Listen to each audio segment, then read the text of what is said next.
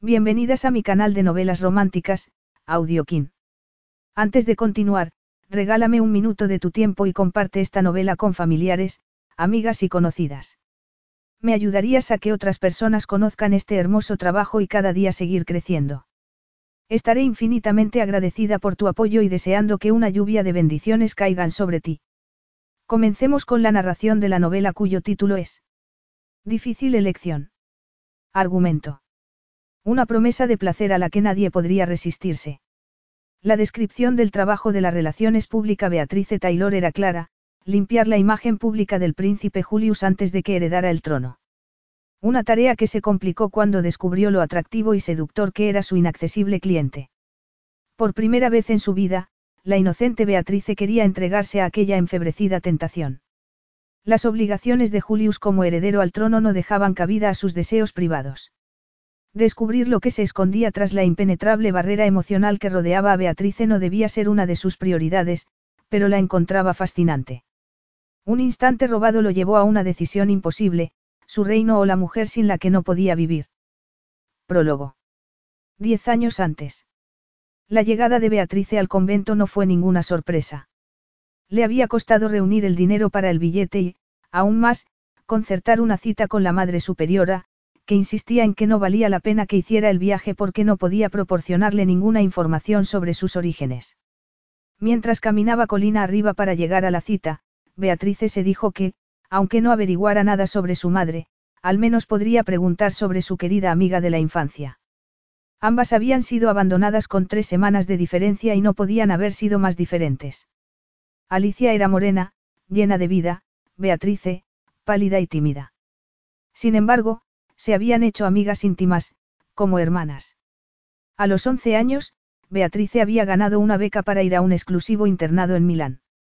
La idea de separarse de su amiga la había aterrado, pero Alicia la había animado, incluso le había dicho que estudiara mucho para conseguir un buen trabajo y que pudieran vivir juntas.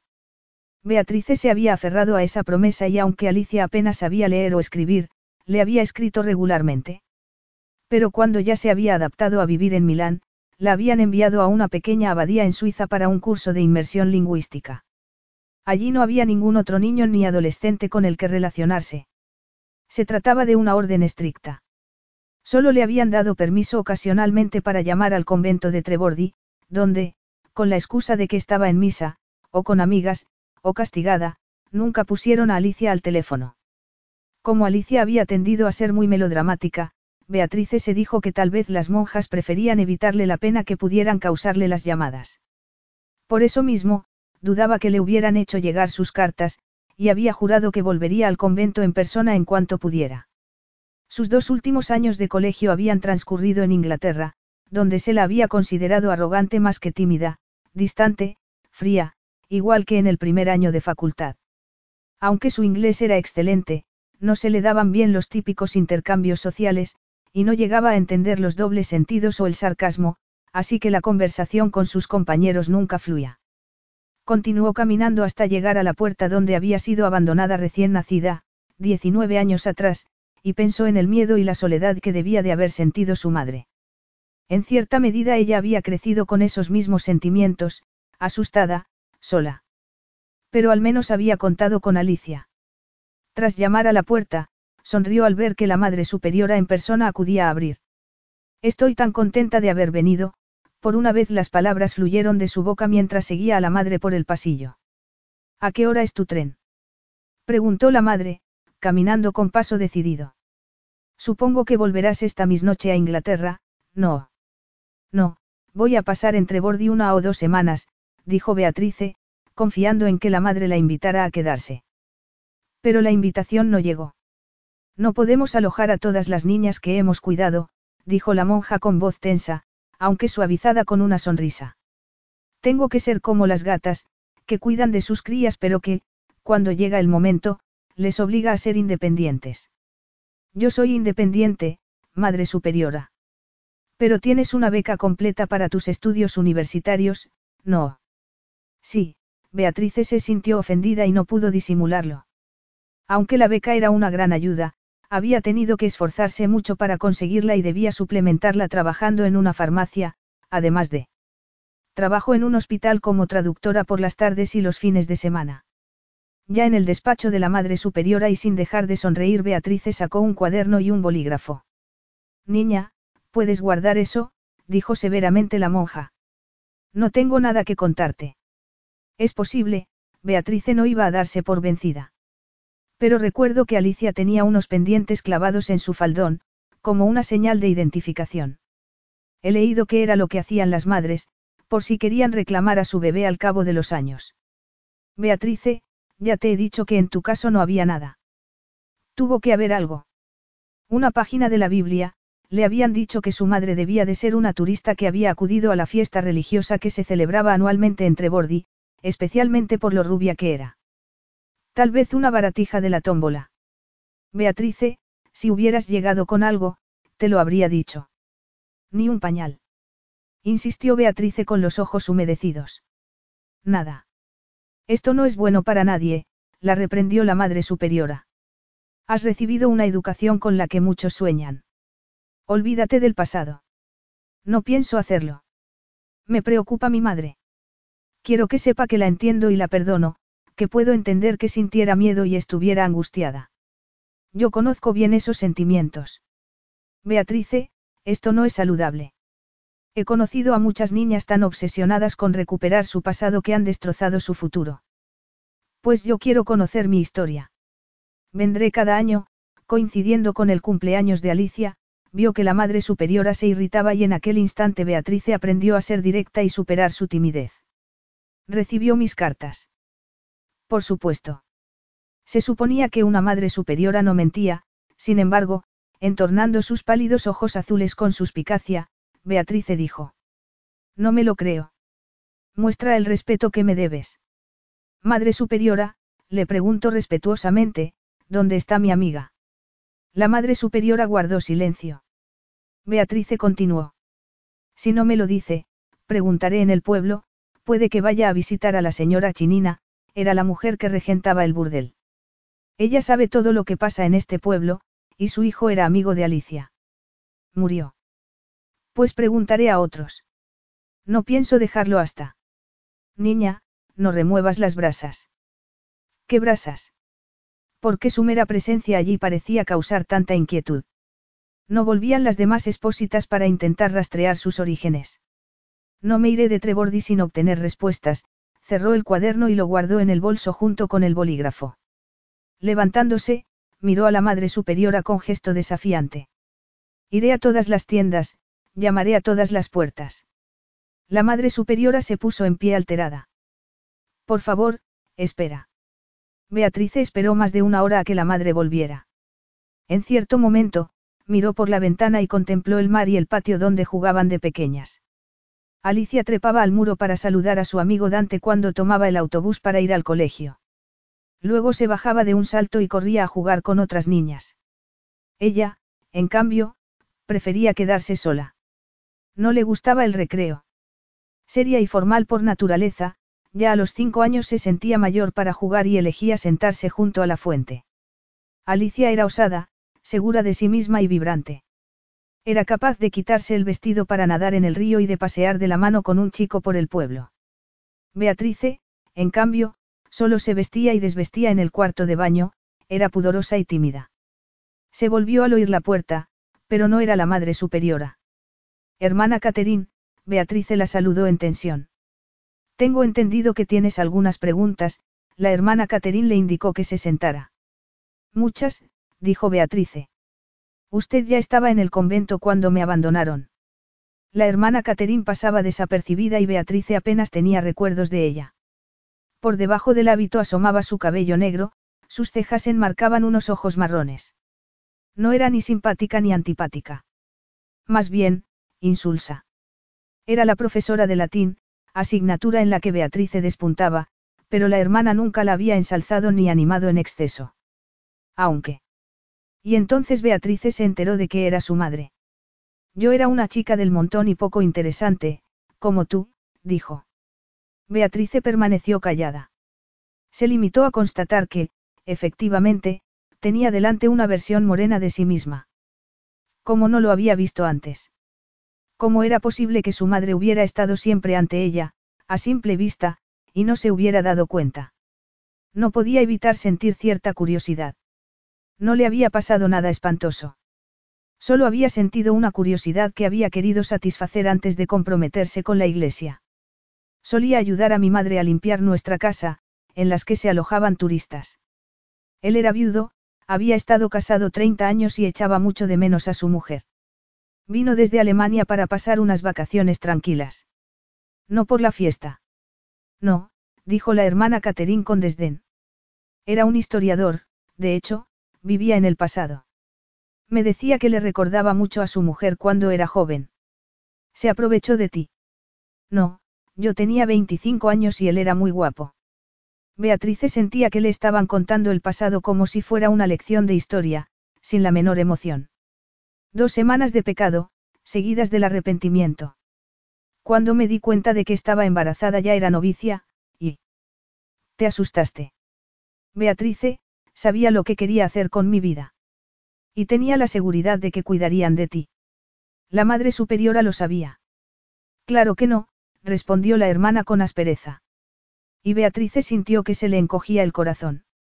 A la Madre Superiora no se le escapaba absolutamente nada y, sin embargo, la hermana Caterina había conseguido que no se enterara de su embarazo. Esta continuó.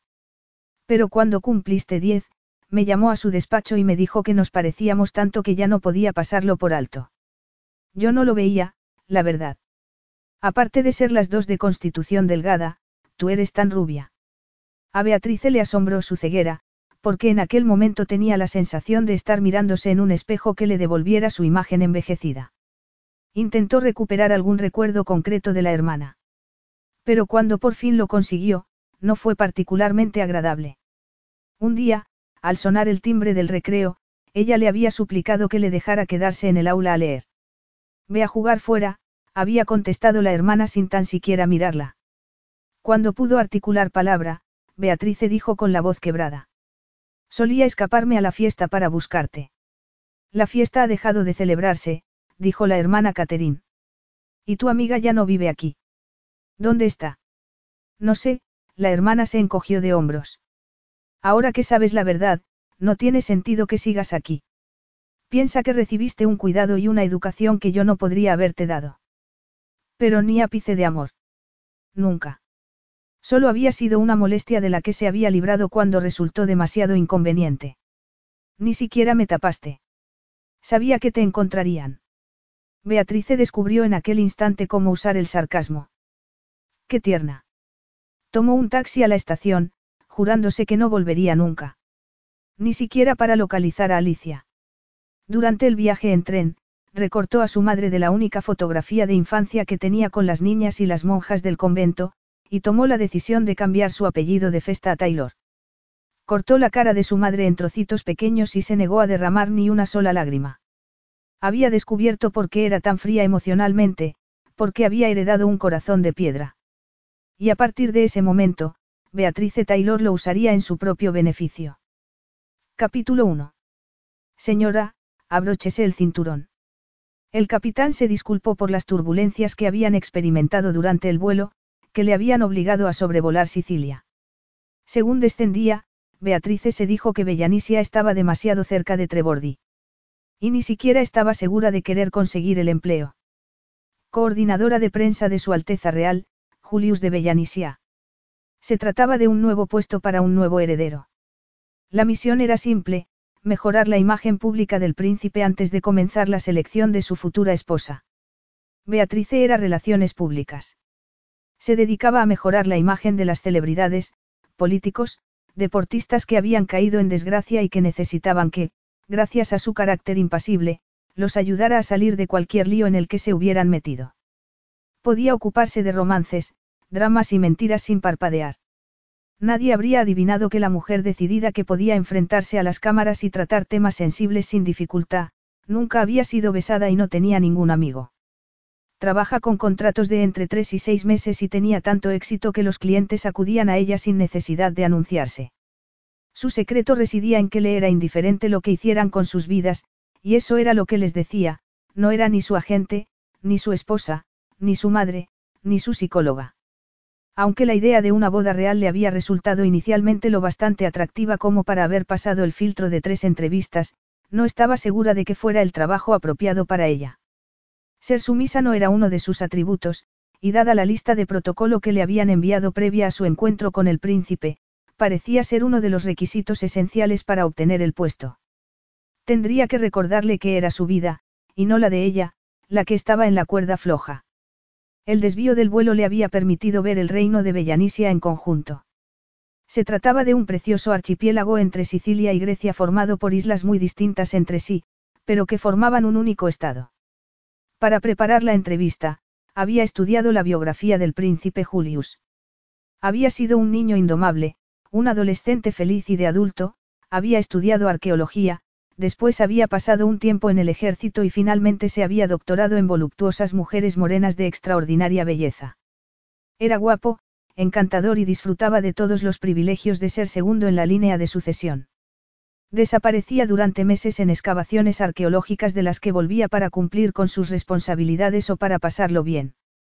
Pero su vida había dado un giro radical un año atrás, al morir inesperadamente su hermano, el príncipe Claude, durante una epidemia de gripe. El príncipe Julius se había instalado en el palacio y había tenido que olvidar su pasión por la arqueología y por conquistar mujeres. Aparentemente, todas sus relaciones del presente se reducían a su sex y el príncipe había asumido tanto las responsabilidades de su difunto hermano, como las de la reina, que se había retirado. Lo único que Beatrice había averiguado en las tres entrevistas con su equipo era que en Palacio querían pulir su imagen pública y planear su boda.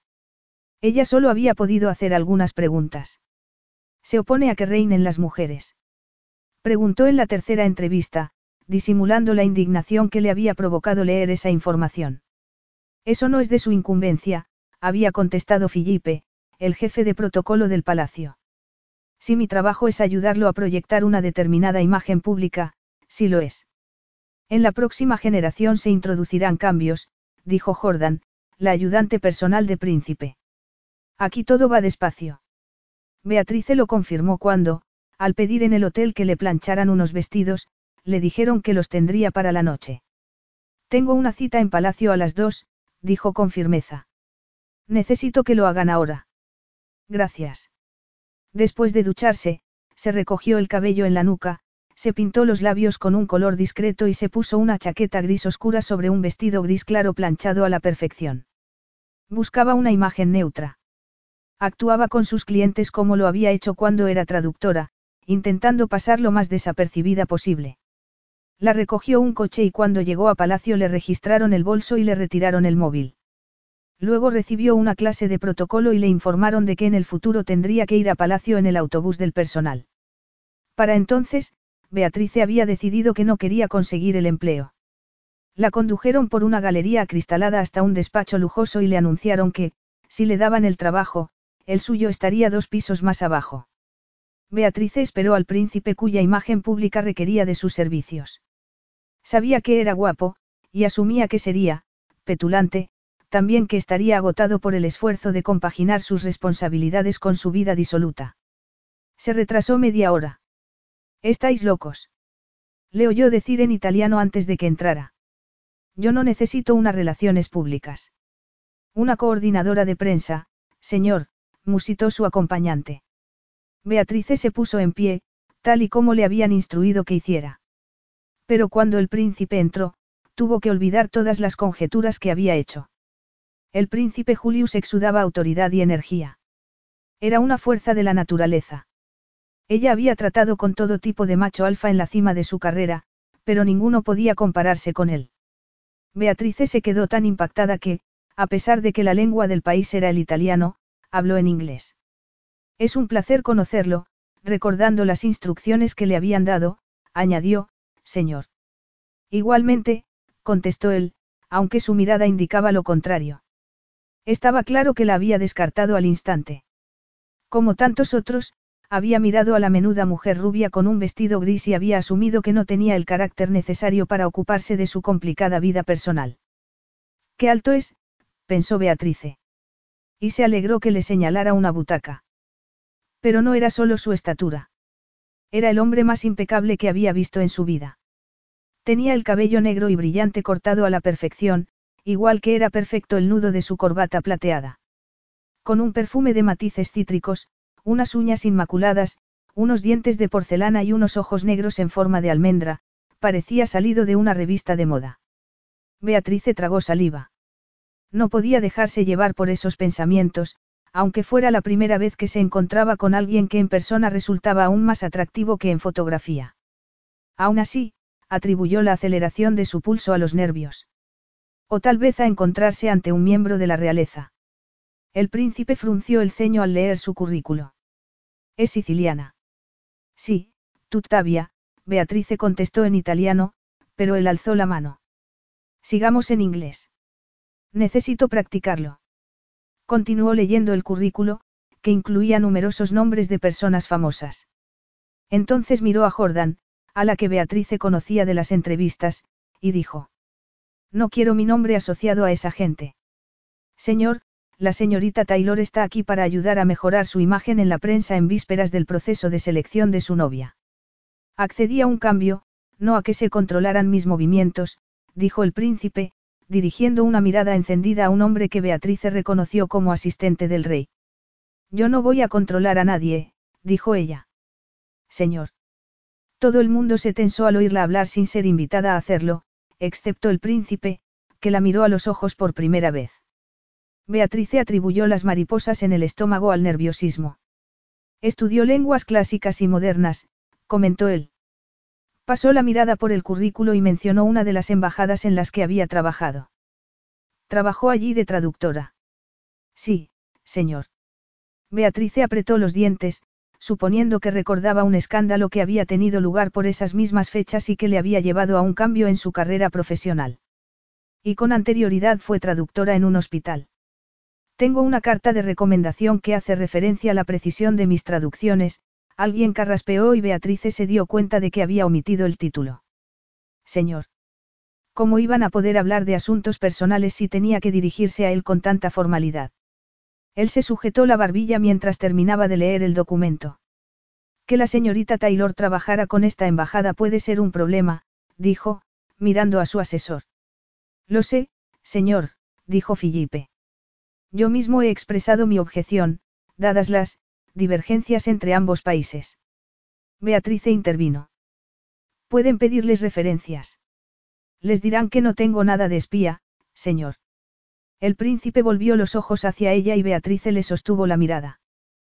¿Quiere hacerme alguna pregunta? Preguntó él. Varias. La primera es hasta qué punto tengo permiso para ser franca, señor. ¿Qué quiere decir con, permiso?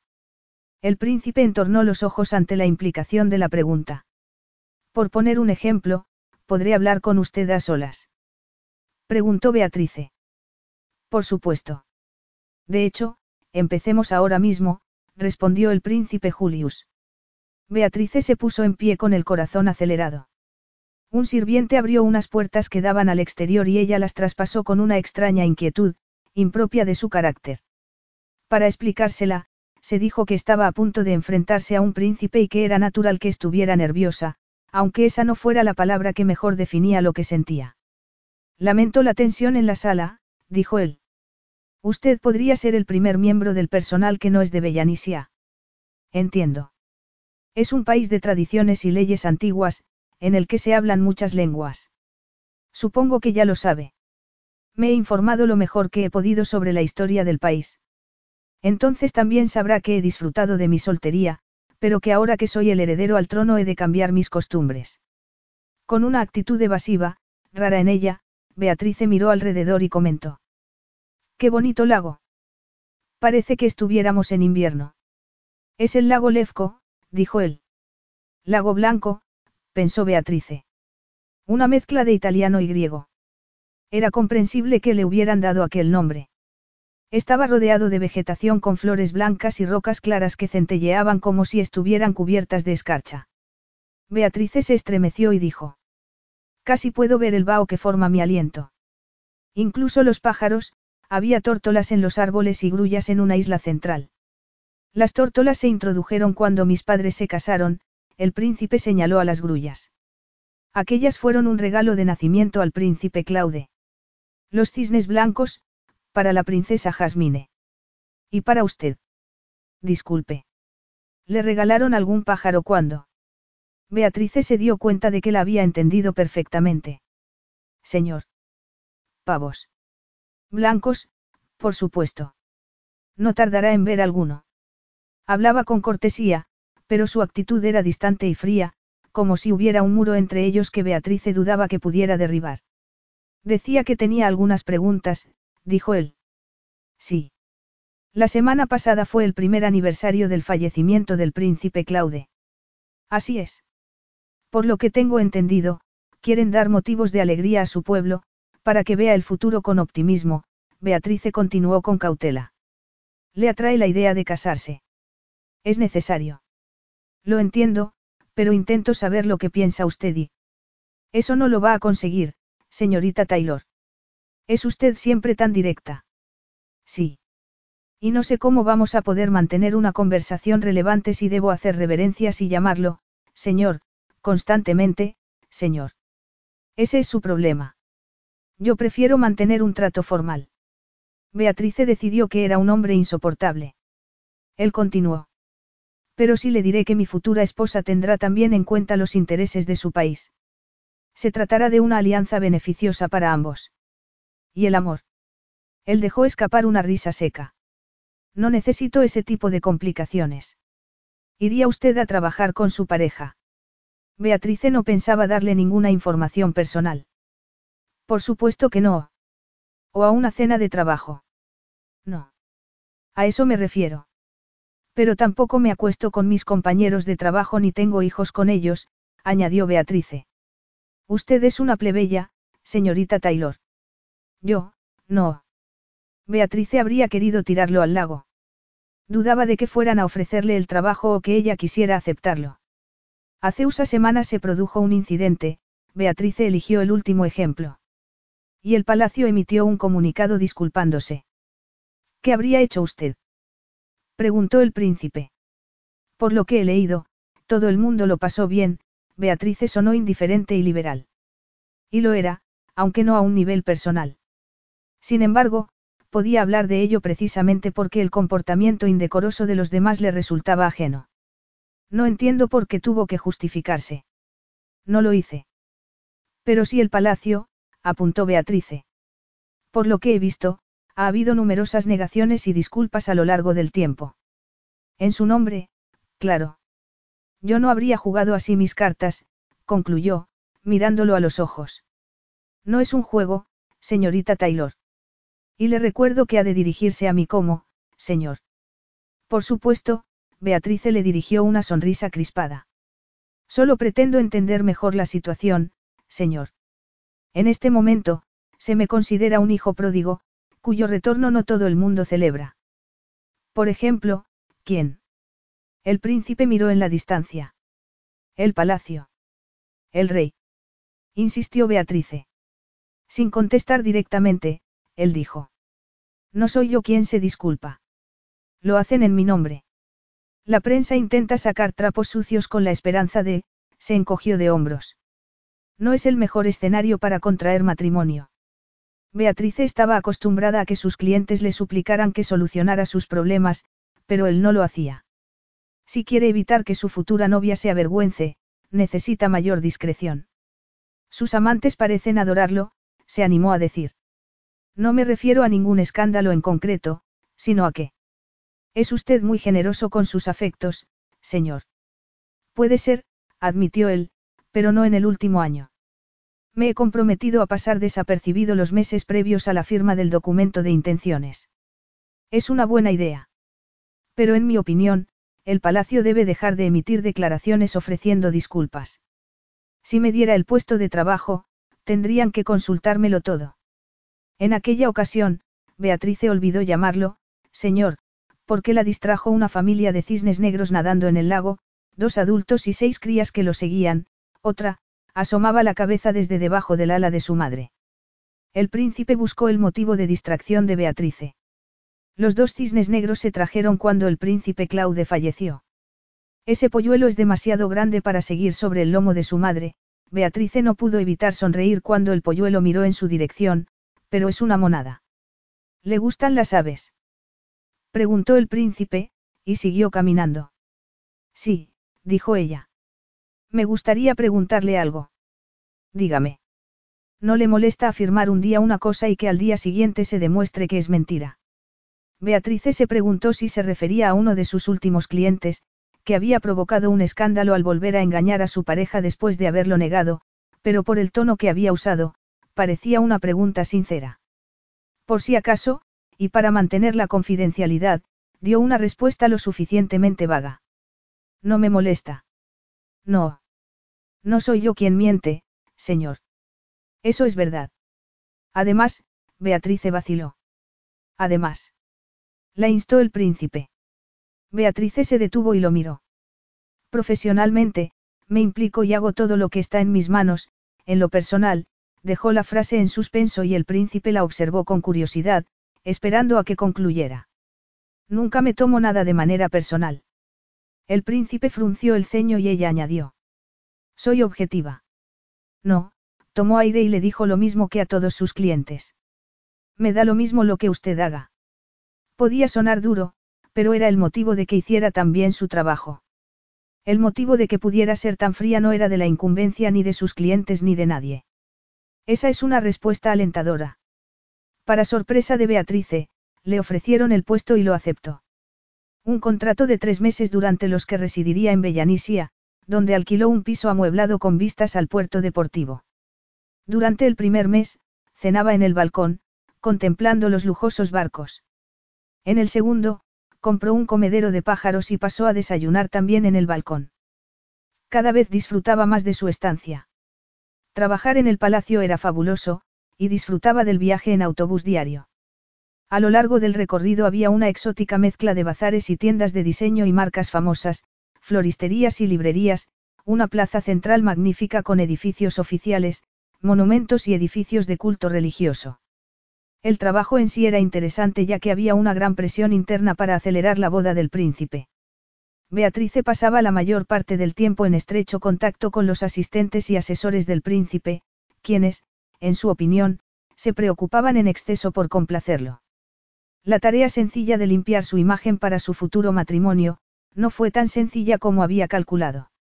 Ya solo quedaban tres semanas de contrato, la prensa seguía publicando artículos difamatorios y el príncipe no estaba más cerca de firmar el documento de intenciones que cuando la habían contratado. Pero además, Beatrice se estaba enfrentando a una situación nueva para ella. Le gustaba su jefe. De hecho, era el primer hombre que la atraía. Y precisamente tenía que ser el príncipe Julius de Bellanisia.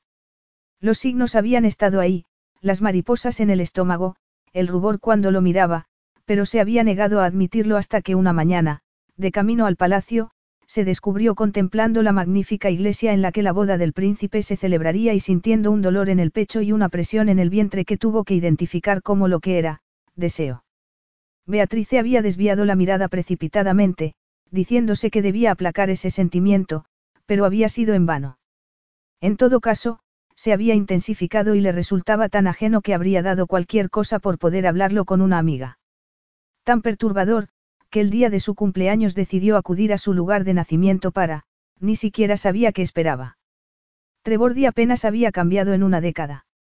En cuanto ascendió la colina, sujetándose el sombrero de paja para que no lo volara el viento, se dio cuenta de que seguía siendo la misma. Había cambiado de apellido, de identidad, se había construido una carrera, pero en el fondo, era la misma persona. Permaneció inmóvil, como el día que cumplía 29 años, contemplando el convento en el que había crecido y que le hacía sentirse tan asustada y sola como en su infancia. O más. Al menos entonces tenía a Alicia. En ese momento el deseo de encontrarla se hizo acuciante. Pero no sabía dónde empezar a buscarla, o cómo la recibiría Alicia si llegaba a dar con ella. Después de todo, al cambiar de identidad había acabado con toda posibilidad de ser localizada. Y seguía avergonzándose del motivo que le había llevado a tomar esa decisión. Observó a las monjas que salían del convento para ir al pueblo a comprar el helado de los sábados. Tenían más vida social que ella.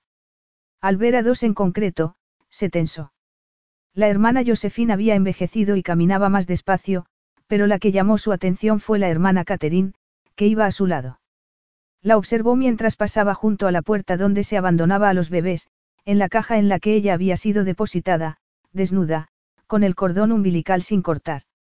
Pasaron de largo, tan enfrascadas en su conversación que ni vieron a la mujer que las observaba ni la hermana Catherine hizo el mínimo gesto de recordar que era el cumpleaños de su hija. Nada. ¿Qué estás haciendo aquí? se preguntó Beatrice. Y volvió al coche que había alquilado. No iría al pueblo. Se daba por vencida. Y en el vuelo de retorno a Bellanisia, se prometió pasar su siguiente cumpleaños en algún lugar exótico, rodeada de amigas y bebiendo martinis, que no había probado en su vida. Haría el amor, aunque la idea le aterrara. Estaba dispuesta a lo que fuera necesario para no ser tan fría y distante como la mujer que le había dado la vida. Cuando llegó a su apartamento, se hundió. No había acudido al convento esperando que su madre le dedicara palabras de consuelo o la aconsejara, pero sí porque necesitaba a una amiga de verdad.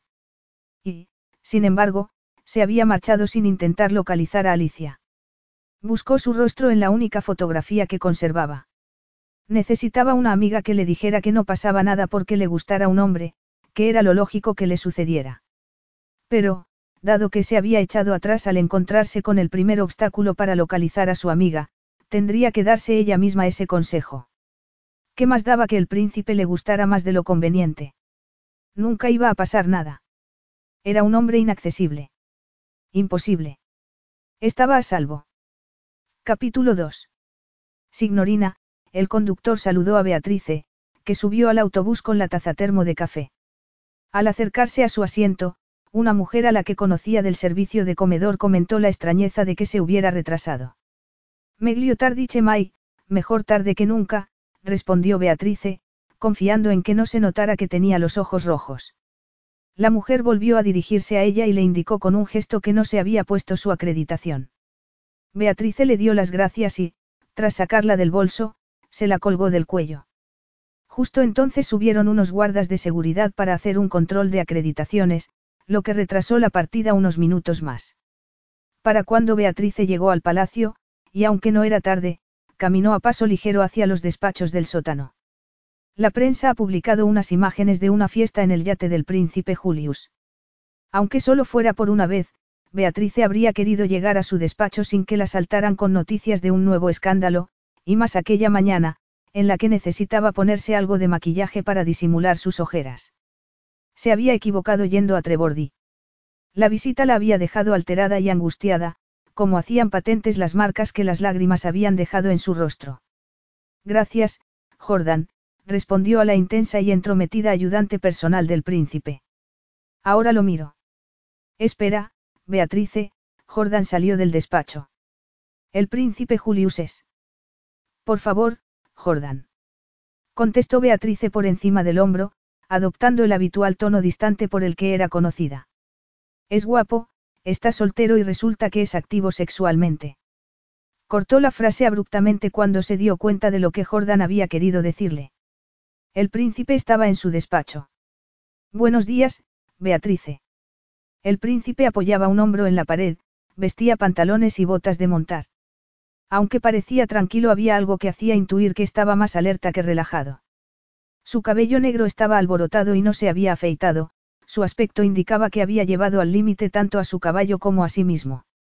Alteza, saludó Beatrice con una sonrisa tensa. Él no contestó y Beatrice se negó a disculparse por el comentario que había hecho al entrar. Había dicho algo similar en numerosas ocasiones cuando discutían estrategias ante sus ayudantes o los del rey. Señor, Jordan entró precipitadamente cuando Beatrice dejaba su bolso y el café sobre el escritorio.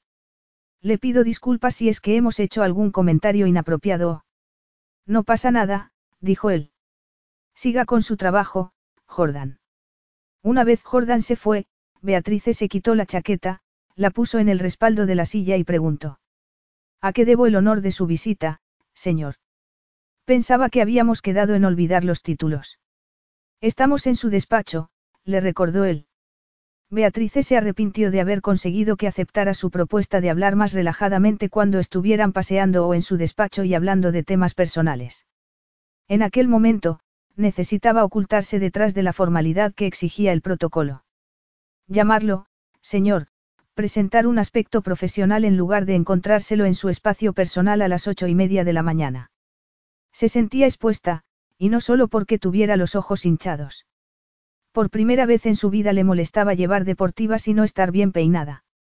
Cerró la puerta, corrió las cortinas y se sentó. Él permaneció de pie, apoyado en la pared, observándola. Beatrice podía palpar la tensión en el aire y supuso que se debía a su comentario. Que me despida, así será más fácil, pensó. Tomó la taza de café y tras dar un sorbo, hizo una mueca. Lo sabía. El príncipe resopló con impaciencia. No puedo esperar a que vaya a por otro. No iba a hacerlo. Es esta taza. Se supone que debería mantener el café caliente, pero, dejó la frase en el aire al ver que él fruncía el ceño, y se dijo que no tenía ni idea de lo que suponía tener que tomar un autobús para ir a trabajar con el tiempo justo para prepararse un café. O se habría dado cuenta de que tenía los ojos hinchados. Sacó un pañuelo de papel. Disculpe, dijo. Tengo alergia. ¿A qué? A las preguntas personales. Beatrice sonrió y luego sacó del bolso un cuaderno, un bolígrafo y el teléfono del trabajo, que encendió. Oh, vaya, comentó al oír numerosos timbres de alerta. Ha estado muy ocupada durante el fin de semana. Se ve que no mira su teléfono, no. Lo tengo encendido todo el tiempo, dijo ella, deslizando la pantalla para revisar los mensajes. Entonces añadió, durante el horario de trabajo. Cumplir aquella norma personal en el caso del príncipe era más necesario que nunca para mantener su salud mental. No necesitaba estar continuamente informada de las aventuras de cama del príncipe, por más que, por el momento, todas formaran parte del pasado. Pero como no tenían material fresco, la prensa continuaba escarbando en busca de escándalos por explotar.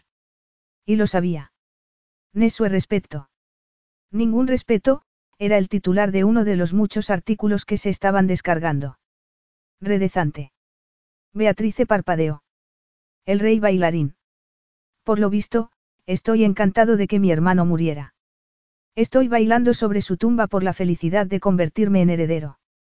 Beatrice tomó la carpeta que tenía sobre el escritorio, preparándose para lo que la esperaba. Hasta aquel momento nunca le había importado. Había visto fotos íntimas de otros clientes igual que leía el horóscopo de las revistas semanales, pero sabía que, al verlas de Julius, apretaba los labios. Ninguna había sido sórdida. Incluso en los periodos más salvajes, Julius se había asegurado de que las cortinas estuvieran corridas y las puertas cerradas. Solo alguna imagen había resultado turbadora y la había mantenido despierta durante la noche, descubriéndole mundos desconocidos. ¿A quién se le ocurría besar el pie de otra persona en la playa, con toda esa arena? Y un pie. Beatrice se reprendió mentalmente por no centrarse en el presente. Debo prepararme para escandalizarme. No parece que nada pueda alterarla, Beatrice.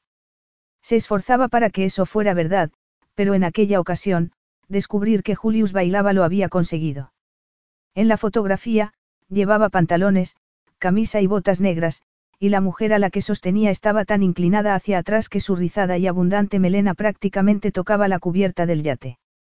Beatrice había supuesto que se encontraría con algo vergonzoso, inmoral. Sin embargo, ver a Julius completamente vestido y limitándose a, disfrutar mientras ella pasaba su cumpleaños llorando, la reafirmó en su idea de que tenía que cambiar de vida. Se sonó la nariz para ganar tiempo antes de reaccionar. Estaba celosa de la hermosa mujer que estaba en sus brazos, pero sobre todo, porque se confiaba a ellos sin reservas, confiando plenamente en que no la dejarían caer. No me diga que la tiró al suelo. Dijo, intentando bromear. Tuvieron que llamar a una ambulancia. ¿Cómo? Julius pareció encontrar la broma desconcertante y, recordándose que hacer gracia no era su fuerte, Beatrice miró las fotografías que quedaban. No, Julius no la había dejado caer. Había más parejas bailando, pero la cámara lo enfocaba a él y Beatrice se fijó en la siguiente. La mujer había recuperado la posición vertical, sus dos cuerpos estaban pegados y ella enlazaba una pierna al muslo de él, que la sujetaba por la cadera. Beatrice saltó a la siguiente, y a la siguiente, y se revolvió en el asiento porque sintió una presión en un lugar donde no debía sentirla. También el sujetador la incomodaba. ¿Cómo era posible que la fotografía de un hombre completamente vestido pudiera tener aquel efecto en ella? Beatrice no podía entenderlo. Pero Julius lo tenía. Por las noches, dormía con las manos por encima de la manta, tal y como insistían las monjas que hicieran, pero batallaba con el deseo de ser una mujer, con las emociones que él le inspiraba. Lo peor era que esas emociones no la asaltaban ya solo de noche, sino que la acompañaban a todas horas, a todas partes. Concéntrate, se dijo. El príncipe no olía a establo, sino a un cítrico y fresco aroma, y Beatrice tenía la sensación de que sobre su cabeza pendía un cartel de neón que la delataba. Se concentró en las fotografías para evitar mirarlo. ¿Tomaron alguna fotografía de después? ¿Qué quiere decir con, después? Preguntó él. Afortunadamente, Beatriz evitó contestar cuando él continuó. Ah, no. No se trataba de eso. Solo estábamos bailando. No recuerdo por qué terminamos bailando un tango, pero, evidentemente, así fue. Evidentemente. Tendría que añadir, bailar, a la lista de cosas que haría en su 30 cumpleaños. Estas fotos son realmente buenas, añadió, fijándose con más detalle. Gracias. Me refiero a que parecen profesionales. ¿Cómo pudieron acercarse tanto como para tomarlas? No había guardas de seguridad. Estábamos rodeados de barcos. Cometí un error. No entiendo cuál es el problema. Solo resulta evidente que pasó un buen fin de semana. El problema es, el príncipe hizo una pausa dubitativa, extraña en él, antes de añadir, no se tomaron un fin de semana. Era la primera vez desde que lo conocía que Beatrice percibía en él cierto grado de incomodidad. Y. Se tomaron el primer aniversario de la muerte de Claude. Beatrice pensó en el hombre rígido y distante con el que se había entrevistado el primer día, luego miró las fotografías y le pareció imposible que fueran la misma persona. Quizá empezaba a conocerlo mejor, o lo bastante como para intuir que aquellos titulares le hacían daño aunque no lo admitiera. Muy bien, dijo ella, asimilando la nueva información. Así que las fotografías coinciden con el primer aniversario del fallecimiento del príncipe Claude. Sí. Aquella mañana asistí a una ceremonia solemne, aunque según dicen, solo fingía mi pesadumbre. Solo le permiten tener un sentimiento al día. Preguntó Beatrice, enarcando las cejas. Y él dejó escapar una risa seca, como si le aliviara sentirse comprendido. Porque Beatrice había empezado a comprenderlo. Por eso hacía malabares con el tumulto de emociones que sentía al tiempo que intentaba recobrar la que le hacía sentirse más cómoda, la frialdad. Solo así recuperaría plenamente su objetividad y sabría a qué se enfrentaban. Se volvió hacia el ordenador e intentó acceder a las carpetas que contenían las fotografías tomadas en el aniversario de la muerte de Claude. Acceso limitado. ¿Pasa algo? Preguntó él al ver que mascullaba entre dientes. Tengo que subir a los archivos. Su acreditación de seguridad era tan restrictiva que obtenía más información con búsquedas públicas. Encontró un par de fotografías de aquel día, la reina, tan serena y elegante como siempre, la princesa Jasmine, la hermana mayor de Julius, en una rara aparición en público, se cubría el rostro con un velo y llevaba a su hija, Arabella de la mano, y el rey, con su habitual gesto adusto que, además de ser un reflejo de su personalidad, era, por lo que Beatrice intuía, como acostumbraba a tratar a su hijo pequeño. En cuanto a Julius, era difícil saber qué pasaba tras aquellos ojos oscuros. Beatrice creía saberlo ocasionalmente. Pero, sobre todo, quería, saberlo. Prestó atención a unas de las fotografías y alzó la mirada hacia él con el ceño fruncido. Aunque apenas era apreciable, había perdido peso desde que ella había llegado. También apreció una tensión en su rostro que ya era perceptible el día del aniversario. Estaría inquieto por tener que elegir esposa. Lo cierto era que, a pesar de la insistencia de sus asesores, había retrasado la firma del documento de intenciones que pondría el proceso en marcha. Julius interrumpió sus reflexiones. Debo reconocer que no fue muy acertado. Pero es que, supongo que necesitaba desahogarme. Lo comprendo, dijo Beatrice.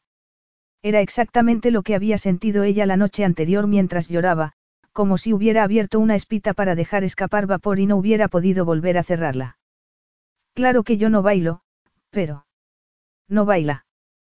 Preguntó el príncipe perplejo. En absoluto.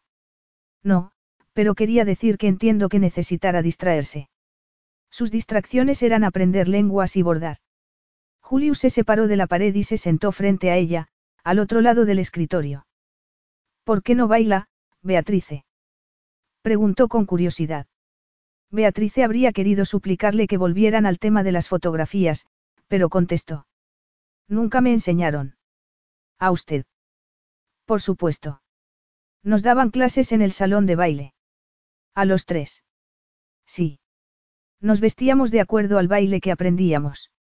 Lo odiaba. ¿Qué va? Beatrice había esperado la respuesta contraria. Julius no dejaba de sorprenderla. Me encantaba, él se reclinó en el respaldo entrelazando las manos por detrás de la nuca. Hizo una pequeña pausa y añadió sonriendo, a Claude y a Jasmine les horrorizaba. Creo que a mi padre le preocupaba que a mí me gustara tanto. Beatrice tuvo que reprimir la sonrisa que asomó a sus labios y recordarse que debía mantenerse impasible. Aprendimos bailes de salón, sirtaki, tarantela, a, y orón. Orón. Es un baile tradicional del Mar Negro, de donde procede mi madre, Julius levantó los brazos y flexionó las muñecas. Se parece a los bailes irlandeses, pero con los brazos en alto. Es muy divertido. Los labios de Beatrice empezaron a curvarse sin que pudiera impedirlo y la sonrisa apareció en su rostro. Aquel era un aspecto de Julius que no comprendía, porque en ocasiones tenía la sensación que se proponía hacerla sonreír. Alargaba las conversaciones como si se retara a sí mismo a arrancarle una sonrisa. Y cuando lo conseguía, él sonreía a su vez. Pero había algo más, en días como aquel en los que se sentía particularmente fuera de lugar, ajena al resto del mundo, Julius parecía esforzarse para que descubriera la sonrisa que guardaba en su interior. Está bien, Beatrice. Preguntó cuando se puso seria. Claro, dijo ella, desviando la mirada y tratando de recordar de qué estaban hablando. ¿Y el tango? Perdón. Beatrice indicó las fotografías con la mano y Julius contestó. Ah, lo aprendí en clases privadas. Esas sí están clasificadas como, acceso limitado, bromeo. Es usted incorregible. Eso pretendo. Beatrice sintió sus ojos clavados en ella y alzó la mirada a su rostro. Tenía que recordarse que su trabajo era reparar el daño que aquel episodio pudiera causar a su imagen. Vale, el aniversario de la muerte de Claude coincidió con el inicio de las celebraciones helénicas. Preguntó, al tiempo que comprobaba las fechas. Así es. Por eso había tantos barcos. Sí. Lo ha hablado con el servicio de seguridad. Ya me ocuparé de hacerlo. Lo que quiero de usted es saber cómo debemos reaccionar. Por supuesto. Es una tradición que acostumbra a cumplir todos los años. No, dijo Julius, pero añadió, pero Claude sí. Era su celebración favorita. Eso es bueno. Podría decirse que estaba rindiéndole un homenaje al celebrar su deseo de disfrutar de la vida. No haga eso, la advirtió Julius. No quiero usar a mi hermano de excusa. Además, Claude no disfrutaba particularmente de la vida. Era muy sobrio. Beatrice volvió a mirarlo al percibir un cambio en su tono de voz. Acababa de hacerle una confidencia.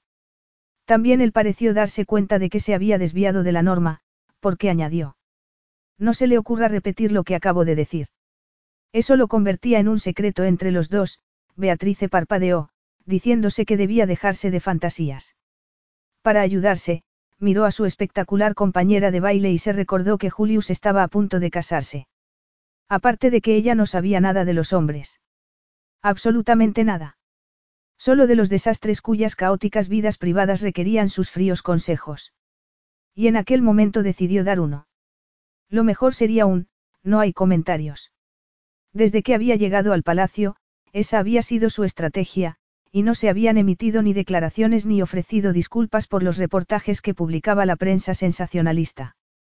En este caso, no estoy seguro de que sea lo mejor, dijo Julius. Era la primera vez que Beatrice le veía dudar. ¿No sería mejor que me disculpara? Preguntó él. No. Que publique un comunicado. No, Julius, contestó Beatrice con firmeza. Había perdido a su hermano. Si bailar fue un alivio, por favor, alzó la mano, apúnteme a las clases. Gracias, dijo él, riendo ante su sincera y apasionada respuesta. Siempre olvido que es siciliana. Le aseguro que yo lo intento. Beatrice habría querido tragarse la respuesta. No era Sicilia, sino a una mujer en concreto lo que querría olvidar.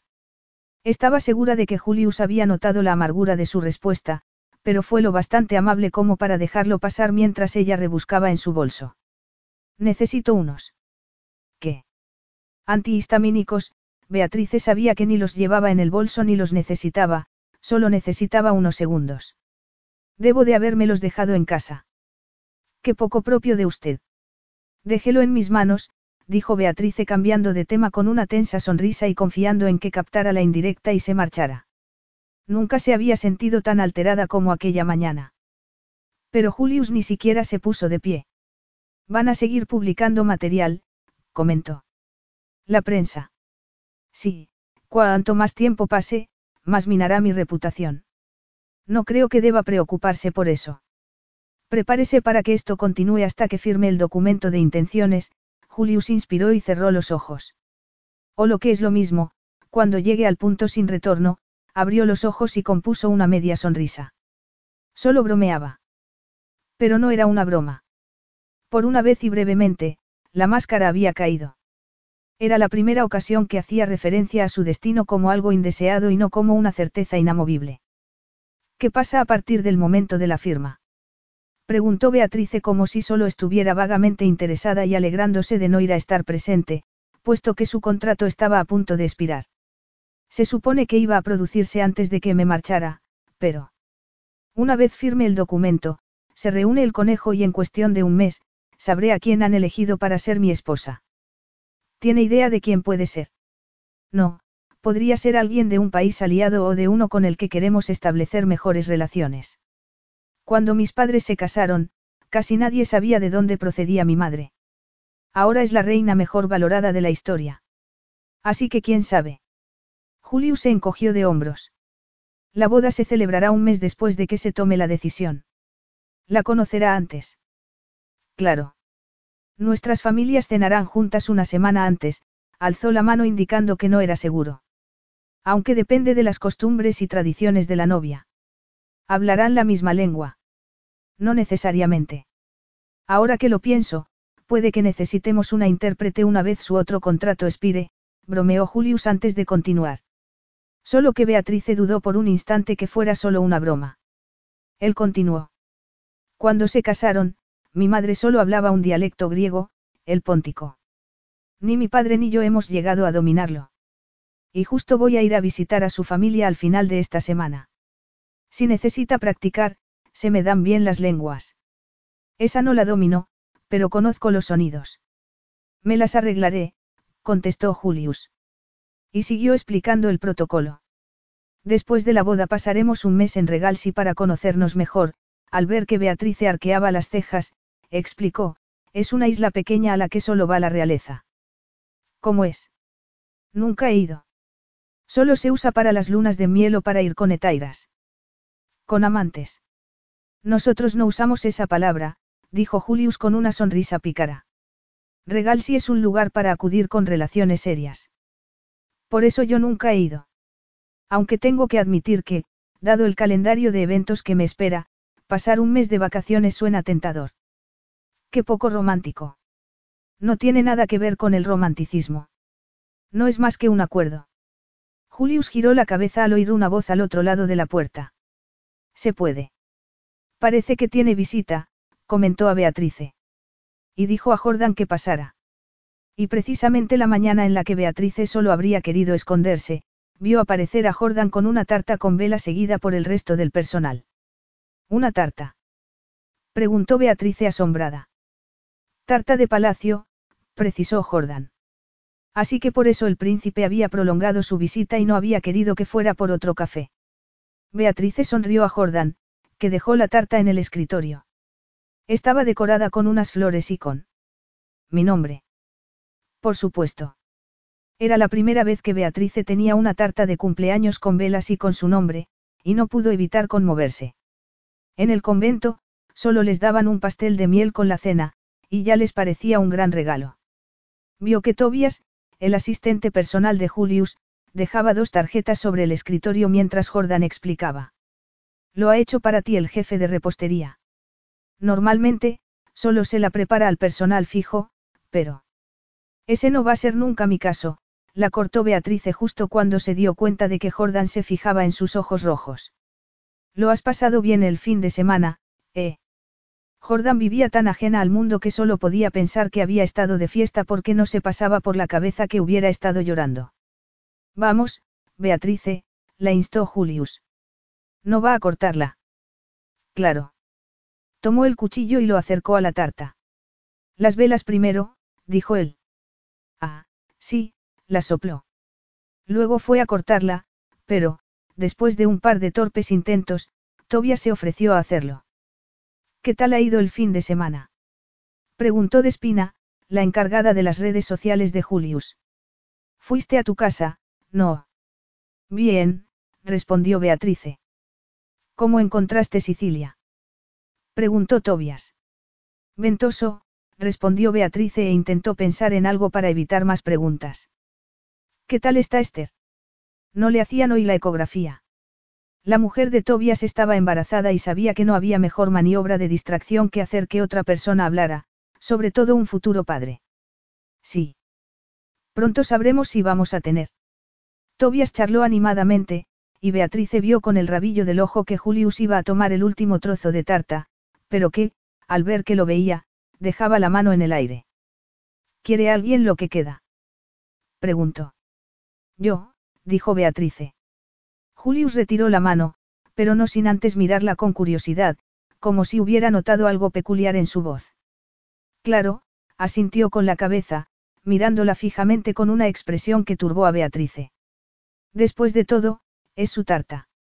Así es, dijo ella, consiguiendo sostenerle la mirada. Disfrútala. Dijo Jordan, medio riendo, medio censurándola con la mirada mientras el príncipe salía del despacho. Beatrice se quedó parada, preguntándose qué acababa de pasar. Por un instante había tenido la sensación de que Julius y ella estaban solos. Habría pensado que coqueteaba con él. Había coqueteado. ¿Y él con ella? No podía saberlo porque no lo había hecho nunca. Una vez se retiró el resto del personal, Jordan cerró la puerta y la miró con gesto serio. Beatrice, tienes que tener más cuidado. ¿Con qué? Lo habría notado. Iba a amonestarla por coquetear con el príncipe. No, enseguida descubrió que la amonestaba por lo que había dicho al llegar. ¿Cómo iba a saber que estaba aquí? Preguntó. He intentado avisarte. Puede que no baje a esta planta a menudo, pero siempre tienes que tener cuidado con lo que dices. Tú no lo haces, replicó Beatrice. Como ayudante personal del príncipe, Jordan era su principal fuente de información, y en opinión de Beatrice, bastante indiscreta. La puerta está cerrada, Beatrice, dijo Jordan. Y le preguntó por la reacción de príncipe a las fotografías. ¿Qué va a hacer al respecto? Nada, contestó Beatrice abriendo la ventana. Dios, cómo huele a establo. Yo no lo huelo, dijo Jordan. Aunque como estabro solía trabajar allí. Beatrice sabía bien que Stavros, el marido de Jordan, había trabajo en los establos. Jordan hablaba con tanto afecto y tan a menudo de su marido, que tenía la sensación de conocerlo. Pero no era el olor a establo por lo que quería ventilar, era el aroma de Julius lo que la perturbaba, el deseo de aspirarlo hasta llenarse de él. Yo creo que en esta ocasión, debería disculparse, comentó Jordan. Yo no lo veo necesario. Y les diré eso mismo a los consejeros del rey. Esto no va a pasar sin más, le advirtió Jordan. Solo te lo voy a decir a ti, dijo, pero Beatrice no la creyó, se rumorea que están pensando en mandarlo a rehabilitación. ¿Por qué iban a hacer algo así? Es la persona más saludable que conozco. Es una lucha de voluntades, dijo Jordan. Julius no accederá, pero a cambio puede que acepte firmar el documento de intenciones. La verdad es que parece irresponsable que se fuera de fiesta en el aniversario de la muerte de su hermano. Puede que estuviera intentando superarlo. Sí, Jordan puso los ojos en blanco. A su estilo. Al menos ahora está siendo discreto. Todo esto son historias antiguas. Antiguas. El aniversario fue en junio, hace dos meses. Me refiero a antes de que yo llegara. Tengo que irme, dijo Jordan. Disfruta lo que queda. Jordan. La detuvo Beatrice. Preferiría que no hablaras de lo de la rehabilitación. Claro que no. Por eso te lo he dicho a ti.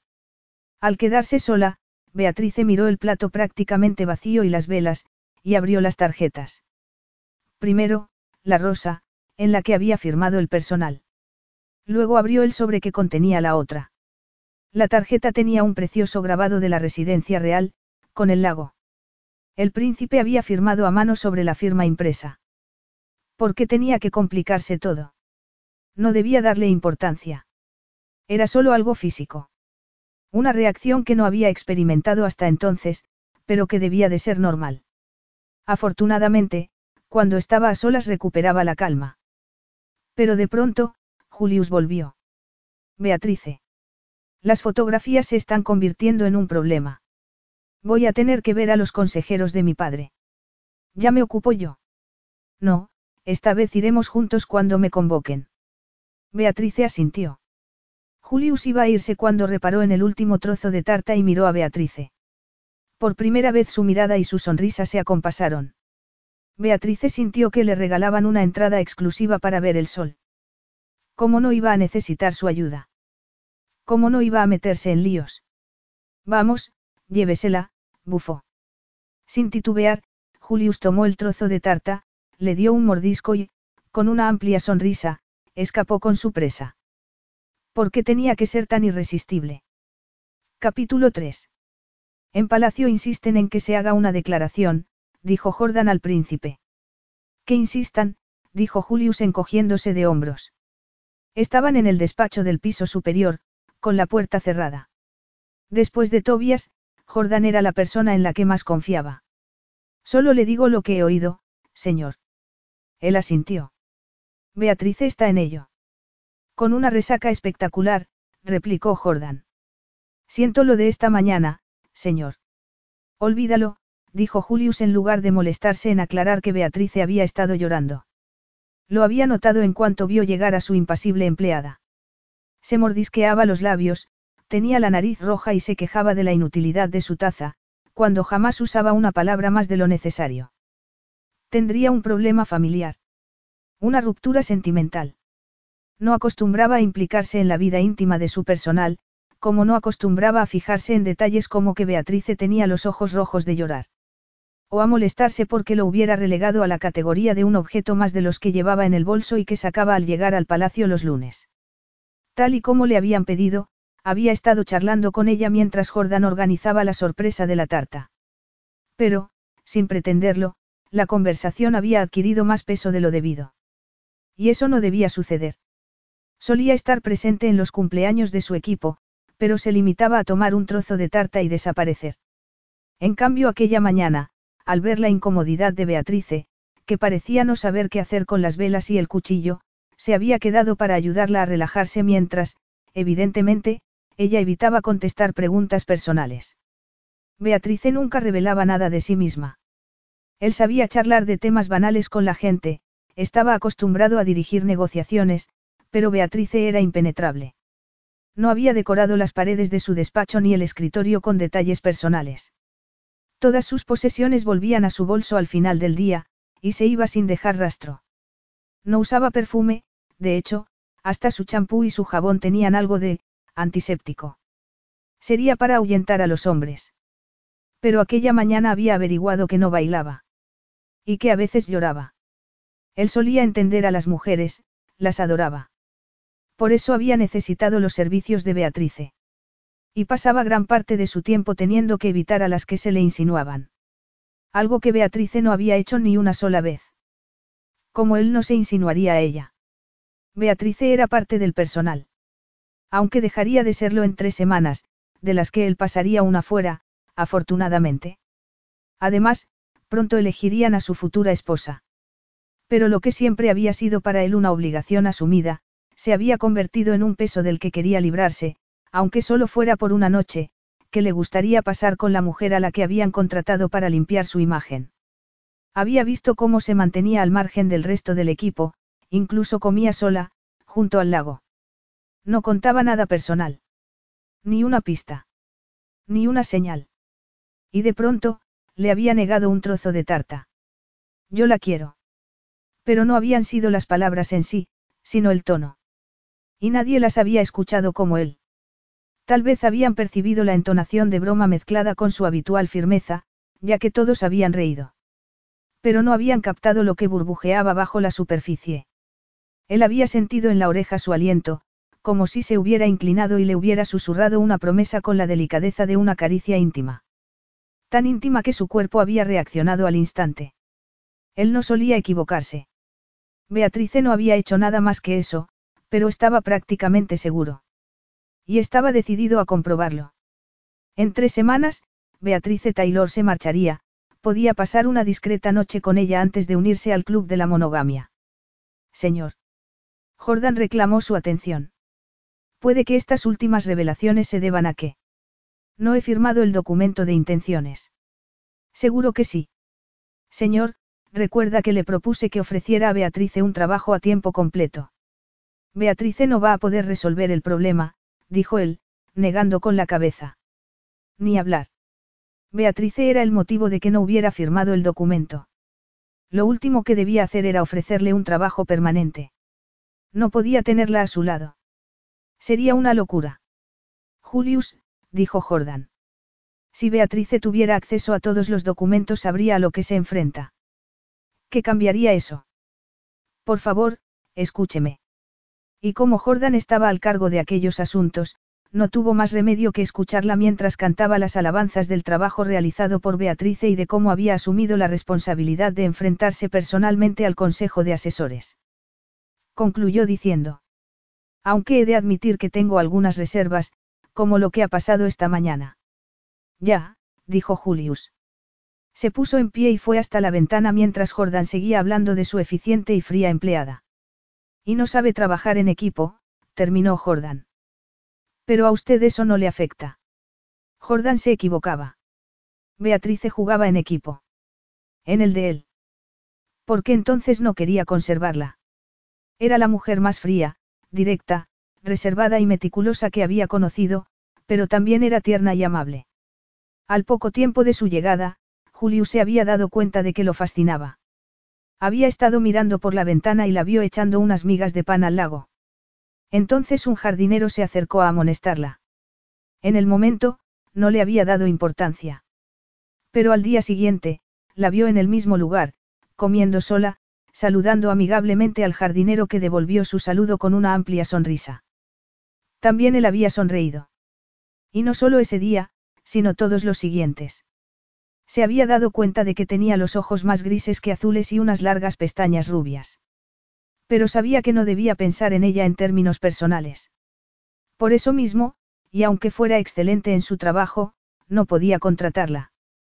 Como si el universo quisiera recordarle lo que estaba en juego, miró hacia el lago y vio a su hermana Jasmine dando de comer a los pájaros con arabella.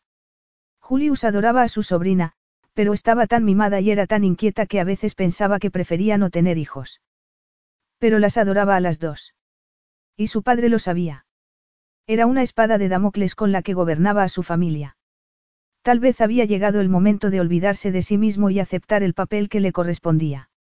Deja que lo piense, contestó a Jordan. Ya tenía suficientes complicaciones. El rey estaba reunido con sus consejeros y luego lo convocarían. Señor, he cambiado su agenda. La reunión será a las tres, le informó Jordan. Y luego añadió, será solo con los consejeros. Julius asintió. Pronto sería con el rey. Llamó a Beatrice. Quiero que prepare una declaración neutra sobre las fotografías. Nos vemos en el gran salón. No llegue antes de esa hora. No permitiría que lo hostigaran. Capítulo 4.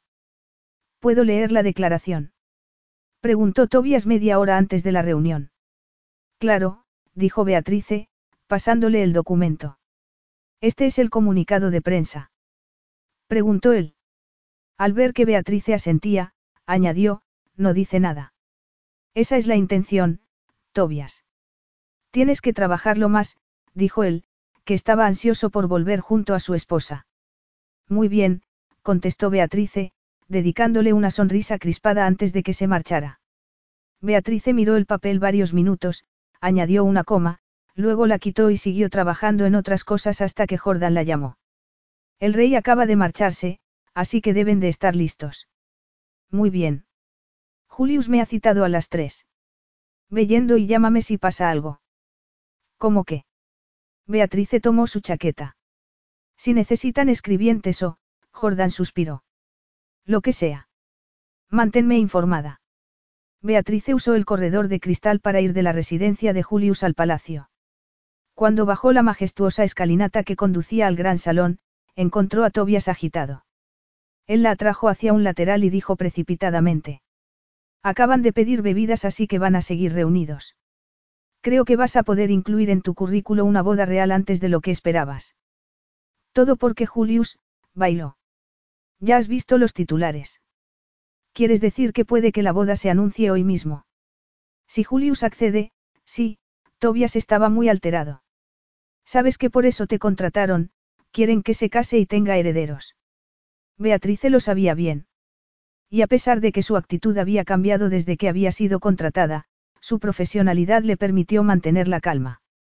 Tobias, no creo que puedan llevarlo al altar gritando y pataleando.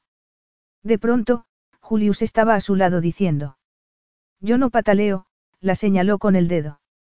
Y menos aún, gritó. Cuida tus palabras. Beatrice habría querido decirle que se guardara el dedo, pero Julius lo retiró a tiempo. Recién afeitado y con un traje gris, estaba indescriptiblemente guapo. ¿Tiene la declaración? Preguntó él. Sí, Beatrice le pasó el papel. Es muy breve. Me alegro, dijo él. Y la leyó en alto, el príncipe Julius participó en la inauguración del Festival Helénico para celebrar nuestro rico legado griego. Perfecto, dijo. Servirá. Tobias claramente pensaba que algún tipo de disculpa era necesaria. No sería mejor esperar a la reunión, señor. Sugirió. No tenías que ir al médico con tu mujer.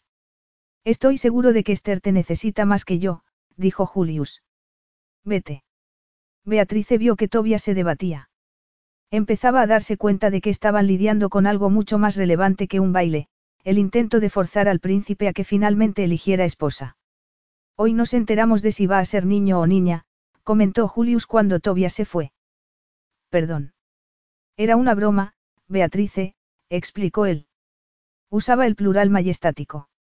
Me refiero a Tobias, luego indicó la puerta del salón con la barbilla, ahí dentro están hablando de mandarme a rehabilitación. ¿Dónde ha oído eso? No importa. Importa si yo también lo he oído.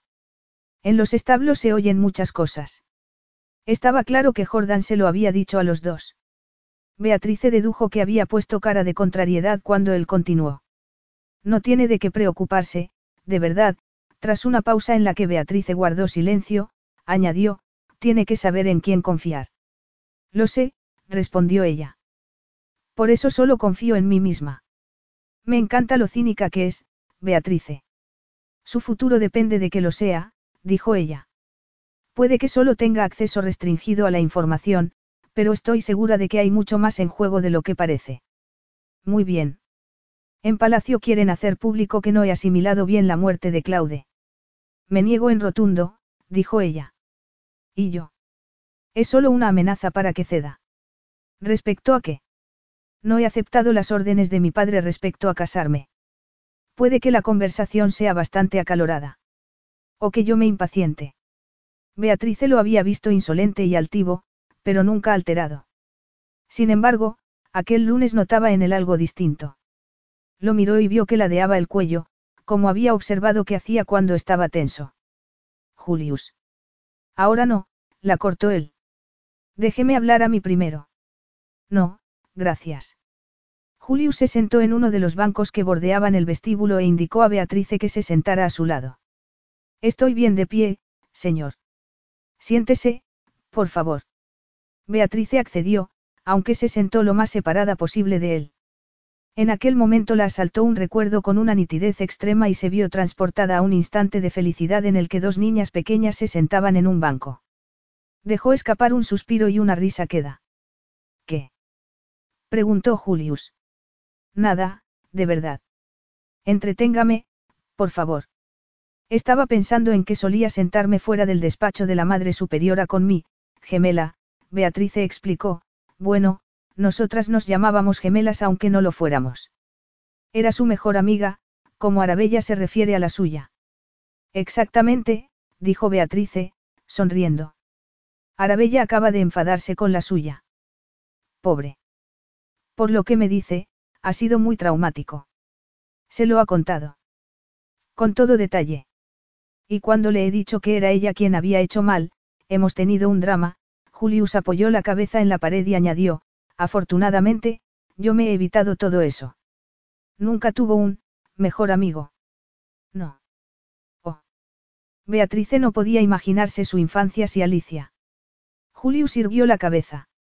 Podría haberle contado secretos de Estado. Eso es verdad. En realidad, no. Dudo que a mi sobrina y su amiguita les importe lo más mínimo el futuro de la monarquía. Beatrice percibió cierto grado de enfado en sus palabras. Ella estaba nerviosa por la reunión. O mejor, por Julius.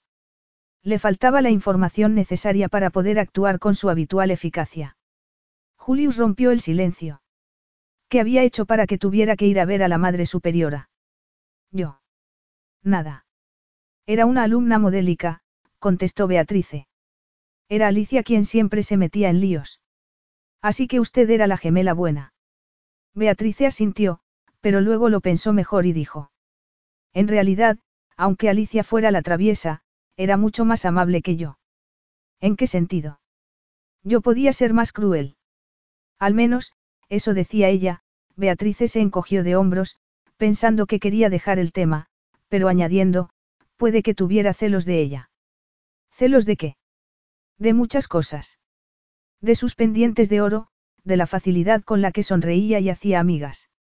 De que aunque ella hubiera sido la lista oficial, Alicia fuera quien siempre sabía lo que había que hacer. Tenía unos pendientes de oro preciosos. Y. Resulta que soy alérgica al oro, así que no me hubieran servido de nada. Pero es verdad que podía ser cruel, Beatrice se encogió de hombros de nuevo. Ya sabe cómo pueden ser las niñas. Julius no lo sabía, pero sí habría querido conocer cómo era la mujer que tenía ante sí. Por un instante olvidó la reunión que podía cambiarle la vida porque Beatrice lo fascinaba. Había sentido como una invasión tener que emplear a alguien para ocuparse de su vida privada, pero, afortunadamente, Beatrice hacía su trabajo magníficamente y lo había liberado de las reuniones con los consejeros del rey. Le había gustado que dijera que lo que hiciera con su vida privada le daba lo mismo. Le gustaba que fuera imperturbable y no ser para ella más que un teléfono que podía encender el lunes, una obligación más en su agenda semanal. Lo que no sabía era cuándo había empezado a querer sacarla de su impasibilidad. ¿Qué había sucedido para que quisiera arrancarle una sonrisa, o mejor aún, una carcajada? ¿En qué momento el tiempo que transcurría entre el viernes y el lunes se le había hecho eterno? ¿Cuándo había pasado a interesarle su vida privada? Se arrepentía de no haber prestado más atención a su currículo para saber por qué su inglés era excelente a pesar de ser siciliana. Su acento y su educación indicaban que procedía de una familia pudiente, y quería que la estirada y distante Beatrice se abriera a él y le hiciera confidencias. Voy a ver por qué tardan tanto, dijo ella. No, dijo él. Y preguntó, así que en el convento era una alumna modélica. Sí. La madre superiora era muy estricta. No, especialmente. ¿Y las demás? La hermana Josephine tenía manía a Alicia, Beatrice miró hacia la puerta, rogando que los llamaran. Su frío corazón se estaba llenando poco a poco y no sabía cómo reaccionar.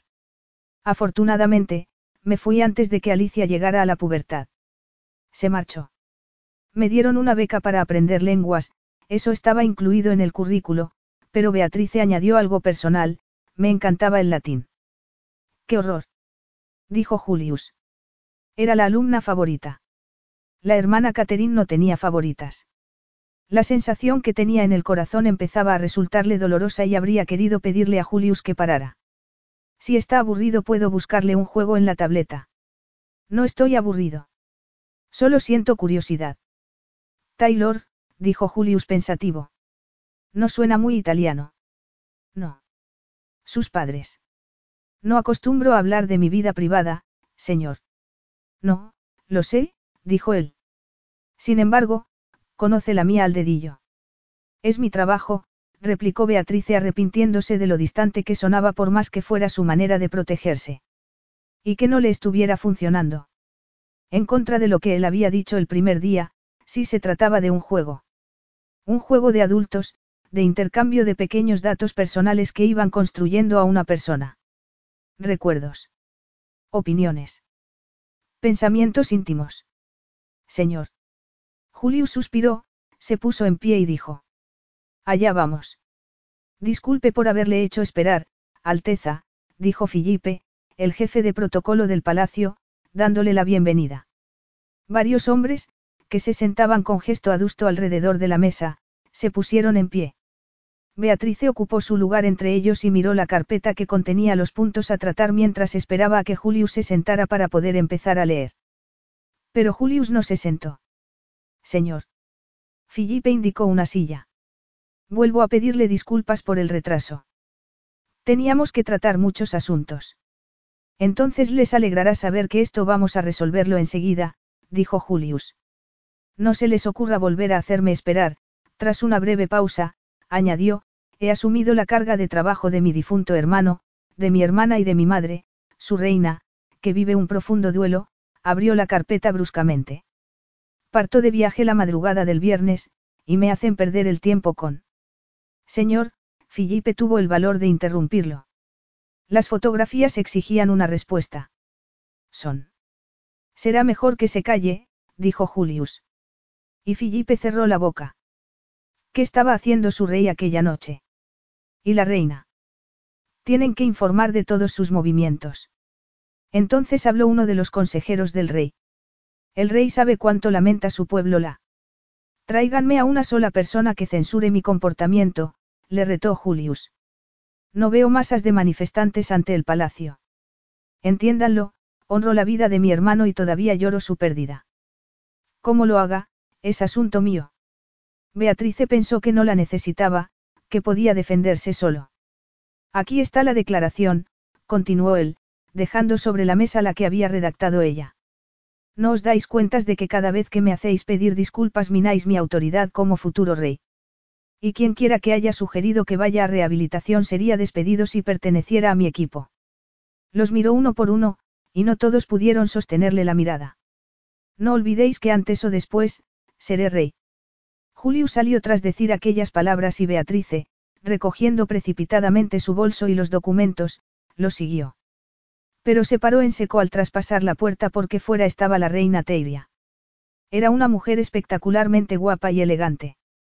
En aquella ocasión lucía un vestido de terciopelo rojo y un tocado bordado con piedras preciosas.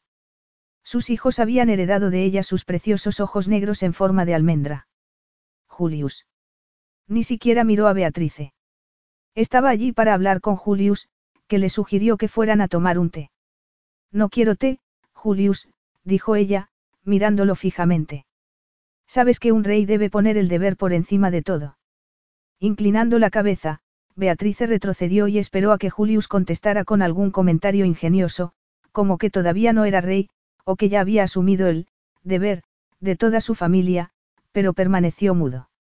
Has disfrutado de una gran libertad, Julius, y sabes que yo he contribuido a ello. Pero es hora de que cumplas tu promesa. Beatrice alzó la mirada y vio que Julius había palidecido. Habló muy en serio, Julius. Él permaneció en un sombrío silencio. No hubo respuesta aguda ni encogimiento de hombros. La reina concluyó. No puede haber más retrasos. Y siguió de largo. Julius no dio ninguna explicación a Beatrice, cuya presencia parecía haber olvidado, pero de pronto la miró y dijo. Gracias. No la necesitaré más el resto del día. Eso fue todo. Capítulo 5. ¿Qué promesa había hecho? Tal y como habían quedado, Beatrice llamó a Jordan mientras volvía al despacho. Ya me he enterado, dijo Jordan. Beatrice no supo si se refería a la reunión o al encuentro con la reina. Luego hablaron de la prensa y de la necesidad de publicar una fotografía atractiva y amable del príncipe. ¿Puedo ver su agenda? Preguntó Beatrice al llegar al despacho. Quiero programar una entrevista y una sesión de fotos, y quiero ver las demás fotografías y artículos del día del aniversario. Para eso tienes que venir al piso superior.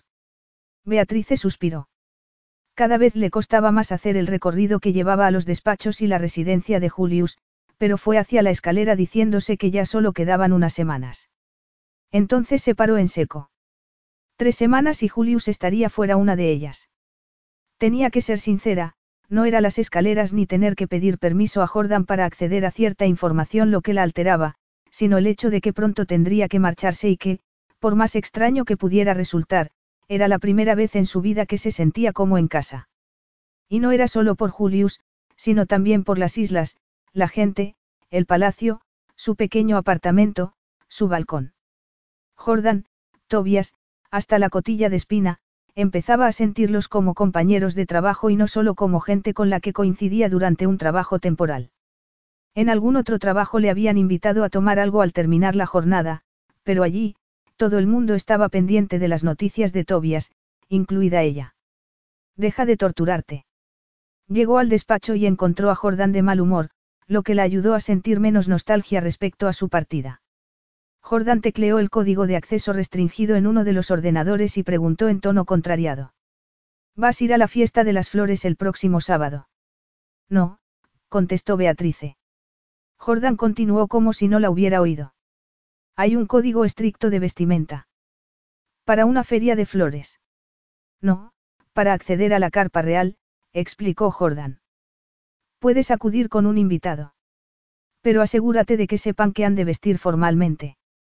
No soy una entusiasta de las fiestas. Beatrice, irá todo el personal, insistió Jordan. Yo voy a intentarlo. Volverás de viaje esa misma mañana, apuntó Beatrice. No estarás cansada. Un poco, pero la princesa Jasmine es miembro del patronato y quiero apoyarla. Beatrice apretó los labios. De no ser las normas tan estrictas en el país, tal vez sería la princesa Jasmine quien iría de viaje a Oman y el sudeste de Asia, en lugar de dar una charla en una fiesta de flores. Pero eso no era lo que verdaderamente la perturbaba, sino el hecho de que la invitaran, a pesar de que estaba a punto de irse.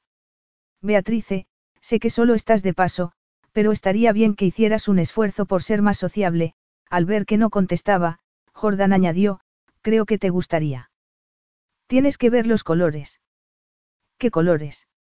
Beatrice se tensó al oír la voz de Julius a su espalda. Estoy intentando convencer a Beatrice de que venga a la fiesta de las flores. Dadas sus alergias, será mejor que no vaya. Jordan cambió de tema. Beatrice quiere que se preste a hacer un reportaje fotográfico en los establos. No, dijo Julius con firmeza. Lo haría un excelente periodista, dijo Beatrice, y creo que. Ignorándola, Julius sacó una botella de limoncello de un pequeño frigorífico. Jordan asintió. Un poco. Beatrice. Preguntó Julius. No, gracias. Él ya no tenía el aire sombrío con que se había quedado tras el encuentro con su madre. Sirvió una copa para Jordan y ambos se retiraron a un sofá en el que comentaron el programa de su inminente viaje mientras Beatrice intentaban oírlos. Tendrá que llevar un regalo para la hija, dijo Jordan. Ni hablar, dijo él, sacudiendo la cabeza. ¿En serio? Si no, acabaré teniendo dos novias. Por lo visto, tenía que aprenderse un poema en póntico, pero no, no había tenido tiempo para leerlo. Beatrice pensó que el plan sonaba agotador mientras repasaba fotografías de la familia real en el balcón, tras el funeral de Claude y trataba de no enterarse de que pasarían una noche en la ciudad natal de la reina, luego dos en Oman y el resto de la semana, en el sudeste asiático. Y llegaremos justo a tiempo para la fiesta de las flores, concluyó Jordan, aunque Beatrice sospechó que era un comentario dirigido a ella. Por favor, resopló Julius, obligando a Beatrice a reprimir una sonrisa. No creo que esté de humor para socializar. Jordan cerró la agenda y se puso en pie. ¿Sabe algo de Tobias, señor? Sí, dijo Julius. ¿Usted? Sí, pero he jurado no decir nada. Yo también. Los dos rieron y Beatrice habría querido sacarles la lengua por ser tan cómplices, pero volvió a concentrarse en un vídeo en el que la familia real entraba al palacio desde el balcón y la reina le apartaba bruscamente la mano al rey cuando éste intentaba tomar la suya. Beatrice rebobinó. No había sido su imaginación. Hasta mañana, señor, se despidió Jordan. Luego pareció vacilar y preguntó, por cierto, ¿se acuerda del libro? ¿Qué libro? El que le dejé. Pensaba que era un regalo. Beatrice los miró divertida al ver que Julius parecía incómodo. No, le dije que era un préstamo, dijo Jordan. Lo buscaré. No lo ha leído, ¿verdad, señor? Jordan, claro que lo he leído, dijo él con vehemencia. Junto con tus detalladas anotaciones en los márgenes. En el colegio nos multaban si hacíamos eso. Jordan sonrió. Usted no ha pagado una multa en su vida, señor. Lo que quiero decir es que sí lo he leído. ¿Lo ha ayudado? Sí, gracias. Se lo devolveré. Cuando Jordan se fue, Julius hizo una mueca y masculló entre dientes, pero entonces debió de recordar que Beatrice estaba presente y comentó. No hace más que pedírmelo, al ver el desconcierto de Beatrice, explicó, puede que lo haya tirado al mar. El libro de Jordan. Me irritó, Julius sacó el teléfono y llamó a Tobias para que ordenara al personal que lo buscara en su yate. Por favor, no me deje nunca un libro. No lo haré. ¿De qué trataba? Era un libro paternalista sobre el duelo, Julius puso los ojos en blanco y luego apoyó la cadera en el escritorio de Beatrice. ¿Qué está mirando?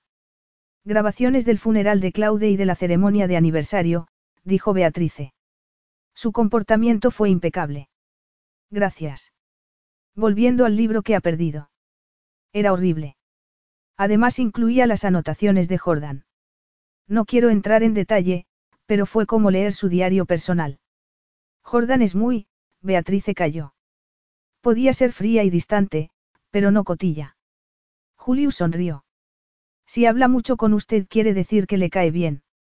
Es terriblemente indiscreta, pero solo en el círculo íntimo. En fin, concluyó Julius, el caso es que su libro mágico no me sirvió de nada. ¿Por qué usted es excepcional? En parte, sí, dijo Julius, sonriendo. Decía que debía, hablar sobre el finado, pero cada vez que lo menciono la gente inclina la cabeza y baja la mirada. Ah. Excepto usted, dijo Julius. Beatrice lo miró sorprendida, pero se limitó a preguntar. ¿Qué más decía el libro? Que en el primer año no debía tomar decisiones relevantes. Algo imposible en mi caso, puesto que inmediatamente me convertí en heredero al trono. Me instalé aquí, me asignaron más personal. ¿Qué más? Que debía compartir mis sentimientos con los demás, dijo Julius con una tensa sonrisa. Beatrice, que normalmente habría respondido con una sonrisa igualmente tensa, habría cerrado el ordenador y se habría despedido hasta el día siguiente, tomó aire y dijo. Puede intentarlo. Por favor, Julius puso los ojos en blanco. Qué descortés. Ni siquiera se daba cuenta de que estaba intentando ser amable. Así que tiré el libro al mar, concluyó, volviendo al libro de Jordan. Cómprele uno nuevo. ¿Usted cree? Dígale que tomó muchas notas en su ejemplar y que son notas privadas. Genial. exclamó Julius, aliviado. Puede ocuparse, por favor. No soy su ayudante personal. No, pero es, para, mi ayudante personal. Julius sonrió al ver que Beatrice tecleaba la búsqueda y hacía el pedido. Hecho, dijo Beatrice y le dijo lo que le debía. No tengo metálico. Hágame una transferencia. Llamaré a Tobias para que se ocupe. Déjelo en paz, Beatrice rió. Dios mío, es usted. No sabía que. Incorregible. Consentido. Insoportable. Beatrice barajó esas palabras, pero fueron otras las que se le pasaron por la mente y que no debían ser pronunciadas, menos aún teniéndolo tan cerca. Afortunadamente, él fue hacia el bar y se sirvió un whisky. ¿Quiere uno? Preguntó, como si de pronto recordara sus buenos modales. No, gracias, señor, dijo, recordando usar el título puesto que estaban en el despacho del príncipe. Y a pesar de rechazar el ofrecimiento, pensó que le gustaría aceptar la copa. Era una noche como para un whisky, aunque no supiera lo que eso significaba. ¿Estás segura? Sí. He bebido demasiado durante el fin de semana y, Beatrice quiso hacer una broma, pero él la cortó de raíz. Beatrice le importa dejar de mentir con lo de la alergia y la resaca. Los dos sabemos que ha estado llorando, al ver que Beatrice ni lo afirmaba ni lo negaba, continuó, le agradezco la oferta de que comparta mis sentimientos, pero no, gracias. Está claro que es una oferta unidireccional. Eso es injusto. Ah, sí. Julius la miró sin la menor intención de echarse atrás. Muy bien. Si vamos a hablar, ¿por qué no empieza usted? ¿Qué le pasaba esta mañana? Beatrice lo miró sin poder articular palabra. Está bien, empecemos con algo más sencillo, ¿qué tal fue el fin de semana? Beatrice permaneció callada. Así que estaba en lo cierto. No quiere hablar. Claro que quería. Desesperadamente. Tanto que, asintiendo, dijo. La amiga de la que le hablé esta mañana, se pasó la mano por el cabello. Perdimos el contacto. Todo por mi culpa. Por culpa suya. ¿A qué se refiere? Porque yo lo decidí, dijo Beatrice. Estoy segura de que le dolió mucho. Eran unas niñas. Eso no cambia nada. Era demasiado complicado explicarle que había cambiado de apellido para sobrevivir y que, haciéndolo, acababa con toda posibilidad de que Alicia pudiera dar con ella. Igual que no podía explicar por qué había tenido que empezar de cero. Este fin de semana volví a Trebordi por primera vez en diez años. Confiaba en saber que había sido de ella. No hubo suerte. La verdad es que, ni siquiera lo intenté. Pensé que igual era mejor dejarlo estar, Beatrice sacudió la cabeza, temiendo echarse a llorar. Sí, creo que, es lo mejor. De acuerdo, dijo él con amabilidad. Y cuando ella lo miró, vio comprensión en sus ojos, como si entendiera lo difícil que le había resultado compartir esa mínima información sobre sí misma. El silencio que se produjo fue una invitación a que continuara, pero Beatrice desvió la conversación de nuevo hacia él. Ahora me toca a mí hacer una pregunta. Me lo tengo merecido, dijo Julius, riendo. Adelante. Beatrice sintió en la garganta el sabor salado de las lágrimas que estaba reprimiendo. Julius la miraba fijamente y habría querido preguntarle si lo que percibía en sus ojos podía realmente ser deseo. Quería saber si, en caso de que osara acercarse, él la abrazaría, aunque solo fuera un instante. Esa habría sido su pregunta, y mientras intentaba reunir el valor de hacerla, él le sostuvo la mirada como si quisiera animarla a hacerla. Por un instante el tiempo pareció detenerse. Pero entonces Beatrice oyó una voz interior burlándose de ella y de su inexperiencia y advirtiéndole de lo único que la esperaba, el rechazo. Justo lo que más la aterraba en la vida. Así que parpadeó, se retiró del borde del abismo al que se había asomado y trató de pensar en una pregunta. ¿Qué promesa? Disculpe. Julius frunció el ceño, desconcertado. ¿A qué promesa se refería su madre esta? La atmósfera de intimidad se disolvió bruscamente. Sabe que no puedo contestar esa pregunta. Beatrice no podía creerse que la hubiera hecho, aun cuando fuera más segura que la que se le había pasado por la cabeza inicialmente. Había estado a punto de intentar besarlo, de revelar su más íntimo deseo. Por eso mismo, en lugar de echarse atrás, replicó airada. Es usted quien no quiere hablar, señor. Con la mente nublada, fue hasta el escritorio de Jordan. Sentía una peculiar mezcla de enfado hacia sí misma por haberle hecho aquella confidencia, horror por lo cerca que había estado de bajar la guardia y vergüenza por hacer una pregunta tan inapropiada. Apagó el ordenador y empezó a meter sus cosas en el bolso. Hizo una pausa y miró alrededor diciendo. Yo he contestado su pregunta, señor. Usted la mía, no. Julius la miró sin el menor remordimiento, observándola mientras, como de costumbre, recuperaba sus posesiones con gesto airado, como si no quisiera dejar rastro tras su partida. Era la primera vez que al menos sí contaba algo personal. Pero una anécdota de infancia sobre una amiga no podía compararse con lo que quería que él le contara. Era Beatriz estúpida o no conocía las reglas básicas de la interacción social. Puesto que la primera opción estaba descartada, tenía que ser la segunda opción. ¿Cómo era posible? Beatrice salió del despacho con el bolso al hombro y paso decidido. La mujer que ponía firmes a todos, que prefería comer sola junto al lago y que declinaba las invitaciones de sus compañeros de trabajo, no sabía cómo mantener una conversación amigable. Se enfrentaba a la prensa y era fantástica como compañía en un ambiente hostil, pero no sabía qué hacer con una tarta de cumpleaños. Julius se dio cuenta en aquel instante de que, efectivamente, Beatrice era incapaz de interactuar en el día a día. Beatrice, la llamó. Aunque seguía molesto por la pregunta, ya no estaba enfadado, ni siquiera le enfadó que lo ignorara. Espere. Dijo, dándole alcance. ¿Para qué? Estábamos hablando. No es verdad, ella sacudió la cabeza. La próxima vez le haré la pregunta por escrito para ver si la aprueba. Julius tuvo que morderse el labio para no sonreír. ¿Cómo era posible que su coordinadora de prensa fuera un desastre comunicándose? Beatrice, uno no va directo a la yugular. ¿Qué? Cuando quiere saber algo de otra persona, algo que puede ser, espinoso, incómodo o personal, uno no se lanza a la yugular. Yo le he hablado de mi amiga. Es verdad, admitió él, pensando que iba en el buen camino. Pero me he dado cuenta de que prefería dejar el tema y lo he respetado, aunque intuyera que había más de lo que decía. Beatrice tragó saliva y él siguió. No estamos en una reunión, Beatrice. No tiene que pasar al ataque. Sus palabras empezaban a cuajar y lo peor de todo era que Beatrice sabía que tenía razón, aunque menos de la que él creía, porque Julius no era consciente de lo que representaba para ella haberle hablado de Alicia. Aún así, su pregunta había sido completamente inapropiada. Cerró los ojos. ¿Lo entiende? Preguntó él con dulzura. Ella asintió y abrió los ojos. Lo entiendo, la próxima vez debo ser más sutil.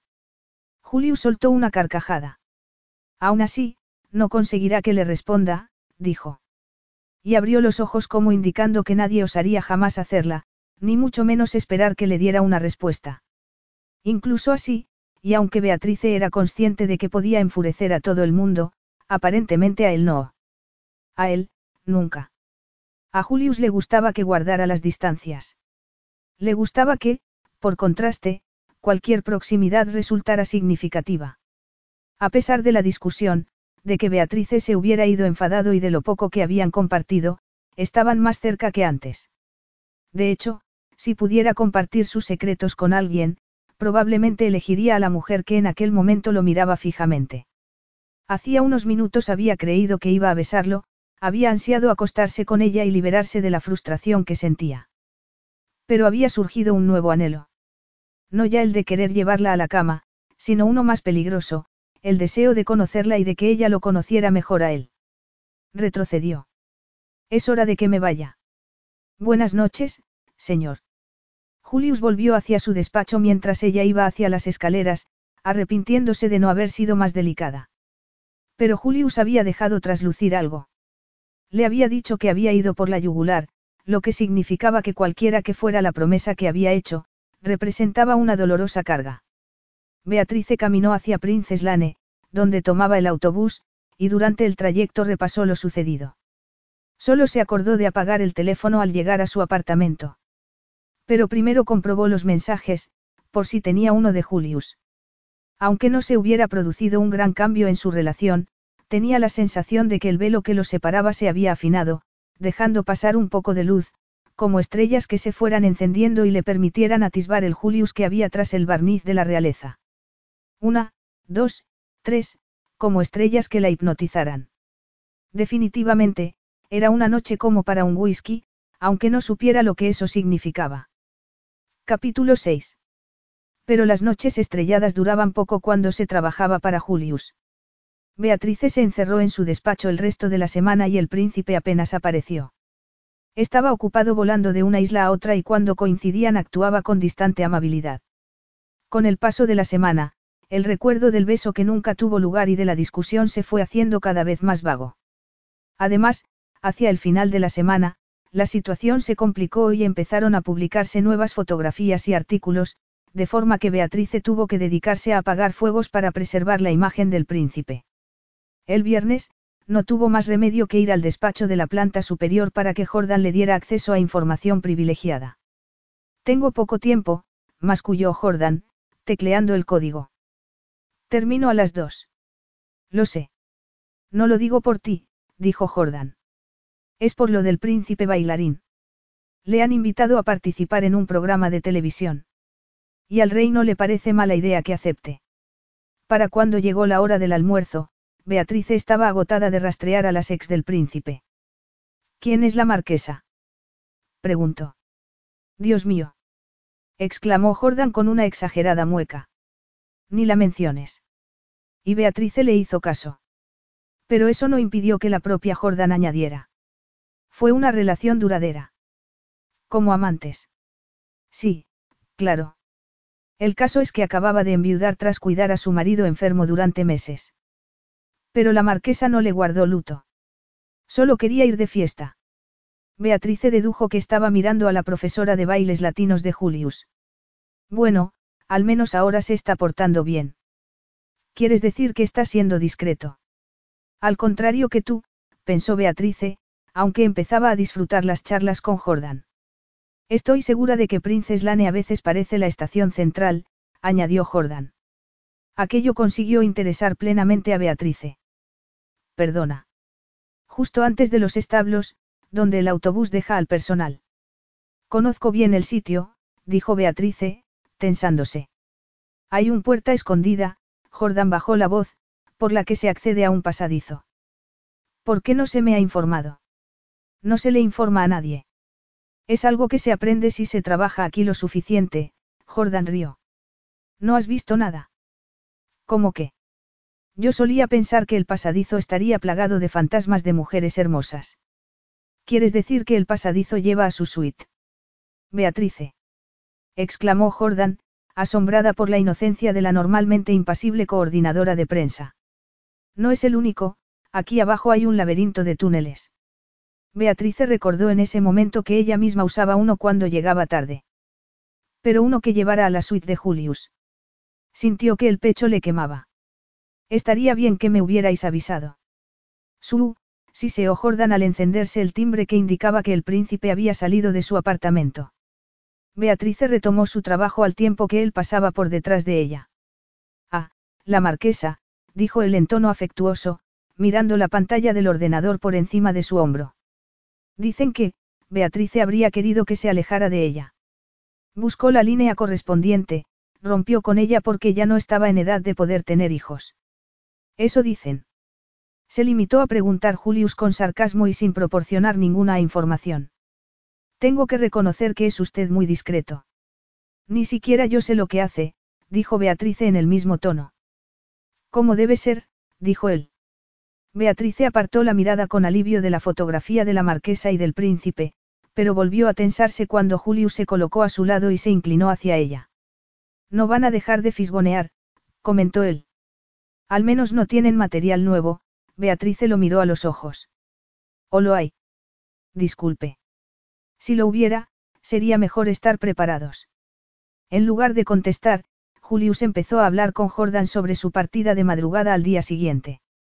Pero aunque él la ignorara, Beatrice no podía ignorarlo a él, su muslo pegado al escritorio, una mano cerca de la de ella.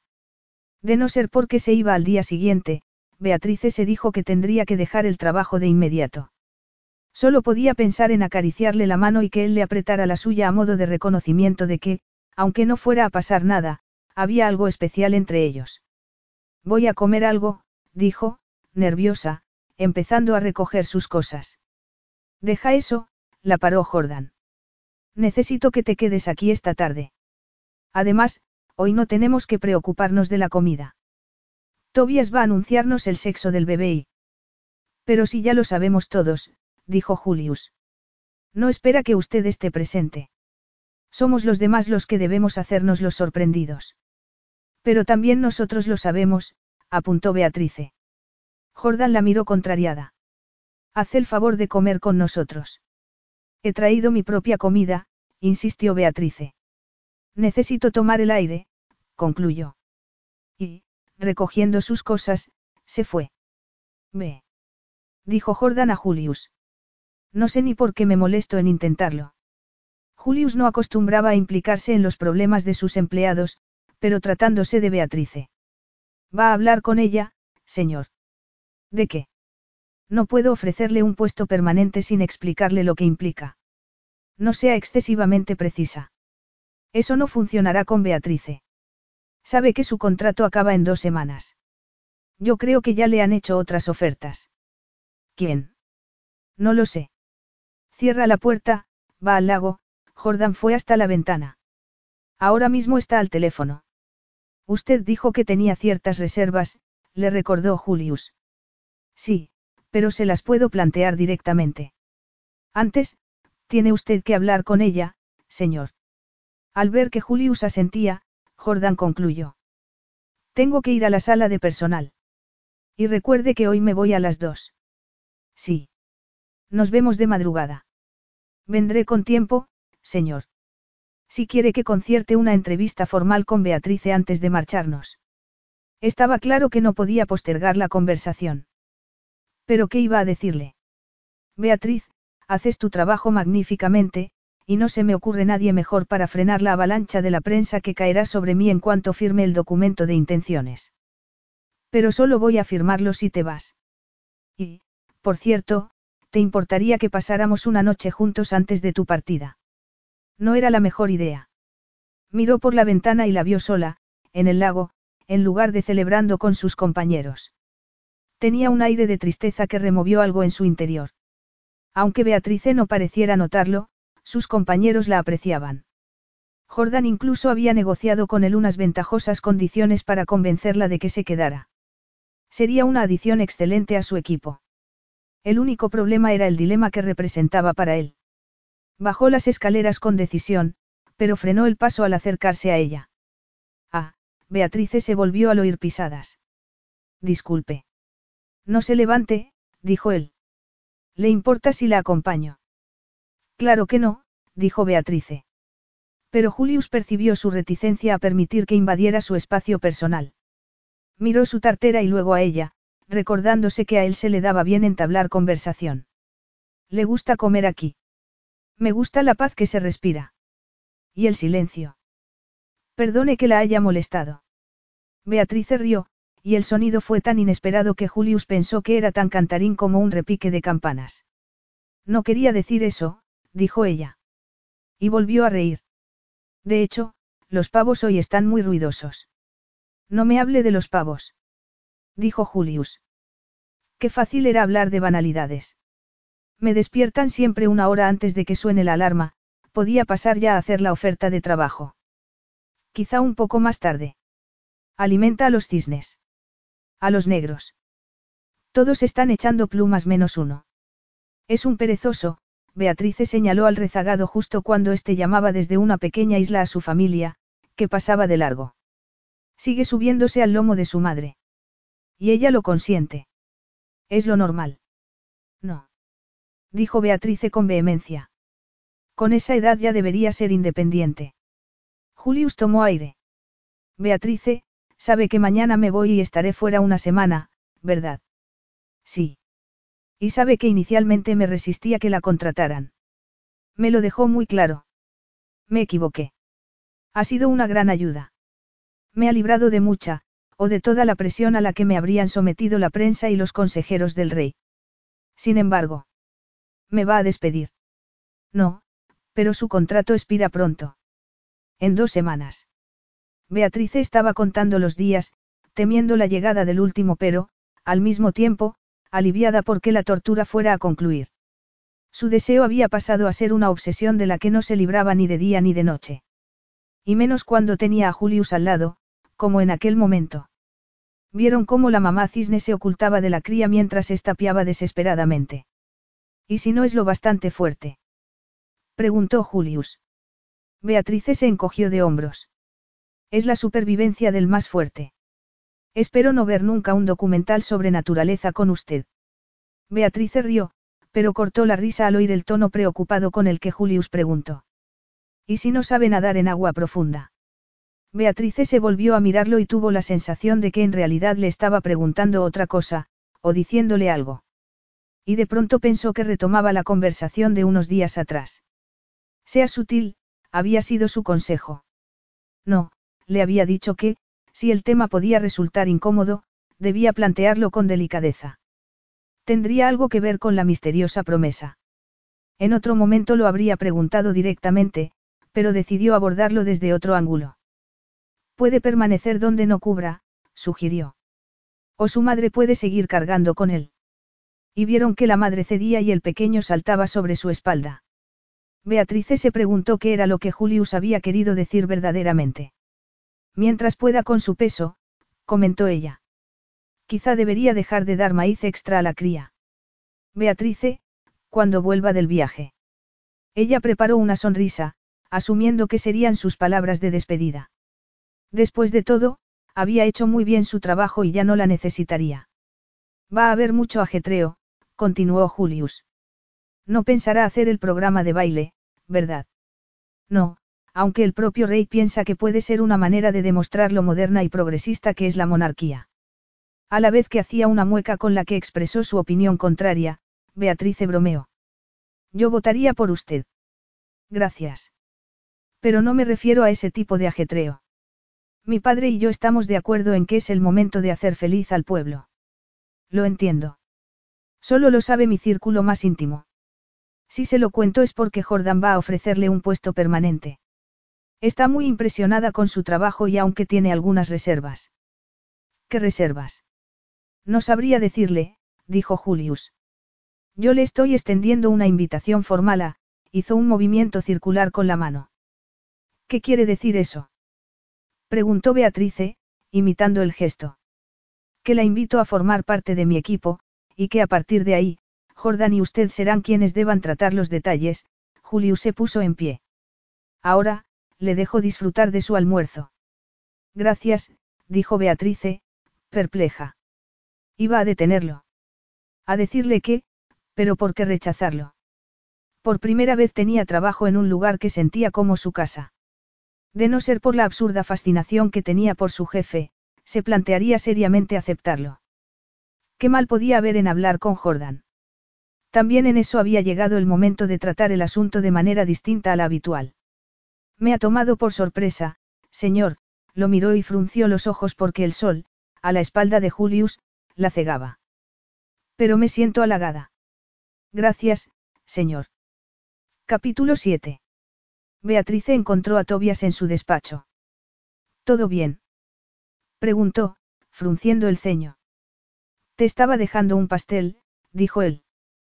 Como no has podido venir, sonrió. Estamos esperando un niño. Enhorabuena. exclamó Beatrice. El entusiasmo de Tobias era contagioso, y Beatrice no pudo evitar sonreír mientras le enseñaba la ecografía y hablaba de Esther. Irá a la fiesta de las flores, comentó. ¿Y tú? No creo.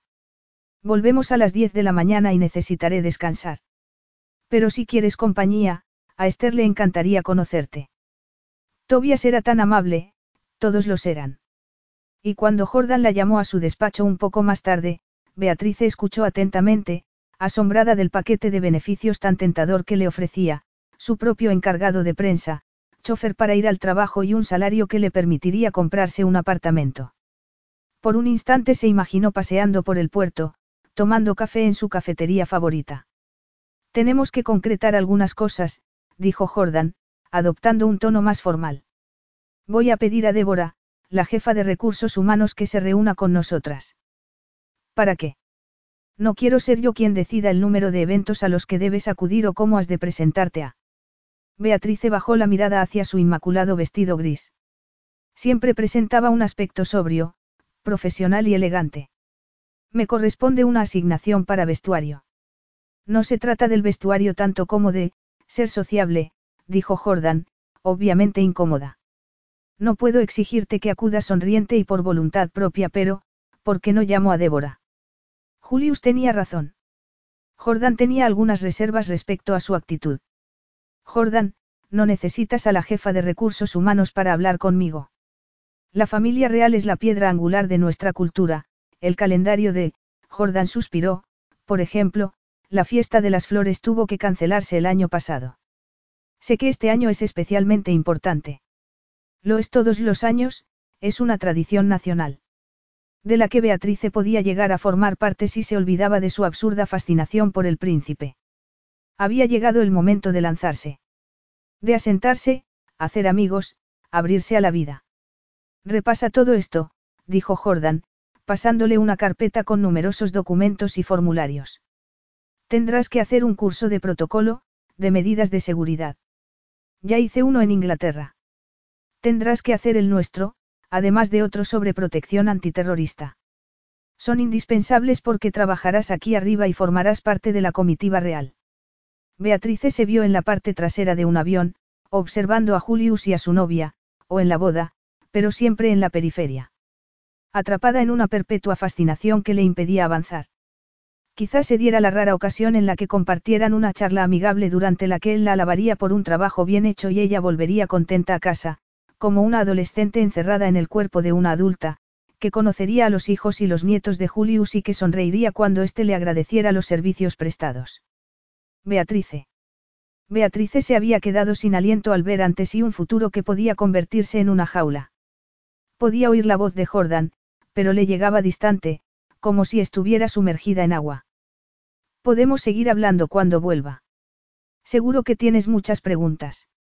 La verdad es que no, Beatrice rectificó la frialdad que percibió en su propia voz. Me siento halagada, pero no quiero hacerte perder el tiempo. Beatrice. Jordan vio que Beatrice se había quedado mirando la hoja sobre controles de seguridad y creyó que había algo que la preocupaba. ¿Cómo iba a imaginarse que lo que temía era tener que acompañar al príncipe el resto de su vida? Sé lo de tu cambio de apellido, no tienes por qué inquietarte, dijo para tranquilizarla. Beatrice la miró enarcando las cejas y Jordan aclaró, tuvimos que someterte a una investigación antes de contratarte. Claro. Beatrice vio la carpeta con su documentación delante de Jordan y se preguntó si sabría que era uno de los bebés abandonados entre Bordi. Prefiero contratos temporales, dijo entonces en tono conclusivo. Pero muchas gracias por la oferta. ¿No quieres pensártelo? No. Lo lamento mucho. Gracias, Beatrice suspiró. Se me dan fatal los eventos sociales, cambió de tema, ¿a qué hora te vas? Ahora, dijo Jordan, reuniendo los documentos. Puedes quedarte aquí esta tarde. Claro. No creo que el príncipe te necesite, Jordan desconectó su ordenador y dejó a Beatrice con acceso restringido. Me mantendré en contacto. Bueno, menos el fin de semana y después de las cinco, Jordan sonrió. Sé que no te gusta que te llamen fuera de las horas de trabajo. En una emergencia, puedes llamarme a mi número privado. Si hay una emergencia, Beatrice, dudo que te llame a ti. Beatrice supo que no tenía sentido que le doliera el comentario. Después de todo, solo estaba allí temporalmente. Tengo que irme, dijo Jordan. Por un instante, Beatrice tuvo el impulso de retenerla y decirle que había cambiado de opinión respecto a la oferta, pero se contuvo. Intentó trabajar, pero casi todo a lo que intentaba acceder le devolvía un mensaje de, acceso limitado. También eso le dolió. Aquel día todo le resultaba doloroso. Finalmente dio con una versión de la agenda del príncipe y se esforzó por no darse por enterada cuando vio que él salía de su apartamento a las cinco de la tarde. ¿Dónde está todo el mundo? preguntó Julius desconcertado. Preparándose para el viaje. Jordan. Beatrice tomó aire para no replicar con impaciencia que su ayudante personal volvería de madrugada. Ah, sí, se contestó él mismo. Me ha dicho que se marchaba antes de lo habitual. Beatrice alzó la mirada y se arrepintió al instante al ver al príncipe recién afeitado, pero sin chaqueta, con la corbata aflojada, la camisa por fuera de los pantalones y descalzo. Nunca lo había encontrado tan irresistible. Hasta sus pies eran bonitos. Se produjo un silencio tenso, o así lo sintió ella. Los sentimientos que estaban pugnando por escapar de la piedra que palpitaba en su pecho eran tan dolorosos como los que llevaba años ignorando. En un intento de actuar con normalidad, le transmitió los mensajes de Jordan. Y terminó la lista. La reina Teiria quiere hablar con usted antes de que se marche. Gracias, dijo él. Ha hecho el equipaje. Beatrice intentó mantener una conversación natural. Solo me queda limpiar las botas, tienen que estar relucientes para mañana por la noche, en Orón. Entonces será mejor que termine, dijo Beatrice, volviendo a mirar la pantalla. Entonces se dio cuenta de que, como de costumbre, no había entendido la broma. No está limpiándose las botas, ¿verdad? No. Ni haciendo el equipaje. No, dijo Julius, sirviéndose un whisky. Julius miró a Beatrice y encontró encantador que estuviera un poco despeinada. Percibió que había algún otro detalle distinto que tenía que ver con cierto desaliño inhabitual en ella, pero no supo identificarlo. Como siempre, iba de gris, sin joyas, lápiz de labios neutro. Aún así, estaba diferente. ¿Ha hablado Jordan con usted? Sí. Me ha pedido que trabajara aquí el resto de la tarde, pero si le molesto puedo volver a mi despacho. Me refería a si le ha propuesto que se una al equipo. Sí, Beatrice volvió la vista a la pantalla. Creo que debería hacer esta entrevista. Solo habrá cachorros y ponis. ¿Qué entrevista? Le hablé de ella la semana pasada y aceptó hacerla. ¿Para qué, si no tengo cachorros y dejé de montar en ponis hace 20 años? Para proyectar una imagen cálida y tierna. Julius no quería hablar de entrevistas, sino averiguar en qué pensaba su temperamental empleada. Entonces Jordan le ha ofrecido el trabajo. Sí. Beatrice se quedó pensativa y por primera vez vio las ventajas de ser tan reservada respecto a su vida privada. Tengo que pensarlo mucho. Y hablarlo con mi pareja, claro. Fue como si un látigo restallara en el aire y fuera ella quien lo sujetaba. Beatrice vio a Julius enarcar una ceja tal y como hacía cuando se tensaba, y sintió un inmenso alivio. Porque en aquel instante supo que no eran imaginaciones suyas, que también él sentía algo, fuera lo que fuese. Atracción. Deseo. Sin saber cómo y aunque no tuviera ninguna evidencia, estaba segura de que Julius estaba haciendo un esfuerzo para permanecer en el otro lado de la habitación en lugar de acercarse a su escritorio. Fue reconfortante verle apretar los dientes y luego forzar una sonrisa amable. Sabía que estaba siendo cruel, como lo había sido ocasionalmente de niña, pero dado que ella iba a dejar pasar el trabajo de sus sueños, un hogar y futuros amigos, se dio permiso para serlo. Hablaré con él el fin de semana, añadió. Claro. Beatrice notó la tensión en la voz de Julius y sonrió para sí al tiempo que solicitaba el envío de una camada de labradores para la sesión fotográfica. La alternativa era echarse a llorar y no estaba dispuesta a hacerlo. Será mejor que me vaya, dijo entonces. Muy bien. Beatrice recogió todos sus objetos y, colgándose el bolso del hombro, dijo, tal y como acostumbraba a hacer antes de marcharse. Recuerde, no se meta en líos. Hace tiempo que no me meto en ninguno. Beatrice supo que debía marcharse, pero no pudo evitar lanzarle una pequeña indirecta. Me refiero a cualquier tipo de lío. ¿Qué quiere decir? Preguntó él, entornando los ojos. Nada. Despidiéndose con la mano, fue hacia el corredor, consciente de que había cometido un error. Julius no iba a dejarlo estar. ¿Qué quiere decir? Beatrice se detuvo. Tomó aire y, antes de volverse, rezó para que su rostro no reflejara lo alterada que estaba. Sé lo del pasadizo secreto que conduce a sus aposentos. Ah, sí. Solo quería decir que, ya que la firma del documento de intenciones es inminente, debe ser extremadamente cauto. Y yo que creía que estaba limpiando mi imagen, no espiándome. Tiene razón, no debía haber dicho nada. ¿Y por qué lo ha dicho? Julius vio que Beatrice tomaba aire, abría la boca y la cerraba sin decir palabra. Y de pronto descubrió la diferencia que no había sabido definir, aquellos pálidos ojos azules estaban velados, pero no solo por el deseo. Beatrice estaba enfadada por no poder evitarlo, por no ser capaz de dominarlo como una profesora con un silbato que exigiera a sus sentimientos que volvieran a ponerse en fila, en orden. Pero el orden no podía ser restaurado. Tengo que irme, dijo Beatrice. Su vuelo sale muy temprano. Ahora me manda a la cama.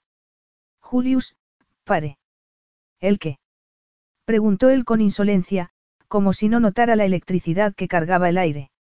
Beatrice se reafirmó en que sería imposible soportar aquello cada día de su vida laboral. Estaba enfadada, pero no con él, sino consigo misma por no poder dejar de desearlo. Y de pronto ni pudo ni quiso contenerse. No tengo pareja con la que hablar de la oferta. Solo intentaba rechazarla con amabilidad. ¿Cuál es el motivo real? Créame, no quiere saberlo. Créame, si quiero saberlo. A pesar de su inexperiencia, Beatrice sabía que lo que dijera a continuación podía significar la despedida o la cama, y quería que fuera lo segundo. Ansiaba ser la mujer segura de sí misma que él creía que era. Solo por una noche. Solo por probarlo. Y así poder pasar página. Pero además, si estaba enfada con él. Y, de pronto, todos los sentimientos reprimidos emergieron en un torrente. Muy bien, estoy harta de verlo en fotografías y leer sobre su vida sexual, mientras finge comportarse. Yo no finjo.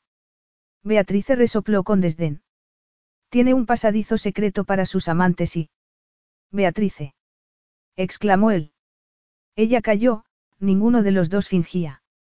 Julius deslizó la mirada desde sus labios a sus ojos y tomó un mechón de su cabello entre los dedos. No hubo contacto de piel, pero el gesto fue de una perturbadora intimidad. Julius dejó el vaso en una mesa y posó la mano en la mejilla de Beatrice. Me ha ordenado que tenga cuidado. Sí. Mi coordinadora de prensa me ha dicho que no cometa indiscreciones. Beatrice sabía que debía irse, quitarle la mano e insistir en que se comportara. Pero sentía que compartían el aire que respiraban, estaba clavada en el suelo. Julius debía pensar que sabía lo que estaba haciendo. En parte, era verdad. Había aprendido a sonreír para él y fue lo que hizo en aquel momento. Como había hecho tantas veces en sueños, también tomó la punta de su corbata entre los dedos y acarició la seda a la vez que decía. Puede que perdone solo una. Julius le quitó el bolso del hombro y lo dejó caer al suelo. Se suponía que un primer beso era tentativo, pero Beatrice supo que Julius no sabría que era novata porque actuó sin pensar, solo movida por el placer de los labios de él rozando los suyos. Inclinó la cabeza a un lado buscando su boca mientras él deslizaba los labios por su mejilla, por sus ojos, y bajaba por su cuello, como saboreándola. Oh, Dios. Dijo él. Entonces la sujetó por las caderas y ocultó el rostro en el hueco de su cuello, aspirando su aroma. Quiero más, añadió con voz ronca. Y sus labios atraparon los de ella, que los entreabrió para dar acceso a su lengua perfumada de whisky. Beatrice suspiró al sentir el contacto, el sabor de su primer beso, el suspiro hizo prender algo en ambos, haciendo que el beso se volviera más exigente, más profundo. Ella enredó los dedos en el cabello de Julius y se encontró presionada contra la pared. Él le tomó las manos y se las sujetó mientras seguía besándola.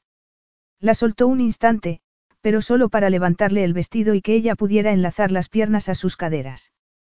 Entonces caminó hacia la puerta y Beatrice supo que la llevaba a la cama, pero a los pocos pasos empezó a deslizarse hacia abajo y cuando sintió su erección, se dio cuenta de que todas aquellas semanas reprimiendo aquel deseo habían sido absurdas, porque nada habría podido parar lo que finalmente estaba sucediendo. Ni siquiera iban a llegar a su dormitorio.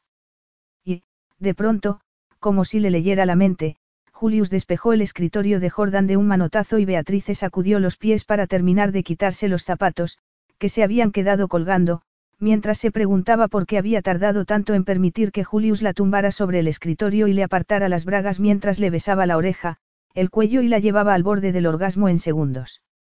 Aquí no. Fue Julius quien quiso frenarse mientras ella alzaba las caderas para ayudarlo a que le retirara las bragas.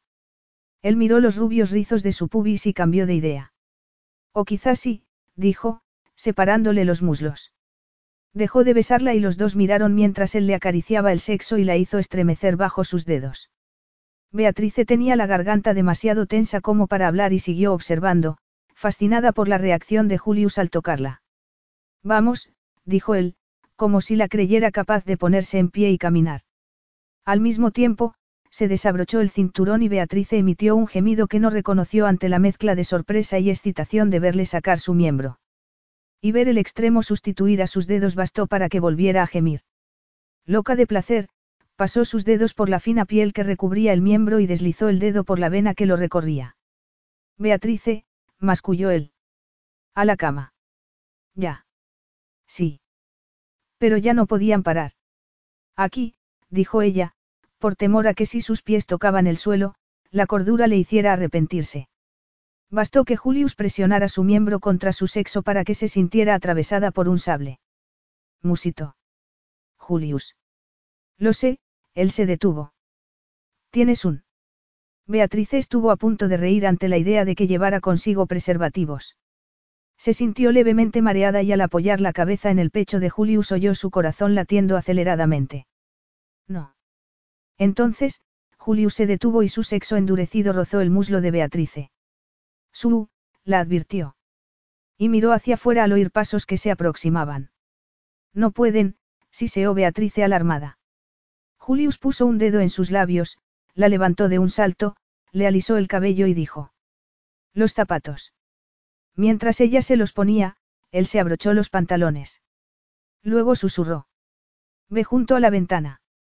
En lugar de hacerlo, Beatrice se agachó para intentar recoger lo que se había caído del escritorio. Déjalo, dijo él. Pero al menos recogió sus bragas y se las dio.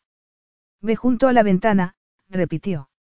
Beatrice obedeció y miró hacia el lago, apretando su ropa interior en la mano como si fuera un pañuelo. Contemplando el agua y el abedul mecido por la brisa, intentó contagiarse de la calma del paisaje. Signorina. Beatrice se volvió y sonrió al guarda. Él asintió con la cabeza, pero frunció el ceño al ver los objetos tirados en el suelo. Ella intentó pensar en una explicación, pero entonces el guarda vio a Julius sentado al escritorio, fingiendo que escribía, y se limitó a poner los ojos en blanco, en un gesto de complicidad hacia Beatrice, antes de seguir su ronda. Beatrice bajó la mirada a su ropa, temiendo que su aspecto la hubiera delatado. Estás completamente normal, dijo Julius. No era así como ella se sentía. Estaba acalorada y anhelante. Volverá en unos minutos, advirtió Julius. ¿Cómo le explicó lo de las carpetas por el suelo? No diciendo nada, Julius se encogió de hombros y siguió haciendo que escribía en el escritorio donde acababa de estar a punto de poseerla. ¿Y dónde se habría dado cuenta de que era virgen? Beatrice tomó aire para calmarse. Debía decírselo. ¿Cómo? Podía imaginar la mirada de perplejidad de Julius al descubrir que el rollo de una noche del que quería disfrutar iba acompañado de un himen y que podía requerir un poco de, delicadeza. No, miró de nuevo hacia el escritorio en el que por primera vez en su vida había sabido lo que era el placer y decidió no pensar más allá. Se oyeron pisadas acercándose y Beatrice sonrió al guarda, que inclinó la cabeza cuando pasó de largo. Por fin, dijo Julius cuando se hizo el silencio. Acercándose posó las manos en la cintura de Beatrice y dijo, me alegro de que nos haya interrumpido. Beatrice se ruborizó. ¿Por qué? ¿Por qué no es así como quiero que lo hagamos? dijo él. Y le pasó su chaqueta y su bolso. Vamos, tenemos que acudir a una reunión. Beatrice se puso la chaqueta. Con una condición, dijo, mientras iban hacia la residencia de Julius. Una noche. Nada de desilusiones, ni de arrepentimientos. Solo una noche. Julius tecleó el código de acceso, la tomó de la mano y la guió al interior. Era la primera vez que Beatrice veía su residencia privada. Tenía techos altos y el suelo de mosaico. Una alfombra color esmeralda cubría un corredor que a Beatrice le pareció eterno. Espera aquí, dijo él. Voy a asegurarme de que no hay nadie. ¿Quieres decir alguien del servicio? Hay un ascensor privado. Podrían estar preparando mi cama, explicó él. Julius, no pueden vernos. Lo sé, él la llevó hacia una salón. ¿Cuál era la condición? Así que la había oído. Solo esta noche, al ver que Julius hacía un leve gesto de contrariedad, Beatrice añadió, nada de repeticiones, ni de escondernos por los rincones cuando vuelvas del viaje. Solo, esta noche, repitió. No podía convertirse en su último escándalo, además, tenía que proteger su propia reputación. No hagas promesas que no puedas cumplir. Julius le dedicó una sonrisa que le advertía de que podía arrepentirse de sus palabras, pero Beatrice se creía capaz de mantenerse firme en sus decisiones. Espera aquí, dijo él. Enseguida vengo. Beatrice se quedó en mitad de la sala, diciéndose que había hecho bien al dejar las cosas claras. Una noche era mejor que ninguna. Y, dada su profesión, no tenía la menor fantasía de la posible redención de un playboy. Miró a su alrededor, apreciando los mullidos sofás y sillas, la música suave que sonaba de fondo y los papeles extendidos sobre una mesa. Aquel era el espacio privado de Julius, como lo ponían de manifiesto las bonitas obras de arte y fotografías familiares que lo decoraban, en lugar de los retratos formales del resto del palacio. Resultaba extraño ver al rey riendo con sus hijos y con la reina. También vio la fotografía de Julius recién nacido. Claude estaba echado en la cama con aspecto aburrido, Jasmine se abrazaba a su madre y el rey contemplaba sonriente al nuevo bebé. Solo entonces fue Beatrice consciente de que eran una familia como las demás. Tomó una fotografía de los tres hermanos. Julius debía de tener 15 años. Claude estaba muy serio, y Jasmine, sonreía tanto que Beatrice tardó en darse cuenta de que tenía una venda en la cara y un tubo metido en la nariz. Observó sus prominentes clavículas y sus pálidas y venosas manos, y se dio cuenta de que Jasmine había estado muy enferma. Era ella la frágil cría de cisne. Era eso lo que Julius había intentado decirle al borde del lago. ¿Tendría alguna relación con la promesa que había hecho? Al plantearse que el rechazo de Julius a cambiar la línea sucesoria no se debía a una cuestión de su propio ego, sino al amor por su hermana, a su deseo de protegerla, Beatrice se sintió culpable. Julius tenía que cumplir su palabra y proteger a su frágil hermana. Pero ¿por qué no podían dejar de agobiarlo y bombardearlo con exigencias constantes para que asumiera el papel de su hermano y se casara? Beatrice se sobresaltó al oír la puerta. Era Julius, y se dio cuenta de que lo veía con otros ojos, que ya no podría volver a verlo como antes del descubrimiento que acababa de hacer. Hola, dijo él con una deliciosa sonrisa. Nadie va a molestarnos. Le tendió la mano y Beatrice la tomó como si fuera un salvavidas porque, de pronto, la alfombra verde se convirtió en un puente en suspensión que la conducía a un mundo de aventuras y misterios. El dormitorio estaba decorado en tonos oscuros, con una alfombra color bruma. Julius presionó un botón y unas densas cortinas cubrieron las puertas de cristal que daban a la terraza. Al mismo tiempo, se encendió una luz tenue, como un atardecer de verano. Quítate la chaqueta, dijo Julius. Y Beatrice lo hizo con una sonrisa, deleitándose en la idea de que no se había equivocado, de que Julius también se sentía atraído por ella. En aquel momento la observaba de una manera distinta. Sus ojos la recorrían codiciosos, desnudándola. Y ella no tenía que bajar la mirada o negar que también ardía en deseo. Los zapatos, dijo él. Y ella se quitó las bailarinas. Sin un ápice de la timidez que habría esperado sentir, Beatrice se irguió y caminó hacia él. Me molesta tu corbata, dijo, rozando el nudo medio deshecho. Quítamela.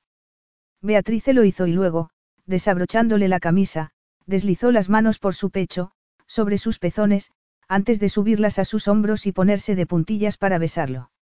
Él se quitó la camisa mientras se besaban y le bajó la cremallera del vestido con un gemido de impaciencia. Levanta los brazos, dijo él. Y le desabrochó el sujetador. Beatrice se estremeció bajo sus caricias. Julius cubrió sus senos y luego bajó las manos hasta sus nalgas, masajeándolas como si fueran dos frutas maduras al tiempo que presionaba su sexo contra su vientre. Y entre todas las sorpresas que Julius se estaba llevando, aquella fue quizá la más llamativa pues cuando había imaginado a Beatrice desnuda, tal y como había hecho a menudo, no había pensado que fuera tan suave y voluptuosa. Pensó que había desvelado un enigma, como si fuera la única persona que hubiera podido disfrutar del trasero y de los senos firmes que ocultaba el habitual vestido gris. En la intimidad, Beatrice era mucho más acogedora que la mujer arisca que trabajaba para él. En aquel momento, tras besarle el pecho y los pezones, ella volvió a ponerse de puntillas y a rozar con sus labios los de él, y Julius pensó que era tan hermosa como la flor de un cactus espinoso que, como ella, florecía solo por una noche. Me gusta, musitó Beatrice refiriéndose al sabor salado de su piel y a la curva de sus nalgas. Julius la separó de sí. Échate, dijo. Y la tomó en brazos para ayudarla. La cama era tan grande como el despacho de Beatrice. Ella se incorporó sobre los codos y se deleitó en la contemplación del cuerpo de Julius y en unas caderas que parecían demasiado estrechas como para soportar el sexo que emergía entre ellas. Julius era puro músculo, pero estilizado. Y cuando dio media vuelta para ir a su vestidor, contempló sus firmes nalgas y su fuerte espalda. Me encanta tu perfume, dijo él mientras cubría su miembro con un preservativo. No llevo ninguno. Usas un jabón horroroso. Vaya, Beatrice hizo una mueca. Pero lo bueno es que el olor desaparece y queda solo tu esencia. Ah. Julius gateó hacia ella sobre la cama, mirándola con voracidad. Primero le besó un seno, luego le mordisqueó el pezón. Beatrice intentó incorporarse, pero se lo impidió una intensa punzada de placer. Julius succionó con fuerza, lo soltó y volvió a succionar. Con la mano acarició y pellizcó el otro pezón. Sí, musitó ella. Y Julius fue deslizándose hacia abajo, besándola, hasta llegar a su vientre, que se contrajo en anticipación de que siguiera su recorrido. Relájate, dijo él, metiendo la mano entre sus muslos. Luego se incorporó sobre las rodillas y le separó las piernas. Beatrice jamás había imaginado que pudiera estar tumbada, sintiendo el aliento caliente en su sexo de un atractivo príncipe mientras le acariciaba el vello púbico y le hacía reír al decir que, allí estaba su verdadero aroma. Pero la risa se le cortó en seco porque él introdujo la lengua en su interior mientras le acariciaba los muslos con los dedos. Beatrice alzó la cabeza inicialmente, pero la bajó y levantó los brazos por encima de la cabeza, buscando algo a lo que asirse. Habría querido arquear las caderas, pero Julius la presionaba contra la cama por las caderas. Sentía una muda queja acumulándose en su garganta, la negativa a sucumbir a su boca y, sin embargo, se retorcía de placer bajo él. Julius, susurró jadeante. Beatrice no sabía qué hacer. Habría querido empujarlo, pero adoraba lo que le hacía sentir. Y cuanto más se prolongaban las íntimas caricias, más se sentía como si cayera al vacío, como si solo existieran las sensaciones que volvían una y otra vez, hasta que el aluvión de placer mitigó cualquier rastro de vergüenza. Julius gimió y la saboreó. Y Beatrice sintió el placer multiplicarse. Julius. Él mantenía las manos en la parte alta de sus muslos, su lengua percutía con insistencia, y Beatrice por fin se entregó a la presión que había ido acumulándose en su interior. Pero no pareció ser bastante para Julius. La sujetó por las caderas y se adentró más profundamente en ella, exigiéndole más. Beatrice basculó la cadera y dijo con voz ronca. Te quiero ahora. Julius la miró y pareció sorprendido de que, incluso al borde del clímax, mantuviera el control. Y cuando trepó hacia arriba, Beatrice volvió a marcar el paso. Despacio, dijo. Tranquila, contestó él. Pero los dos sabían que él no seguía las reglas, que ella no le dictaría qué hacer y que él no consentiría que no se entregara completamente o que fingiera que ya había llegado al clímax. Beatrice podía haberse planteado si había cometido un error, pero cualquier duda quedó ahogada por la certeza de que había elegido bien. No había ningún otro hombre con el que pudiera sentirse cómoda desnuda, o en el que confiara tanto. Así que cada nervio, cada célula de su piel le decían que estaba haciendo lo correcto. Los labios de Julius sabían un poco a su sexo y Beatrice estuvo a punto de reír porque, sí, por debajo del jabón olía a almizcle y a limón. Fue un beso deliciosamente lento. Julius apartó las almohadas de manera que la cabeza de Beatrice descansó sobre el colchón. Luego le separó las piernas y se colocó sobre ella. Te deseo tanto, musitó ella. Y yo a ti, dijo él. Julius estaba listo para penetrarla, para sumergirse en ella, pero se encontró con una inesperada resistencia. Se echó hacia atrás y volvió a intentarlo. Beatrice fue a besarlo, como si quisiera distraerlo y que no se diera cuenta de que tenía una virgen en su cama. Julius echó la cabeza hacia atrás y fue consciente de que era el único hombre que había visto aquel delicioso cuerpo bajo el vestido holgado, el único que había visto florecer aquella exquisita flor. La miró a los ojos y sonrió con complicidad al tiempo que ella suplicaba jadeante. Por favor. Julius empujó con determinación. De la garganta de Beatrice brotó un grito, pero ella lo contuvo, cerrando los labios mientras Julius la observaba atentamente. Deteniéndose para dejar que sus músculos se adaptaran a él, luego se meció suavemente mientras ella le susurraba que estaba bien, que podía seguir. Como si sentirse observada se le hiciera insoportable, Beatrice se cubrió los ojos con el brazo, pero él se lo retiró, diciéndole con la mirada que era demasiado tarde para intentar ocultarse. Beatrice descubrió entonces que solo había probado una fracción de lo que iba a experimentar, porque en aquella ocasión, cuando él se retiró y ella creyó que sabía lo que la esperaba, él se adentró profundamente y Beatrice pensó que se iba a partir en dos. Dejó escapar un grito desesperado. Él juró entre dientes y se detuvo, pero ni siquiera por consideración hacia ella, sino porque, tal y como le dijo, estaba intentando no eyacular. Se miraron en silencio, como en suspenso. Y cuando Julius volvió a moverse, también lo hizo el dolor, aunque amortiguado, y Beatrice ya no contuvo sus gemidos. Julius continuó meciéndose, lenta pero continuamente. Inicialmente Beatrice no pudo separar la mezcla de dolor y de placer, pero el dolor fue desapareciendo, como si Julius lo ahuyentara con cada uno de sus embates. Él le tomó una pierna y, flexionándole la rodilla, se la levantó. A Beatrice le gustó tanto la sensación que colocó igual la otra. Julius cerró los ojos, empujó y retrocedió lentamente, jadeando y contrayendo el rostro. Beatrice anhelaba verlo, pero cerró los ojos, ya no para esconderse, sino para dejarse llevar plenamente por las sensaciones. No pares, suplicó jadeante, al tiempo que se asía a las nalgas de Julius y basculaba las caderas. Dios, gimió. Habría querido que el tiempo se detuviera para poder recuperar el aliento y liberar la presión que sentía entre los muslos y en su interior, pero entonces se dio cuenta de lo contenidos que habían sido sus gritos. Porque en aquel momento era Julius quien reprimía los suyos y ya no había en su respiración la mínima regularidad, sino un ritmo aleatorio e imparable. Era el momento de que él perdiera el control. Julius se alzó sobre los antebrazos y se movió más rápido. Ella lo miró con un placer intensificado al sentir su anhelo, su creciente frenesí.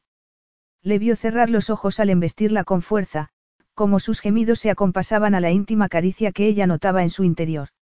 Julius, susurró. Y al alzar las caderas hacia él, sintió un placer casi insoportable, como si un rayo le recorriera la columna sacudiéndola de la cabeza a los pies, y tuvo el impulso de huir, de contener aquello que Julius había liberado. Pero Julius la sujetó, pidiéndole, exigiéndole más, hasta que Beatrice gimió desesperadamente, pero aún incapaz de dejarse ir.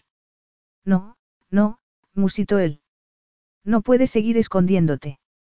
Beatrice se dio cuenta de que estaba llorando, pero no de tristeza o desesperanza.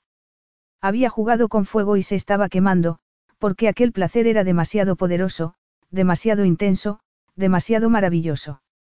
Se enzarzaron en una batalla.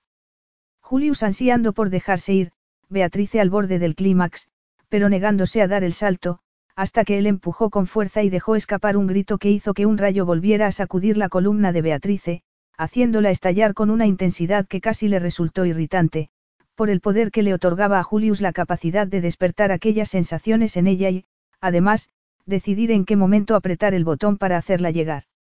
Lentamente, después de acariciarle el vientre, Julius se echó sobre el costado. Beatrice sabía que la estaba mirando, pero mantuvo los ojos cerrados, respirando agitadamente.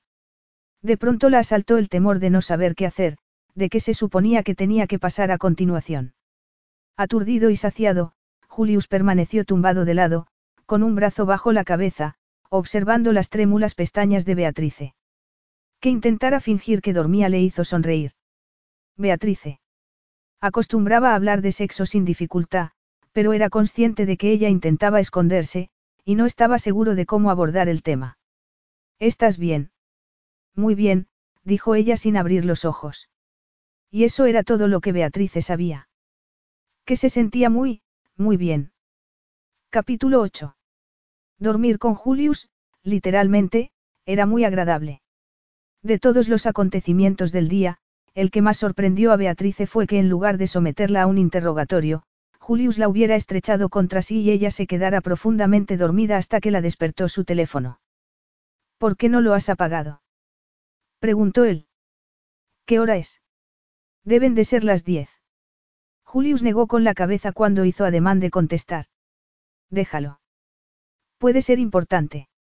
Esto sí es importante. Julius se incorporó sobre un codo y dibujó círculos en el vientre de Beatrice. Parecía estar reflexionando sobre algo, pero ella no pudo adivinar de qué se trataba. Julius estaba intentando seguir su propio consejo y no lanzarse a la yugular preguntando, cielos. Él no se acostaba con vírgenes. Con una sola excepción, su futura esposa. Y aun en ese caso, había confiado en tener suerte y que no fuera virgen. Nada de todo aquello le apetecía, ni la boda, ni la noche de bodas, ni las conversaciones forzadas, ni un mes aislados en una isla. Pero todo aquello era secundario. Tanto, que lo apartó de su mente y siguió con los ojos sus propios dedos y la pálida piel que acariciaban, las puntas rojas del vello rizado, prueba evidente de la virginidad de Beatrice. Él no se acostaba con vírgenes porque le gustaba el sexo sin complicaciones, preferiblemente con una amante que aceptara una relación pasajera de placer compartido y que, a continuación, sonriera, se vistiera y se marchara. Pero todavía no quería que Beatriz hiciera eso, aun cuando ella ya estuviera incorporándose para sentarse. Tengo que irme. Al menos deberíamos hablar, se oyó decir Julius. ¿Sobre qué? preguntó ella. Julius, hay un montón de cosas sobre ti de las que no sé nada. Por una buena razón. Yo también tengo las mías, dijo Beatrice. De haberlo sabido. Nunca habrías. Julius la interrumpió. ¿Sabes por qué? ¿Por qué habrías temido que me volviera dependiente, que te pidiera más? Casi podía sentir las púas erizándose en la piel de Beatrice, que hasta ese instante había permanecido tan suave bajo sus dedos. En lugar de detenerla, la dejó seguir hablando, no porque estuviera de acuerdo, sino porque quería que continuara. Habrías temido que quisiera regalos y llamadas, en lugar de solo sexo con alguien a quien encuentro extremadamente atractivo y que me atrae. Beatrice hizo una pausa y los círculos que estaba dibujando Julius en su vientre fueron como una tortura, una suave caricia que la invitaba a admitir que, aunque estuviera diciendo la verdad, mentía parcialmente. Pero no tenía nada que ver con su virginidad. Beatrice sabía que podía haberse acostado con cien hombres antes que con Julius y seguiría queriendo más de él, porque en realidad era el único hombre con el que había querido acostarse. Y no solo eso, también charlar, flirtear, sonreír. Sería algo más que una fascinación pasajera. O solo eran la hiperactividad hormonal y aquella mano lo que le estaba derritiendo el cerebro. Pero no tienes de qué preocuparte, concluyó. De hecho, iba a contratar a un profesional. Ah, sí. Para quitármelo de encima de una vez. Julius no pudo evitar que la descripción le hiciera sonreír. Ella continuó. Iba a pedirle que me llevara a tomar unos martinis en mi 30 cumpleaños y... ¿Por qué te obsesiona esa bebida? Nunca la he probado, admitió Beatrice. Pero Jordan la mencionó el otro día. ¿Qué más ibas a pedirle? Beatrice querría haber visto celos o irritación en la mirada de Julius, pero solo atisbó curiosidad. No lo había pensado. Sabes, hace un siglo. No te preocupes. En ningún momento he esperado una oferta de matrimonio. Ni podría haberla hecho. A no ser que tengas bajo tu dominio un par de países de los que no me hayas hablado. Y aún así, el Consejo tendría que debatirlo. Bueno, pues tampoco he confiado en convertirme en tu amante, dijo Beatrice con gesto airado. O tu etaira o como quiera que lo llames. Oh, no, Julius sacudió la cabeza. Para obtener ese título hay que estar muy bien relacionada. Aunque le doliera, Beatrice sabía que era verdad. Yo no hago las reglas, solo las cumplo, Beatrice. Hace un siglo te habría correspondido un brazalete de oro. Beatrice no pudo contener la risa. No lo querría. Ya te he dicho que soy alérgica al oro, retiró la mano de Julius de su vientre y añadió, voy a ducharme. No, no, todavía no te he dicho por qué no me acuesto con vírgenes. Adelante. Como sabes, ni tengo amigos ni relaciones duraderas. Beatrice resopló sarcástica ante lo que iba a ser una excusa innecesaria. Pero él la miró con gesto serio y continuó. Escúchame. Las únicas personas con las que puedo intimar son mi familia y mi futura esposa. ¿Por qué eres el heredero? No, siempre ha sido así. Ya te dije que ni siquiera me dejaban tener amigos. Y por eso tampoco he tenido ninguna relación seria. Siempre supe que mi esposa sería elegida por criterios políticos, y para que, en el caso de que se produjera una desgracia, se convirtiera en reina consorte. ¿Qué tiene eso que ver conmigo? Nada. Pero por eso siempre tengo parejas dispuestas a mantener relaciones superficiales. Estate tranquilo, esta virgen ya lo sabía, Beatrice se levantó decidida y añadió, me voy a duchar. Luego volveré al despacho y fingiré que estoy trabajando. Beatrice, me niego a que vuelvas a trabajar y luego tomes el autobús a casa. ¿Qué propones? Que me lleve tu chofer. Recuerda que sabe quién soy. Basta con que te asegures de que el guarda de seguridad no esté en el pasillo. ¿Te arrepientes de lo que ha pasado? No. No te creo. Te aseguro que no, dijo Beatrice. Pero puede que lo hagas si nos descubren. Y no tanto por ti, puesto que dudo que la prensa se molestara en mencionar el suceso, como por mi propia reputación. Julius se quedó en la cama mientras Beatrice iba al cuarto de baño. Habría querido que la conversación fuera por otro camino, pero quizá era mejor así. No solo le preocupaba que Beatrice quisiera más que una noche. Él había pensado que lo único que quería con ella era sexo y que, satisfaciendo su deseo, se la podría quitar de la cabeza. Teóricamente había sido un buen plan. Qué gran equivocación. El cuarto de baño tenía una luz dorada que hizo pensar a Beatrice en que el rey Midas había pasado por allí. ¿Cómo era posible que le hubiera contado a Julius su plan de contratar a un gigoló? ¿Por qué había querido convencerlo de que lo que había pasado no era tan importante para ella? Habría querido meterse bajo el chorro de la ducha y que el agua diluyera sus pensamientos, pero salir con el cabello mojado podía delatarla, así que tomó la alcachofa de la ducha y se limpió solo el cuerpo a la vez que intentaba negar hasta qué punto Julius le gustaba. Porque realmente le gustaba. Por eso mismo necesitaba mentir para protegerse. Aunque lo que ella sintiera era, al fin y al cabo, irrelevante. Ni siquiera cumplía los requisitos de poder convertirse en amante. Claro que tampoco tenía el menor interés en serlo. Se vistió y le sorprendió que su reflejo no revelara ningún cambio, ni la quemazón entre sus muslos, ni sus senos doloridos. Y con esa tranquilidad, salió del cuarto de baño forzando una leve sonrisa. ¿Quieres tomar algo? preguntó Julius. Ya he bebido agua. Puedo ofrecerte algo mejor que el agua del grifo. Gracias, pero es mejor que me vaya.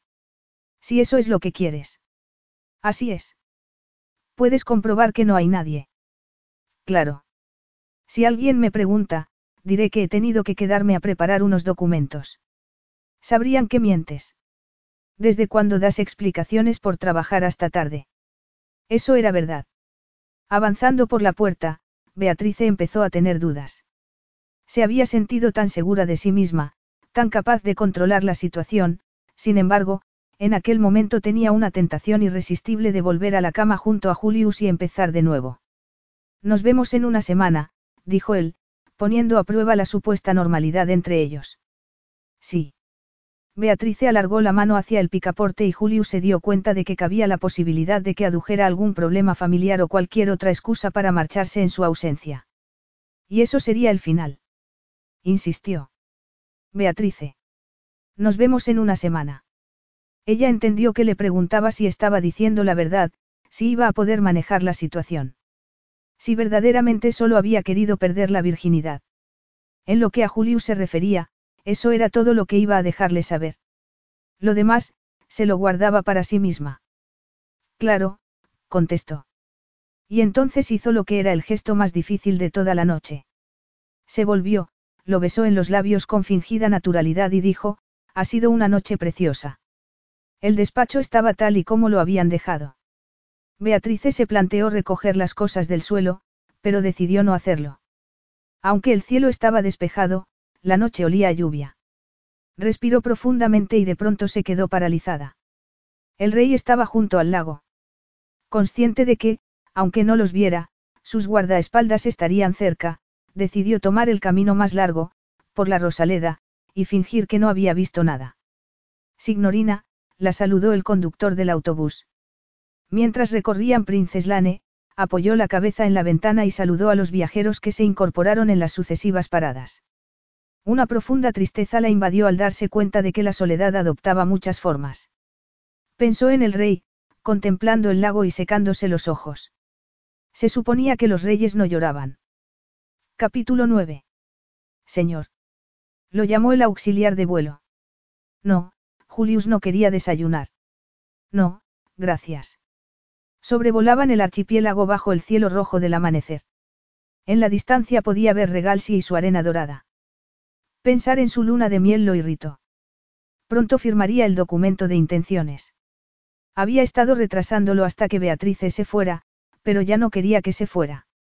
Hasta que ella había aparecido para limpiar su imagen pública, se había resignado a casarse, a asumir sus responsabilidades. ¿Quiere que repasemos la agenda ahora o prefiere dormir? Preguntó Jordan, sacándolo de sus pensamientos. No, trabajemos. Solo tenían que ultimar algunos detalles, pequeños cambios en el itinerario, un poema que debía recitar en griego póntico. Ha estado practicando. Preguntó Jordan. Julius puso los ojos en blanco. Jordan continuó. He supuesto que no le iba bien cuando he visto las cosas de mi escritorio tiradas por el suelo, así que he buscado una grabación para que pueda oírla. Lo que preocupó a Julius verdaderamente fueron las ganas de llamar a Beatrice por teléfono en aquel mismo instante y compartir una sonrisa cómplice con ella. Cuando él jamás compartía sonrisas cómplices con nadie. Jamás. ¿Puede echar un ojo a esto? Jordan le pasó una carpeta. ¿Qué es? preguntó Julius, frunciendo el ceño al ver el encabezamiento. Una lista de posibles candidatos a coordinadores de prensa, dijo Jordan. Y añadió, el segundo me gusta, ya ha participado en dos bodas reales. Julius asintió y siguió leyendo como si no le importara que Beatrice hubiera rechazado el puesto. Aunque ya lo sospechaba, le inquietaba saber si lo había hecho antes o después de acostarse con él. Jordan. Dijo. Y en el tono más impersonal posible, preguntó, ¿no iba a hablar con Beatrice para ofrecerle un contrato permanente? Sí, lo hice inmediatamente después de comunicárselo a usted, Jordan estaba escribiendo en el margen de un documento. Pero dijo que prefería contratos temporales. Julius vio con otros ojos la noche anterior al darse cuenta de que Beatrice ya sabía que iba a marcharse. Así que cuando le había dicho, tengo que hablar con mi pareja, solo pretendía despertar una reacción en él. Y había tenido éxito. Pensó que debería sentir que había jugado con él, o que lo había usado. Pero no sentía ni una cosa ni otra. Le molestó que Jordan interrumpiera sus reflexiones sobre la noche anterior. Pero no creo que eso sea toda la verdad, comentó en tono enigmático. Aunque Julius no quería mostrarse más interesado de lo habitual en la contratación de una empleada, preguntó. ¿A qué se refiere? Creo que quería evitar una investigación de seguridad más exhaustiva. La contestación tomó por sorpresa a Julius. ¿Qué quiere decir? Las comprobaciones iniciales indicaron que se había cambiado de apellido a los 19 años, pero no se consideró de importancia. Como es lógico, dijo él. ¿Qué importancia puede tener? Fue al colegio entre Bordi, añadió Jordan, como si eso lo explicara todo. En Sicilia. Creció en un convento. El equivalente a Didio Bellanisia, dijo Jordan. Julius sintió que la sangre se le helaba en las venas. Didio Bellanisia había tenido en el pasado la infausta fama de criar severamente a bebés abandonados. Jordan añadió. Tengo la impresión de que no quería que hurgáramos en su pasado. Y no la culpo, tras una pausa, añadió, ah. ¿Qué? Nada, señor. Jordan, sabe lo irritante que encuentro que llame la atención sobre algo y luego me diga que no es nada. Era una característica sobre la que habían hablado. Normalmente lo que acababa diciéndole era irrelevante, pero en aquella ocasión no fue así. He tratado de convencerla de que venga a la fiesta de las flores, dijo Jordan. Y me pareció una grosería que dijera que no le gustaban las fiestas. A mí tampoco me entusiasman, dijo él. Su apellido anterior era Festa, apuntó Jordan. Festa, fiesta en italiano. Julius no sabía qué significado tenía la palabra para Beatrice, pero claramente lo bastante negativo como para haberse cambiado de apellido. ¿Cómo reaccionó después de rechazar el trabajo? Bien, Jordan se encogió de hombros. Aunque es imposible saber qué siente Beatrice. Julius no estaba de acuerdo. Recordaba cómo se tensaba si le preguntaba por su pasado, o por su apellido inglés, así como sus ojos rojos e hinchados tras el fin de semana de su cumpleaños. Entonces se dio cuenta de que se había equivocado al no dar importancia a la anécdota que había compartido con él sobre su amiga de infancia, su gemela, y sobre cómo había intentado localizarla, pero que finalmente había decidido darse por vencida. Julius sabía que no tenía nada que ver con él, pero eso no alivió su sentimiento de culpa. Porque el bienestar de Beatrice le importaba más de lo que estaba dispuesto a admitir. Capítulo 10. Beatrice se alegró de tener por delante una semana antes de volver a ver Julius. El palacio estaba tranquilo. También el rey había ido de viaje a visitar algunas islas. De hecho, a veces echaba de menos algo más de actividad. Hasta que, de pronto, Julius llamó. Aquel día incluso los pavos estaban despiertos antes de que Beatrice bajara del autobús. Sonó su teléfono y al contestar, oyó su voz. Está en mi despacho o en el suyo.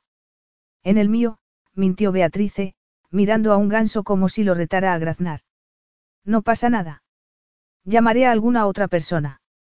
Julius colgó y Beatrice se indignó ante la descortesía de que no la saludara ni le preguntara cómo estaba. Pero respiró profundamente y se calmó. Estaba claro que aunque hubiera sido ella quien había exigido que fueran discretos, era Julius quien lo llevaba al extremo. La siguiente vez que llamó tampoco dejó entrever ni un ápice de proximidad en el tono de su voz. Por favor, evite cualquier mención en la prensa de mi visita a la patria de mi madre. Claro. Y si hacen preguntas, evite contestar. Señor, Beatrice tomó aire antes de tratar el último asunto del que se había hablado en la prensa, hay un artículo de mal gusto sobre la marquesa. Vale. Julius colgó y Beatrice se intentó convencer de que siempre había actuado así, sin saludar, sin despedirse. Pero el viernes por la tarde, mientras hablaba con Jordan sobre el viaje de vuelta, Beatrice se enteró de que la marquesa había recibido un ramo de flores y de que Jordan había hablado con ella para apaciguarla respecto al artículo. Puede ser muy temperamental, explicó Jordan. Y colgó. Y Beatrice se repitió una y otra vez, tú no eres temperamental. Y también se lo repitió el sábado cuando, por no haber hecho los deberes, tuvo que cancelar su clase de mandarín, lo que significaba que tendría que recuperar dos semanas de retraso. Tampoco había hecho la colada, tal y como descubrió al sacar las últimas bragas del cajón. No había cumplido ninguna de sus rutinas. Puso una lavadora y llenó el lavavajillas, alegrándose de volver a la normalidad, hasta que se dio cuenta de que estaba en bragas. Decidida a salir y entretenerse, eligió un vestido amarillo más apropiado para ir a la playa que para pasear por el puerto, se puso unas alpargatas, un sombrero y gafas de sol, y conectó sus auriculares porque era mejor estudiar mandarín que pensar en que Julius volvía al día siguiente. Al ver que el puerto estaba extrañamente desierto. Beatrice se quitó los auriculares y, al oír el sonido distante de cañones, se dio cuenta de que debía de ser la única persona que no había acudido a la fiesta de las flores. A pesar de lo que repudiaba todo lo que tuviera que ver con esa palabra, se acercó y vio que no tenía ningún parecido con la de Trebordi, pues en lugar de luces brillantes y música estridente, solo había flores y comida por todas partes, y una suave música de fondo. El ambiente era muy relajado. Beatrice vio a Arabella, la hija de Jasmine, con su mejor amiga, seguida discretamente por sus guardaespaldas. Beatrice habría comprado unos bulbos de tulipán si su plan hubiera sido quedarse, pero optó por un bálsamo de labios, una taza termo que prometía mantener el calor seis horas, y luego buscó una crema protectora porque el sol empezaba a picarle en los hombros. Entre los puestos, encontró uno con jabones y compró una pastilla con toques de bergamota y jazmín. Luego fue hacia el escenario, sintiendo curiosidad por oír el discurso de la princesa Jasmine, igual que las mujeres que tenía detrás de ella y que hablaban con afecto de la familia real, especialmente de Julius. También un grupo delante de ella comentaba algunos de los episodios de la vida de Julius, pero como algo del pasado, propio de su juventud. En cuestión de minutos había adquirido información más relevante sobre lo que pensaba el pueblo de su futuro rey que la que pudiera haberle proporcionado la lectura de la prensa, y todos parecían coincidir en que Julius debía tomarse su tiempo y no sentirse presionado. Pero si lo decía en el palacio o a Julius, pensarían que era en su propio interés. Y cabía la posibilidad de que estuvieran en lo cierto, porque tenía continuas visiones de los dos pasando tiempo juntos. ¿Cuándo va a hablar la princesa Jasmine? Preguntó a la mujer que estaba a su lado, ansiando bloquear aquellos pensamientos. Hablará el príncipe Julius.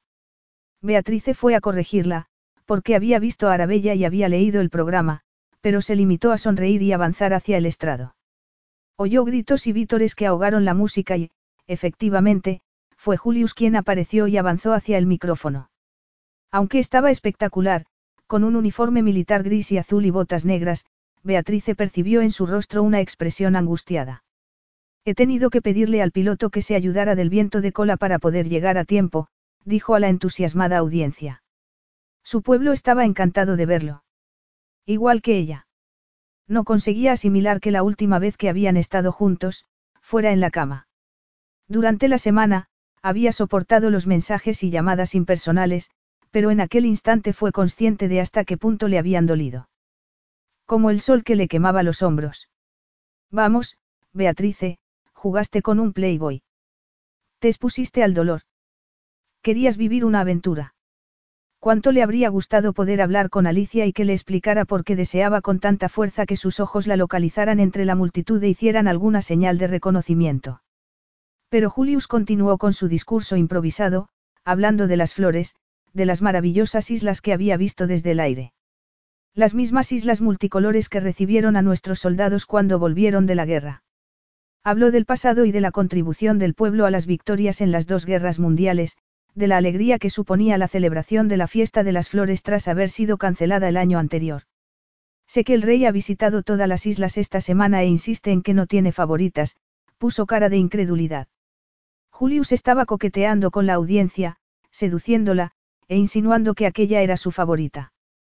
Con qué facilidad se ganaba a su gente. Luego habló del príncipe Claude y de la epidemia de gripe que se lo había llevado. Y volvió al tema de las flores y a cómo podían iluminar el rostro de la gente en tiempos difíciles. Como el de la marquesa, pensó Beatrice con amargura, mientras Julius abandonaba el estrado y la multitud se dispersaba. Beatrice no quería sentirse así. No quería sentir un peso en el pecho ni una bandada de mariposas en el estómago con solo oír su voz. Tenía que convencerse de que era algo pasajero, de que también se habría enamoriscado de su gigoló, que solo era deseo. ¿Por qué no podía ser nada más? Beatrice. Al volverse, vio a Jordan junto con un hombre que asumió que sería Stavros. ¿Has visto a Despina? Preguntó Jordan. No. Jordan parecía cansada. Vamos a ir a la carpa, dijo, y frunció al ver los hombros desnudos de Beatrice. Te advertí que había que venir de etiqueta. ¿Y dónde está tu tarjeta de identificación? No pensaba ir a la carpa. De hecho, no pensaba venir. ¿Cómo es que la princesa Jasmine? El plan era que el príncipe diera el discurso. La princesa estaba preparada en caso de que no llegara a tiempo, le cortó Jordan. Luego miró de nuevo sus hombros y dijo, irritada, al menos podría saberte. Y forzó una sonrisa al ver llegar a Julius con Tobias. Justo en ese momento, al percibir la reacción instintiva de su cuerpo al verlo, Beatrice recordó que no llevaba sujetador. Beatrice, la saludó él con una media sonrisa. Alteza, Beatrice consiguió sonreír. ¿Qué tal ha ido su viaje? Magníficamente. Beatrice sabía que debía haberse callado, pero no pudo contenerse y comentó. Creía que la princesa Jasmine era la patrona de la fiesta de las flores. Julius esperó. Señor. Se produjo un incómodo silencio. Y Beatrice supo que no se lo estaba imaginando cuando Tobias, que era el encargado de sacar a Julius de situaciones incómodas, intervino. Señor, creo que nos esperan en la carpa. Muy bien. El grupo se movió en dirección a la carpa, pero Beatrice se quedó quita. Beatrice. Dijo Julius. Eh, ah. No, solo he venido a por unos bulbos. Puede que tenga un chal, dijo Jordan, rebuscando en su bolso. De verdad que no pensaba ir a la carpa, Solo he venido por curiosidad y para mostrar mi apoyo a la princesa Jasmine, dijo Beatrice. Y, evidentemente, fue un comentario inapropiado, porque todos actuaron como si no hubiera mencionado de nuevo a la princesa. Señor, nos esperan, dijo Tobias. Quiero comentar una cosa con Beatrice sobre. Ella no oyó el final de la frase, pero tuvo la certeza de que todos sabían que era una excusa. No esperaba verte aquí, siseó ella. Está claro que no. ¿Qué está pasando? ¿Se han enterado? ¿De qué? Preguntó el desconcertado. Entonces añadió, no hace falta que contestes. Por supuesto que no. ¿Y por qué actúan de una manera tan rara? No tiene nada que ver contigo. Julio se dio cuenta de que había sonado como una recriminación y no como un intento de tranquilizarla, tal y como había pretendido. Pero era imposible mantener una conversación privada en medio de una fiesta pública. Ha habido cambios de última hora. ¿Por qué? Julius la miró entonces, aunque a una distancia prudente, y ella cometió el error de olvidar por un segundo que estaba hablando con el príncipe, no con el hombre. ¿Qué le ha pasado a la princesa Jasmine? Se supone que era ella. Disculpe. Julius adoptó un aire glacial. Señorita Taylor, Solo pretendía expresarle cuánto siento que haya rechazado la oferta de un trabajo permanente con nosotros. Fue su manera de recordarle que haberse acostado con él no le daba derecho a interferir en su vida privada o en la de la familia real. Beatrice supo una vez más que debía marcharse, pero acababa de descubrir que no estaba hecha para aquella situación, no ya para una relación de una noche, sino para ser tratada como si no hubiera habido nada entre ellos. Le dolía ser un secreto. Era lo mismo que había sentido de pequeña. Estaba con gente, pero no la veían. Ni siquiera tenía un lugar entre ellos porque no estaba vestida adecuadamente. Si hubiera bajado del yate de Julius en bikini sería otra cosa, claro. Pero no siendo más que un humilde miembro de su personal. De todas las cosas que había ignorado sobre la vida, aquella era la peor, que abrirse al mundo no implicaba solo dejar pasar la alegría, sino también el dolor. Para protegerse, se aferró a ese sentimiento y sonrió en tensión. Espero que disfrute del resto de la tarde, dijo Julius, y le dedicó una sonrisa formal. Eso haré. Intentó controlarse, pero el trato de Julius le recordó tanto a la displicencia con la que su madre la había despedido, que sintió la ira bullir en su interior. No me merecía ni un solo mensaje personal. Siseó con amargura. No podemos hablar de esto aquí, dijo él. ¿Por qué no? No soy más que tu coordinadora de prensa. Pues no lo pareces. Julius se refería a su cabello, a su vestido, a los hombros desnudos, a los pezones, que presionaban la tela como dos corchetes. Habría querido decirle todo eso y quitarle las gafas de sol para ver sus ojos y saber qué estaba pensando, pero no podía permitírselo. Beatrice sonrió y asintió con la cabeza. Pero de sus dulces labios, y solo para que él lo oyera, pronunció la palabra que jamás debía dirigirse a un heredero al trono. Una palabra reconocible en casi todas las lenguas y que empezaba con la letra, B. Julius se limitó a inclinar la cabeza. Y Beatrice se alegró de llevar las gafas porque pensó que, si no, la mirada que le había dirigido lo habría fulminado. Señorita Taylor. Beatrice no daba crédito a lo que acababa de hacer. Beatrice. La llamó Jordan en ese momento. Había encontrado un chal. Esther lleva siempre uno en el coche por si lo necesita. Jordan. Sé que no debía haber insistido en que vinieras, pero ya que estás aquí. Por favor, no seas tan amable. Beatrice agradeció que el portero le indicara que se quitara el sombrero y las gafas. Se echó el chal por los hombros y entró en la carpa. El príncipe Julius estaba hablando con unos invitados, de espalda a Beatrice, que charlaba con Esther. ¿Qué has comprado? Preguntó Jordan a Beatrice. Poca cosa, pensaba comprar unos bulbos. Pero has pasado por el puesto de jabones, no. Comentó Jordan. Julius se volvió al mismo tiempo que Jordan aspiraba el contenido de la bolsa de Beatrice. Estaba enfadado, cansado, excitado y algo más. Le preocupaba que Beatrice se sintiera mal en la fiesta, y haber contribuido a empeorar su incomodidad. ¿Y por qué no iba vestida de gris, como siempre? Se le habían quemado los hombros, y por cómo olía el jabón cuyo perfume estaba aspirando Jordan, parecía haber decidido abandonar su habitual jabón aséptico. También estaba enfadado porque le hubiera reprochado que no le hubiera mandado ningún mensaje personal, como si no tuviera ni idea de lo difícil que le había resultado aparentar cierta normalidad aquella semana. Bruscamente tuvo la absurda tentación de hacer que la despidieran de inmediato. Aunque no era tan absurda, porque de haber sabido alguien la amenaza que representaba para la corona, la obligarían a abandonar el país en aquel mismo momento. Su metro sesenta y su cuerpo de hombros sonrosados eran, sin duda, una amenaza. Porque si él no hacía su trabajo? Jasmine no podría hacerlo. El ataque de ansiedad de aquella mañana lo había dejado bien claro. Estaba realmente pensando en convertir a Beatriz en su etaira. Era demasiado plebeya y su padre se negaría. También Beatrice. Julio se rió de sí mismo. Señor. Tobias reclamó su atención, distrayéndolo de la tentación vestida de amarillo. El presidente. Estaba allí uno de sus potenciales suegros, y Julius se recordó lo bien que se le daban las conversaciones triviales. Capítulo 11. Solo cinco días. Su vida era como un calendario de adviento, pero sin chocolatina el último día. Beatrice estaba avergonzada de cómo se había comportado el sábado, sobre todo porque había dejado entrever a Julius que estaba dolida. Podía atribuirlo a una insolación, o decirle que estaba premenstrual.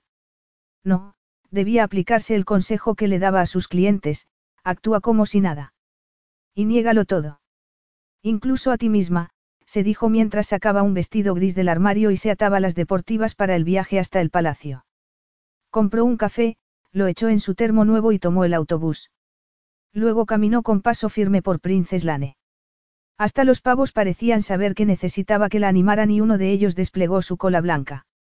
Gracias, masculló ella. Y entonces juró entre dientes al ver una furgoneta dirigirse al establo. Oxida Cucciolo. Ojos de cachorros decía en el lateral en tinta roja. Y por una vez fue Beatrice quien llamó a Jordan en estado de pánico, y no viceversa. Jordan diste el visto bueno a la sesión de fotografía con los cachorros y los ponis. Claro que no. Acabo de ver una furgoneta dirigirse al establo. Oh, no. Jordan pulsaba botones frenéticamente. No he reservado nada. Puede que, Beatrice tomó aire, lo hiciera yo.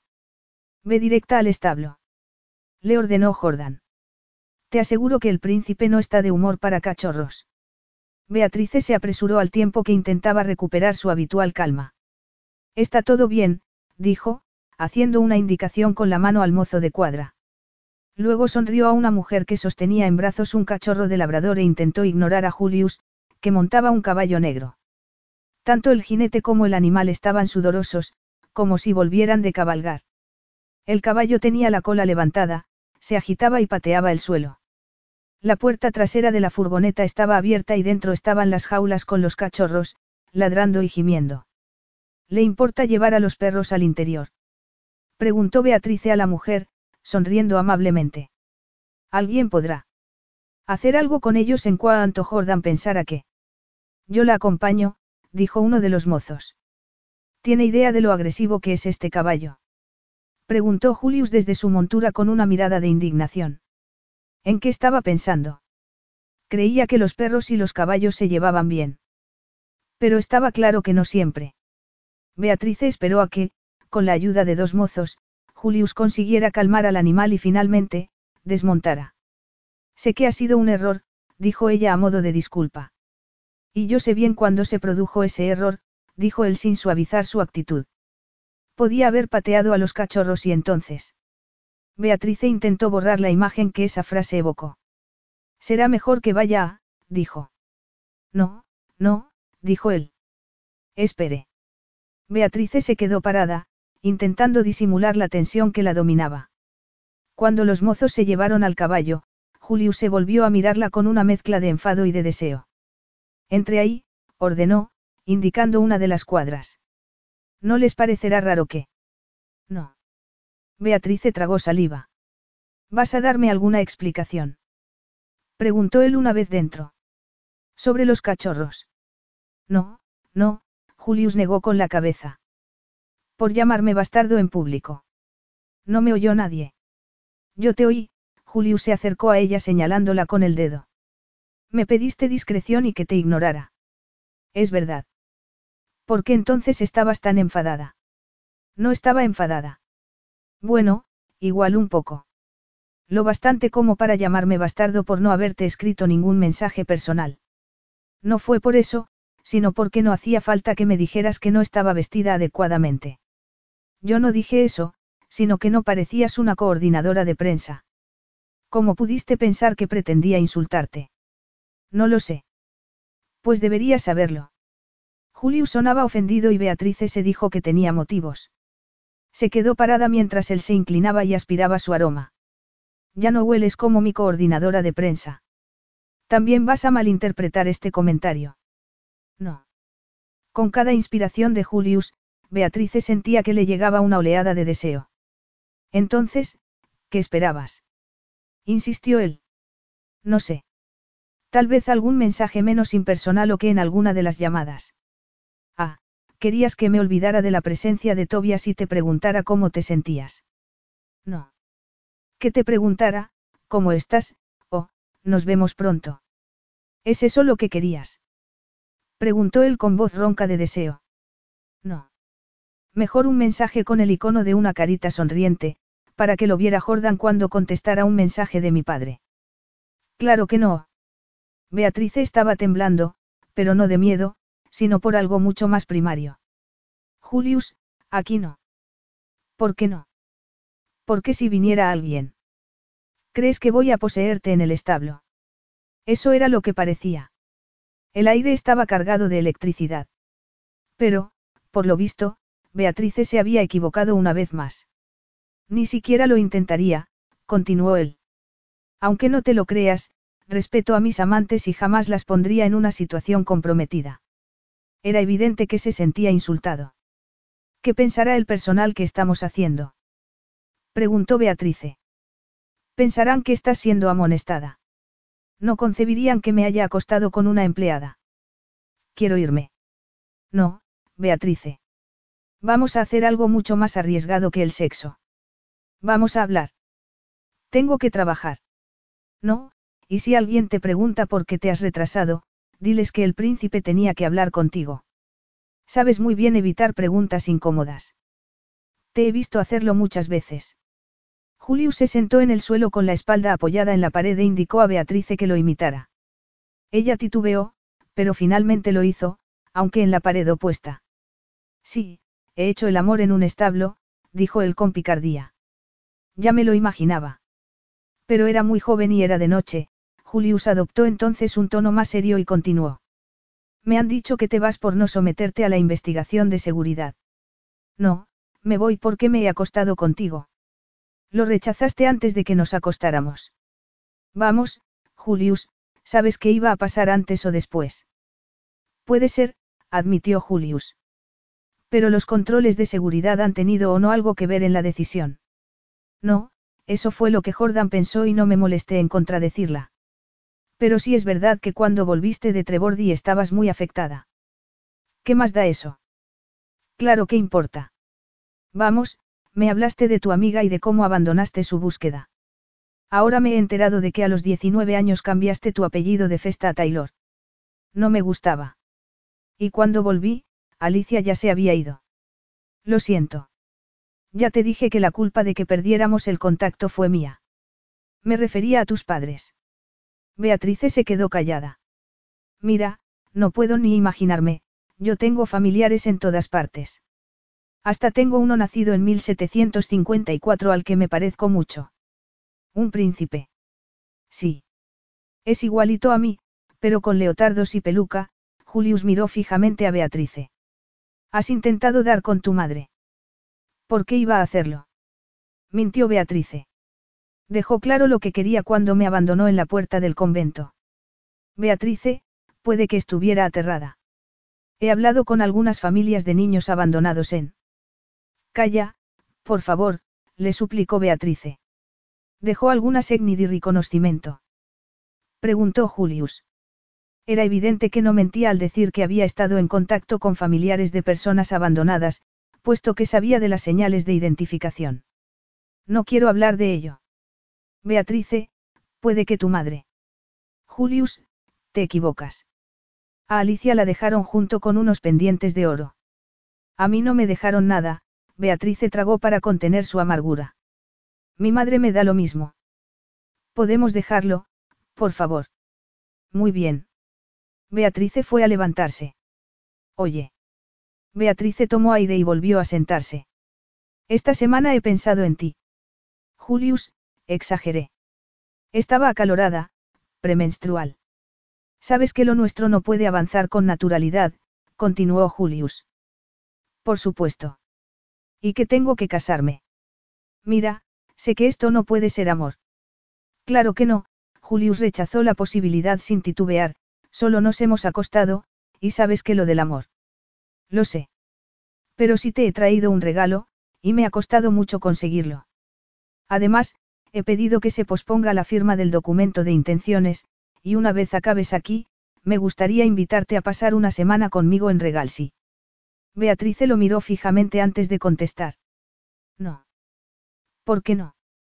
Pasarás allí la luna de miel con tu mujer. No aduzcas motivos morales. Ni siquiera sé quién va a ser mi esposa. Puedes acostarte conmigo en la cama que voy a compartir con ella, pero no pasar unos días en una isla. El argumento era bueno. No es una buena idea, dijo Beatrice. ¿No quieres una semana romántica a solas conmigo? Claro que quería, desesperadamente. Pero eso solo incrementaría la agonía posterior. No tiene sentido. Tiene todo el sentido del mundo.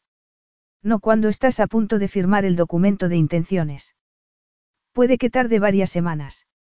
Por una vez, y gracias a ti, mi padre me ve con buenos ojos.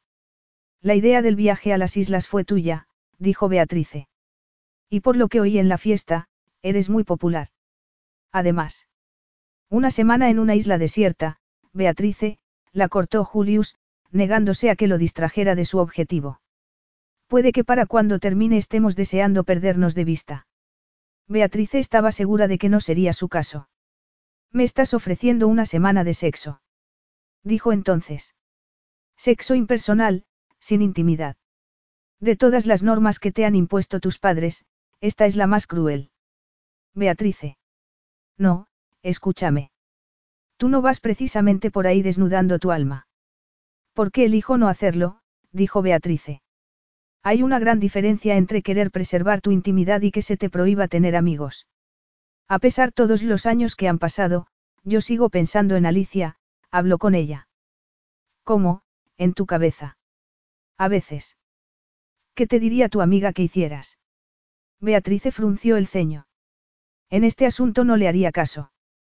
De pequeña su ligue era Dante Chinin, un salvaje. Solían nadar en el río y esconderse en el cementerio. La madre de él regentaba el burdel local. Caramba. La interrumpió Julius. Y luego bromeó. Podía haberme tocado la gemela mala. El sonido de pisadas aproximándose salvó a Beatrice de contestar. Piénsatelo, dijo él. Y luego miró hacia la puerta. Era Jordan. Por fin te encuentro, dijo, dirigiéndose a Beatrice. Supongo que sabe lo de los cachorros, intervino Julius. Señor, no sé qué ha pasado con la agenda. Beatrice ya se ha disculpado, dijo él. Podemos dejarlo por el momento. Según ella, es posible que yo accediera a la sesión fotográfica, aunque me temo que la memoria le falla. Arabella ha oído que había unos cachorros. Le prometí unos y dejaba de pedirle a su niñera que le hiciera los deberes, explicó Julius a Beatrice mientras ésta se levantaba con la mayor dignidad posible. Pero por dentro estaba removida. Se suponía que Julius había sido una apuesta segura. Tan distante que era inaccesible. Y, sin embargo, no protegía su reputación, era su corazón lo que debía salvaguardar. Aunque, tal y como acababa de darse cuenta, Julius ya se lo había robado. Estaba furioso. Preguntó Jordan mientras salían. Se le ha encabritado el caballo, se limitó a decir Beatrice. Igual que ella se sentía en su interior. Fue un día muy largo porque apenas hubo problemas. Todas las noticias del príncipe eran positivas, la opinión pública estaba de su lado. Y Beatrice confiaba en que el rey fuera consciente de ello. El ambiente en el trabajo era tan tranquilo que Beatrice pudo reflexionar sobre el rey llorando junto al lago, la reina apartándole la mano, y el duelo de la familia real. Y sobre Julius. Le ofrecía más de lo que ella hubiera soñado. Diversión. Aventura. Peligro. Pasión. ¿Qué le diría Alicia? Una semana en una isla desierta con el hombre de tus sueños. Sin ataduras. La gloria. Hazlo. Pero si lo hacía se enamoraría aún más profundamente de él. Porque sí, aquello era amor, no fascinación. Beatrice no sabía cómo definirlo, solo sabía que era amor. Lo había sido desde que Julius había llegado a la entrevista con paso firme y decidido. Tal y como hizo aquella tarde. Aquí tienes, dijo, entrando en el despacho. Para que veas que no debías haberte enfurruñado. Era el regalo del que le había hablado, una caja pequeña envuelta en papel rojo y dorado. Yo no me enfurruño, dijo ella, alzando la mirada. Bueno, a veces un poco. Le daba miedo abrirlo. Casi habría preferido que Julius no hubiera pensado en ella. Beatrice, sé que mi historial es patético, pero lo habitual es que mande flores, o que lo haga Jordan. Lo sé. Solo estaba, enfurruñada, Beatrice decidió que era más seguro aceptar la acusación que decir lo que verdaderamente sentía. En cuanto lo vi pensé en ti, dijo Julius refiriéndose al regalo. Lo compré y luego le dije a Tobias que lo había perdido. Se trataba de un pavo de cristal, con ópalos y lo que parecían diamantes como plumas. Beatrice nunca había visto nada tan bonito. Es precioso, pero, sacudió la cabeza, no puedo aceptarlo. Claro que puedes. No, lo último que necesitaba era un objeto que le recordara a Julius. Ya tenía la tarjeta de cumpleaños. No lo quiero, lo devolvió a la caja. Dile a Tobias que lo has encontrado. Beatrice. Gracias por el detalle. Es un regalo. Julius, hay controles de seguridad habituales en el autobús del personal. No revisarán tu bolso. Lo han hecho más de una vez. ¿Cómo voy a explicar que tengo una joya del príncipe? Te complicas demasiado la vida.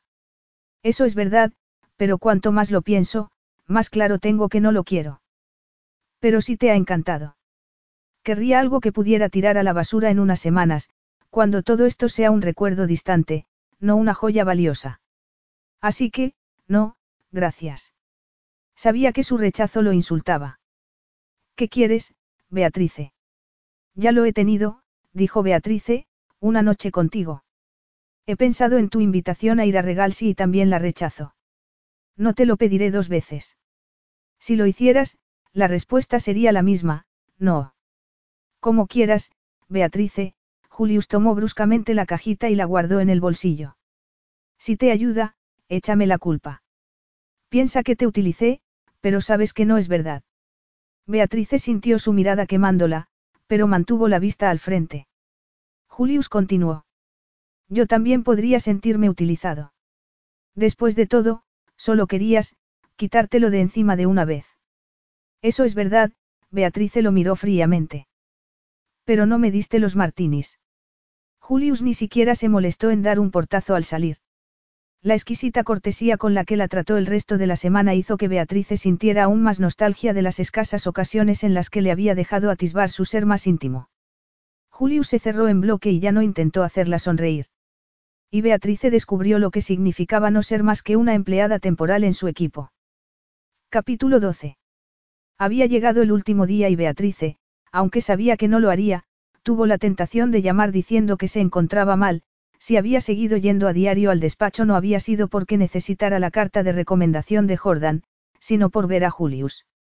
Había besado a un príncipe y, en lugar de convertirse en sapo, había seguido siendo un príncipe. Era ella quien había cambiado. Y la idea de marcharse se le hacía insoportable. La reunión del viernes por la mañana tuvo lugar en un ambiente animado. El viaje del príncipe había sido un éxito, su aparición en la fiesta había marcado un punto de inflexión y tenían que agradecerle a ella la nueva imagen de estabilidad y madurez que proyectaba el príncipe. ¿Qué vas a hacer a continuación? Preguntó Despina a Beatrice cuando ya se ponía la chaqueta para irse. Estoy teniendo algunas entrevistas, Beatrice hizo un gesto vago con la mano. Ya se verá. Si los rumores son ciertos, Despina sonrió. Beatrice no dijo nada, pero era cierto que había solicitado un puesto excepcionalmente interesante, para el que necesitaría una magnífica carta de recomendación y para el que sería sometida a estrictos controles de seguridad. Cruzó el gran vestíbulo y se detuvo ante un retrato de Julius. ¿Vienes? La llamó Despina. Claro, dijo Beatrice. Y tomó el corredor que pasaba junto a la residencia de Julius. Fuera, hacía un día luminoso, más propio de verano que del otoño en el que ya estaban entrando. Bellanisia estaba excepcionalmente hermoso aquella mañana y, a pesar de la charla amistosa con su colega de trabajo, Beatrice sentía que se desgarraba por dentro. Oh, Despina se detuvo y miró hacia el patio central. ¿Qué pasa? No estoy segura, Despina sacó su teléfono. Puede que no sea nada, pero parece que viene la princesa Jasmine. Beatrice frunció el ceño. Jasmine acudía a menudo a palacio, pero resultaba excepcional que luciera una capa plateada y una diadema. Debe de haber sido convocada por el rey, dijo Despina.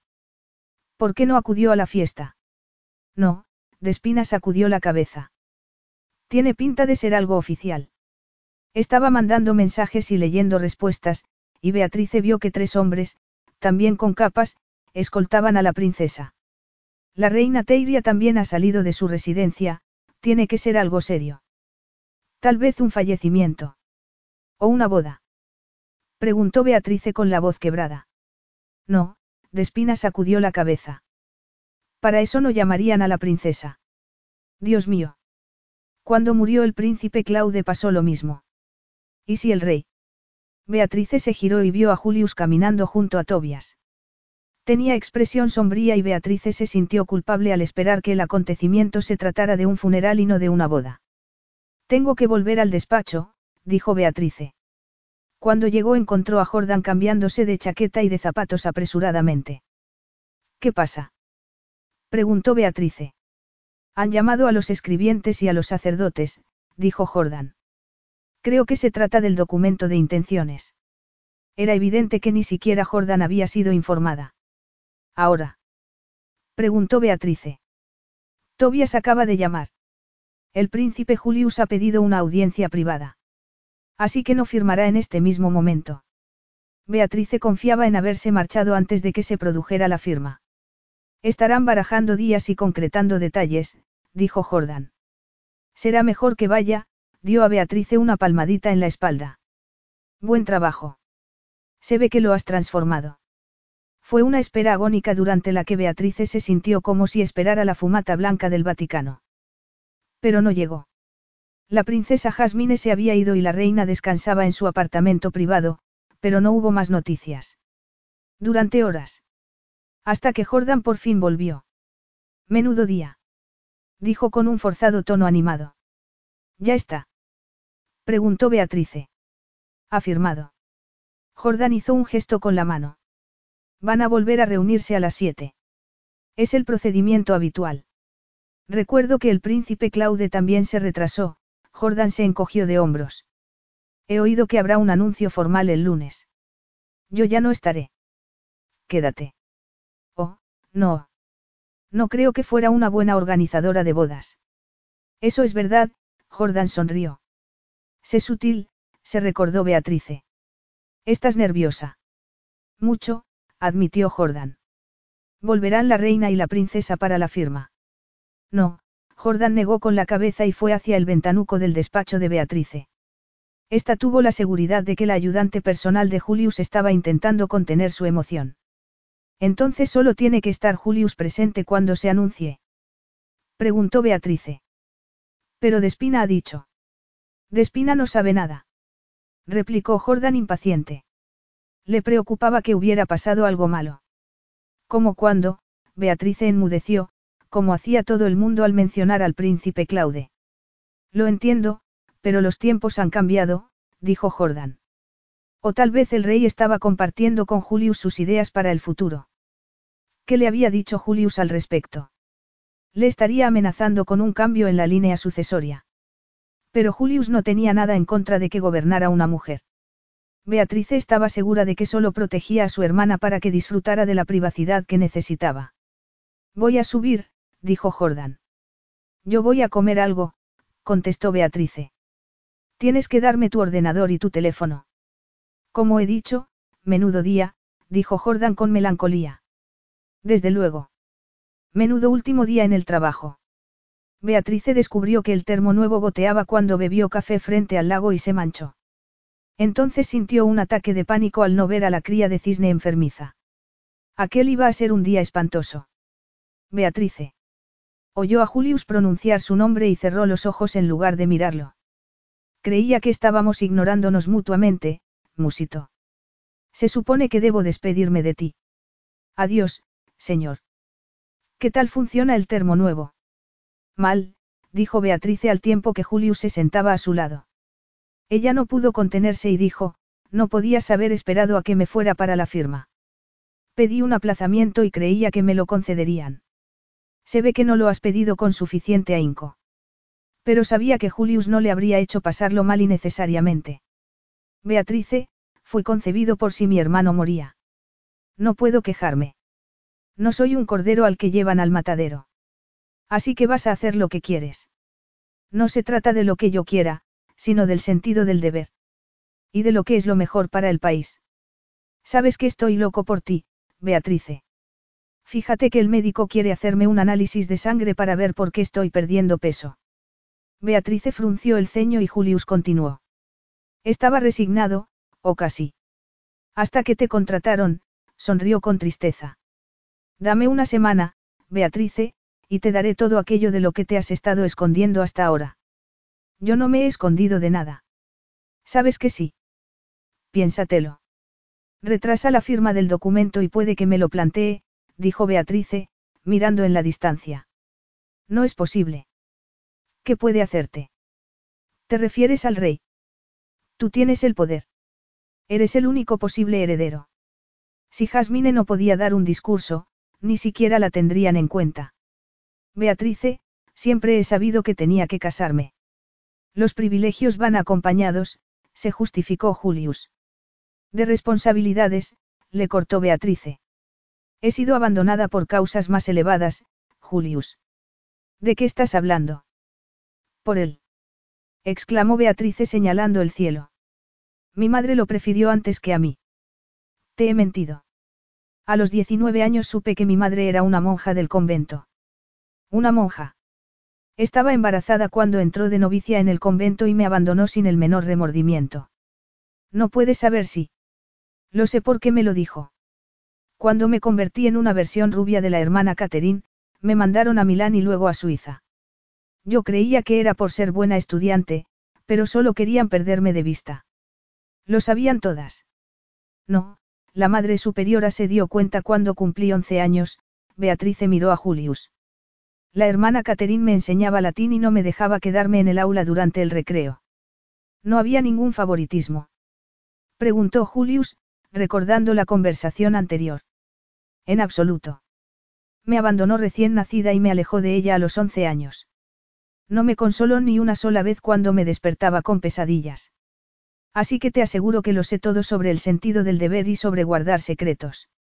Julius cerró los ojos. Ella siguió. No pido que te cases conmigo.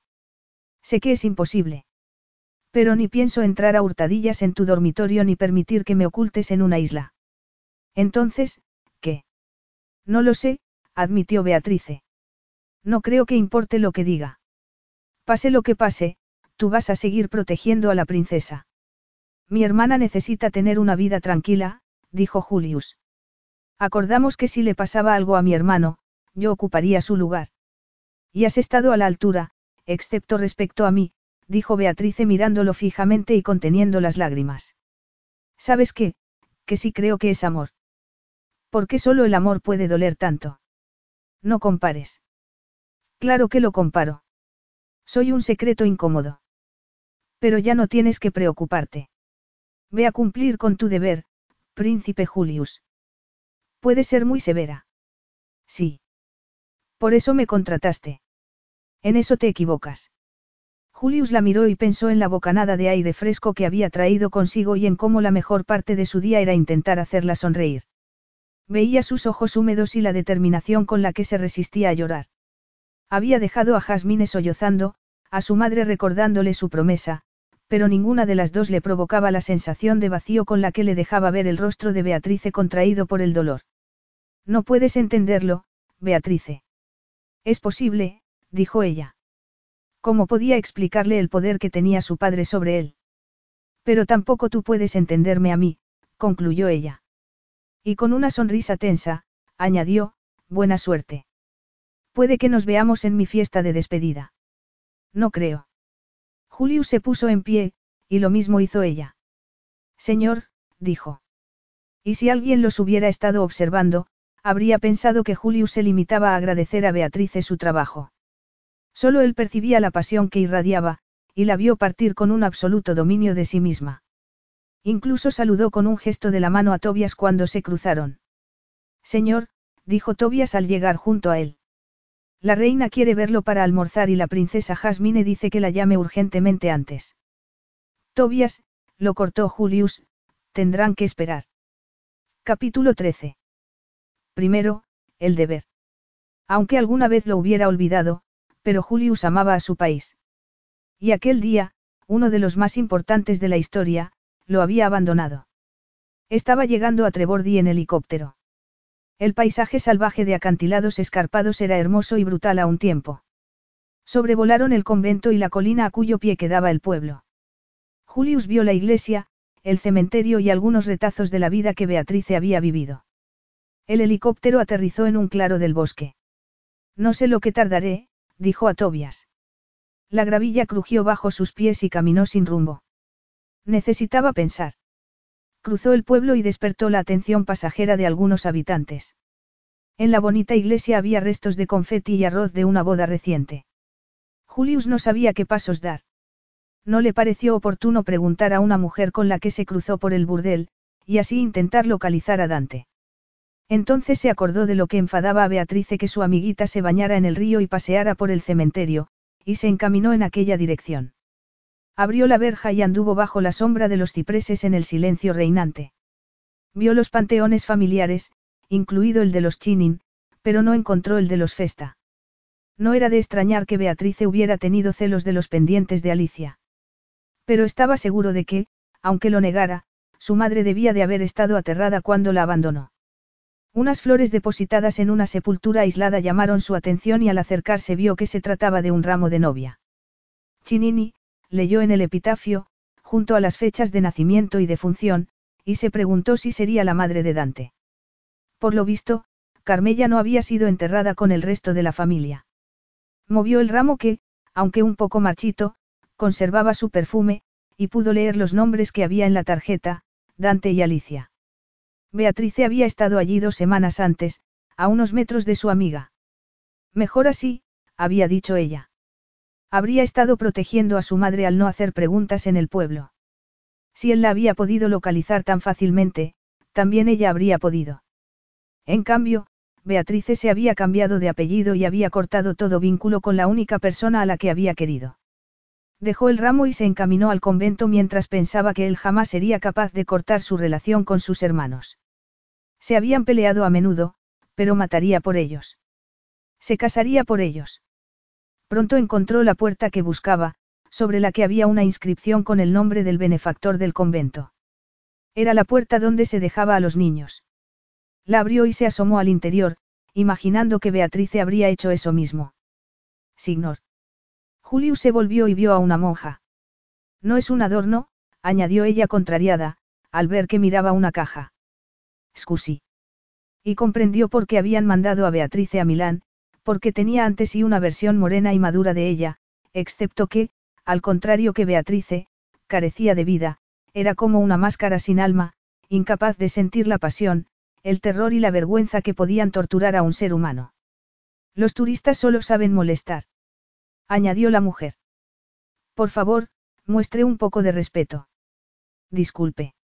Es un convento precioso, Julius contempló la espectacular fachada barroca. Ella no dijo nada. Es del siglo XVII, no. Hay visitas guiadas el primer viernes de cada mes.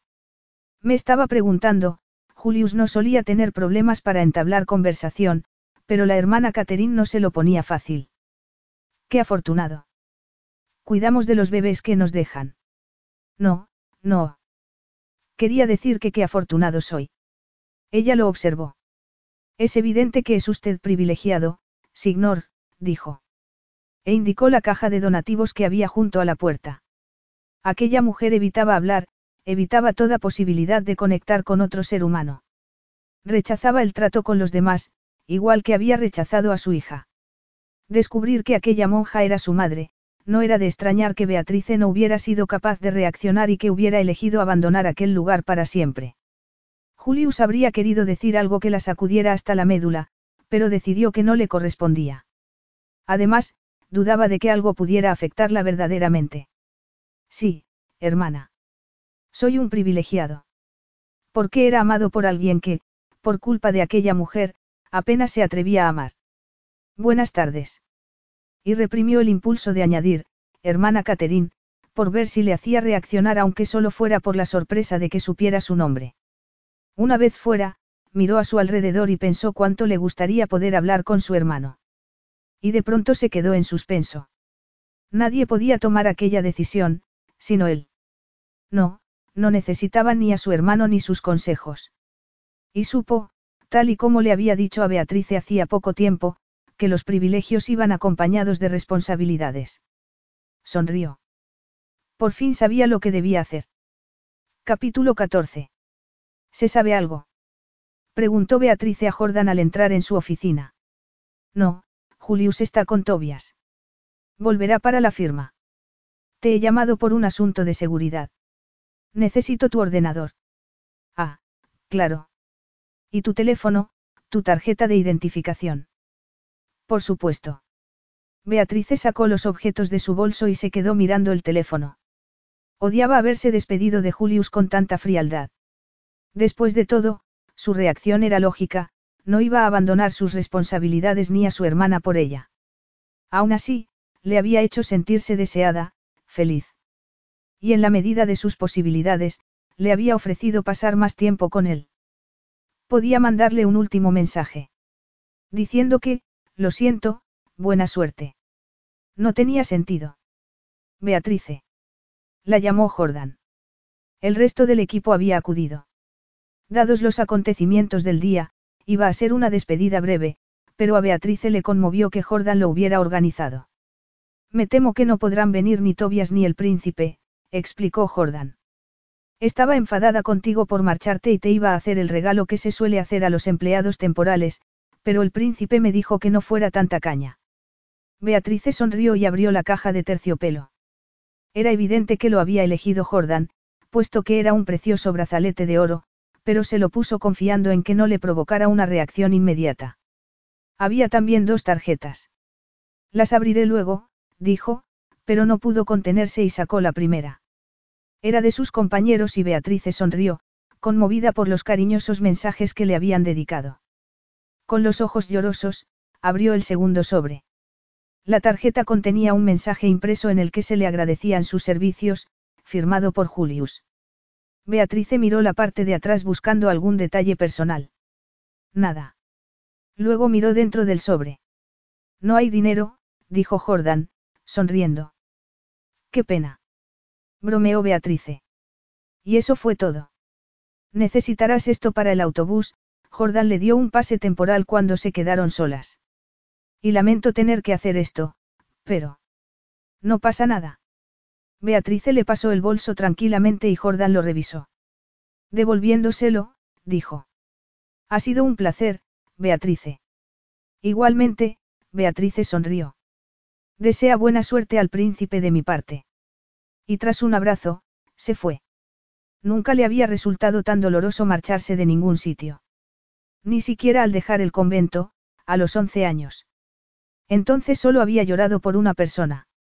En aquel momento, lloraba por amor, por la gente que dejaba atrás, por su apartamento, el lago, los cisnes. Pero no podía siquiera ir a hacer una última visita al lago. Una ráfaga plateada llamó su atención. Jasmine salía de la Rosaleda y se acercaba al agua. Beatrice cambió de dirección y fue hacia la Alameda, aunque deseaba girarse y mirar a la mujer que ansiaba vivir una vida apacible. ¿Quién podía culparla? ¿O quién podía culpar a Julius por proteger a quien amaba y cumplir una promesa? Ella, no. Sin embargo, le había hablado despectivamente. Se había comportado con él como una niña consentida. En cambio, Julius sería un magnífico rey. Ella había querido pasar más tiempo con él. Su padre, que la boda se celebrara de inmediato. Su padre, el hombre al que ella había visto llorar. Tal vez pensaba que la boda le devolvería a su hijo, incluso que domesticaría a Julius. Pero Beatrice lo dudaba.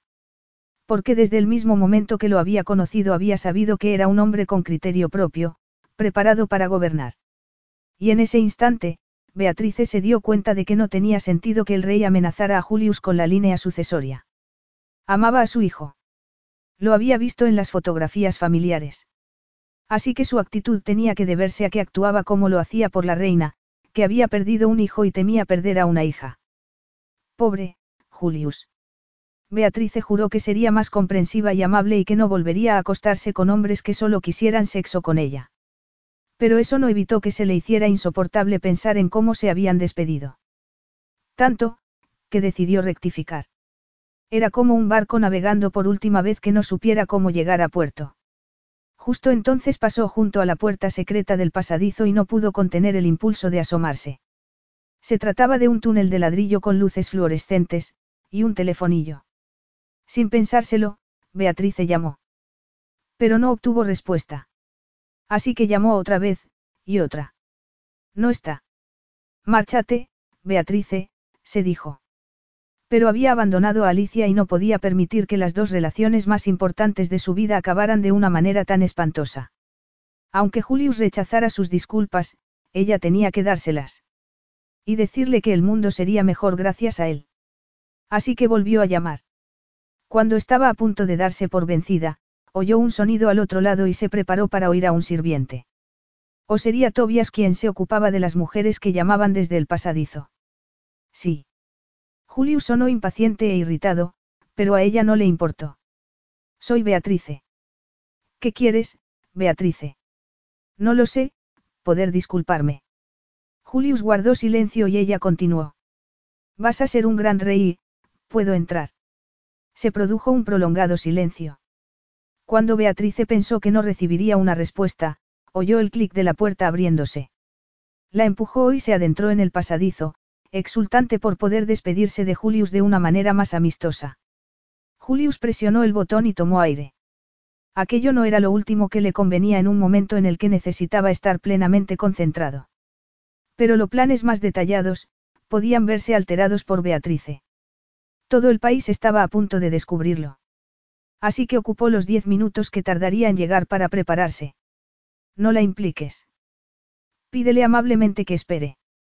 La decisión era exclusivamente suya y no podía cargar a Beatrice con la responsabilidad. No debía saber nada hasta que el plan se ejecutara. Pero entonces llamaron a la puerta de su residencia privada y apareció su temperamental coordinadora de prensa, parpadeando como un topo que saliera a la superficie. Dios mío. exclamó Beatrice, sin intentar disimular el impacto que le producía verlo. Estás espectacular. Julius vestía el uniforme de gala. ¿Vas a salir? preguntó ella. Evidentemente. Tengo una reunión en unos minutos, replicó él. Así que date prisa. Discúlpame. He sido muy cruel. ¿Qué novedad? Si la oferta sigue en pie, me gustaría ir contigo a Regalsi. Aunque sea solo por un par de días. Eres muy voluble. Normalmente, no. ¿Qué quieres que hagamos allí? Pasarlo bien. Creía que eso era lo que querías la noche que hicimos el amor. Fue solo sexo, Beatrice lo corrigió, repitiendo las palabras que él había usado. Y es verdad que no sé disfrutar. Eso es lo que querría que hiciéramos en Regal sí, con suerte, que nos despidiéramos en mejores términos. Hablaremos en un rato. Beatrice tragó saliva. Vale, abatida, vio que Julius se miraba en el espejo. Pensaba que quería una sola noche. ¿No te gustó? Demasiado, Beatrice sonrió, por eso luego lo estropeé, porque quería más. Más. Se limitó a repetir Julius. Era la primera vez que lo hacía. No suelo abrirme emocionalmente, a nadie. ¿Por qué? No tenías que irte. ¿Por qué no te abres emocionalmente a nadie? Me aterra ser rechazada, Beatrice vio que Julius la miraba en el espejo. Y tengo miedo de ser tan fría e insensible como mi madre. ¿No te pareces a ella? No puedes saberlo. Beatrice, hoy hay siete cisnes nadando. De verdad. No he podido ir a verlos porque, estaba Jasmine, Beatrice tragó saliva. Comprendo que tengas que protegerla. No quiero hablar de eso. Claro, Beatrice asintió. Hablemos solo de pasarlo bien, se acercó a él y se abrazó a su cuello. Puedes traer este uniforme a Regalsi. Beatrice, dijo él con firmeza, retirándole los brazos. Tengo que irme. Pero me gustas y admito que me alegro de que estés de mi lado. Gracias. Aunque no te lo creas, tienes suerte. Dudo que soportara ser reina consorte. Estoy segura de que lo haría muy bien. ¿Y cómo Etaira? Sentada en tu regazo y mirándote absorta. Beatrice negó con la cabeza. No, gracias. Pero seré tu amante durante unas noches. ¿De verdad? Sí. Y luego te irás. Por supuesto. Julius sonrió. ¿Te ha gustado tu regalo de despedida? Beatrice alzó la mano. Ha sido un desconsiderado. Pronto tendré un sarpullido, dijo, mirando el brazalete. Pero es precioso. No vas a tener ningún sarpullido. A lo que tienes alergia es al níquel. Si tú lo dices. Créeme, dijo Julius. Ahora he de irme. El mayordomo preparará algo para comer. Te avisará con un timbre. Espera a que se marche para ir a recogerla. No contestes ninguna llamada. Muy bien. Lo digo en serio. Lo sé. Buena suerte. No lo dices con sinceridad. Sí. Tienes que proteger a aquellos a quienes amas. Lo entiendo. De verdad. Aunque te cueste creerlo, sí. Espero que tengas una mujer maravillosa. Yo también. Pero la suerte no interviene cuando te preparas adecuadamente, Julius la miró detenidamente. Gracias por ignorar tus propios principios y venir por el pasadizo. Tenía que marcharse, no debía hacer esperar al rey y menos aquella noche. Pero lanzó una última mirada a Beatrice, que seguía fingiendo estar animada aunque se sentaba con aire taciturno en la cama. Por cierto, he averiguado una cosa, dijo él. ¿El qué? He dado con Dante Chinin. No le ha ido mal en la vida. Beatrice lo miró asombrada. ¿Lo has localizado? He averiguado que es dueño de un hotel en Ortigia, Sicilia, Julius sonrió. Pero ahora debo irme. Tardaré un poco. Lo sé, Beatrice lo miró mientras él se ponía la gorra. Puedo decirte una cosa, Julius. Como la persona que contrataste, no como yo misma. No puedes acompañarme a la reunión. Ya lo sé, Beatrice tomó aire porque sabía que había muchas cosas que Julius no podía decirle. De hecho, lo que tengo que decirte es personal. Muy bien. Yo no tengo una familia, pero tú sí. Julius dejó escapar una risa escéptica. Tu padre está sufriendo, siguió ella. Sí, porque no fui yo quien murió, Julius miró a Beatrice como si quisiera advertirla de que no siguiera por ahí. Tengo que irme. Julius, el libro que Jordan te dejó. Él tomó la espada y la envainó en su funda. Estaba claro que no quería seguir hablando. ¿Con quién habla el rey? preguntó ella. Con su hijo no, desde luego, Julius sonrió con amargura. ¿Qué ha sido de la Beatrice que quería disfrutar? Julius tenía arzón. No era capaz de mantenerse animada ni cinco minutos. Buena suerte, dijo Beatrice. No era sincera. Ojalá le eligieran una mujer horrorosa. Qué mala persona era. Salió a la terraza y respiró el aire perfumado. Sabía que se movía en un terreno peligroso. Una semana en el paraíso con Julius. Y después, él se casaría y tendría hijos con ojos oscuros que lo amarían, mientras ella lo observaría de lejos. No iba a soportar que la mantuvieran una vez más a distancia. Así que decidió ser feliz por una vez. Aquella noche. Fue a darse una ducha. Tenía el corazón destrozado, pero estaba viva. Estaba enamorada de un hombre que no entendía de amor, pero con el que al menos pasaría una semana. Sí. No. Sí. Oyó el timbre y esperó a que el mayordomo se fuera antes de ir a la cocina. No se trataba de comida, sino de cuatro martinis. También había bombones y un termo de café. Beatrice sonrió conmovida. Envuelta en una toalla, se sentó y comprobó que Julius tenía razón. Nunca había podido dar con Alicia, pero encontró a Dante en Internet en dos minutos. El joven disco lo que su amiga adoraba se había convertido en el dueño de un lujoso hotel en una preciosa comarca de Sicilia, Ortigia. Tomó dos martinis antes de seguir la búsqueda online. Y entonces el mundo se detuvo al ver el rostro sonriente de su amiga. Dante y Alicia. Se habían casado unos días más tarde de su visita a Trebordi. Beatrice sintió que se le humedecían los ojos. Si se hubiera acercado al pueblo aquel día, habría encontrado a Alicia. Julius encontró a Jordan en el vestíbulo. El rey y la reina está esperándolo, señor. Gracias, dijo Julius. ¿Puedo hablar con usted después de la reunión? Por supuesto, señor. El recorrido al salón del trono era largo. Julius se detuvo ante un par de retratos de sus antepasados, incluido el príncipe Julius con leotardos y peluca, buscando su complicidad. Siempre se había sentido abrumado por la historia y las tradiciones, pero en aquel momento se preguntó qué se sentiría no teniendo a nadie, creciendo sin la mínima conexión con el pasado y descubriendo en cierto momento, que esa única conexión era venenosa. Como siempre, su mente vagó hacia la mujer que había forjado su vida completamente sola. Descubrir lo que su madre le había hecho y darse cuenta de que él le estaba infligiendo un dolor similar lo había sacudido hasta la médula. Fue entonces cuando se dio cuenta de que lo que sentía era amor.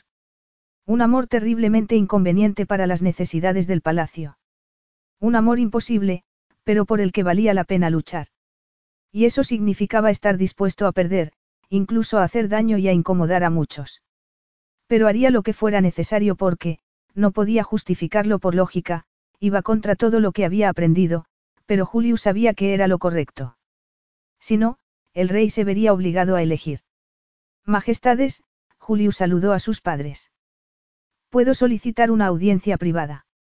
No, dijo su padre. Ha habido demasiados retrasos y negociaciones. Es hora de proceder. Entonces debo solicitar formalmente que mis títulos queden en suspensión. Espere, ordenó el rey al escribiente. Y Julius vio que Filipe abría los ojos como platos. No, dijo Julius. Es una petición formal. Por favor, tome nota, indicó al escribiente principal. Luego podemos continuar con todos presentes o en audiencia privada. Continúa, le retó el rey. Muy bien. No voy a firmar el documento de intenciones. Elegiré a mi esposa cuando esté preparado y si ella me acepta. Julius. Intervino su madre. Ya es suficiente. Él la miró y percibió la angustia en su voz. Ella añadió. Solicito una audiencia privada. Pasaron varios minutos hasta que se quedaron solos. Prometiste, comenzó el rey. Sí, lo interrumpió Julius, pero hemos crecido y vuestra hija es más fuerte de lo que queréis creer. He hablado con la princesa Jasmine y dice estar preparada para asumir sus deberes. Yo le he ofrecido mi apoyo, por supuesto. No está en condiciones de hacerlo, dijo el rey. No estoy de acuerdo. Será sabia y amable. Además, tiene un marido que la asistirá siempre que ella lo necesite. En cualquier caso, ya lo hemos hablado, Julius miró a su padre. Querías que Claude fuera tu heredero. Todos lo queríamos, pero falleció. Tienes un hijo dispuesto a ocupar su lugar. Con algunas condiciones. Con una, le corrigió Julius. Y si no la aceptas, te queda una hija que preferiría llevar una vida tranquila, pero que está dispuesta a dar el paso. Sin embargo, tú eres el rey y dictas las reglas. Por ahora, concluyó. Muestra el respeto, le advirtió su padre. Por supuesto. Pero no puedes criar a tus hijos como gobernantes y luego esperar que se sienten a esperar tus órdenes. Tienes herederos, un príncipe y una princesa.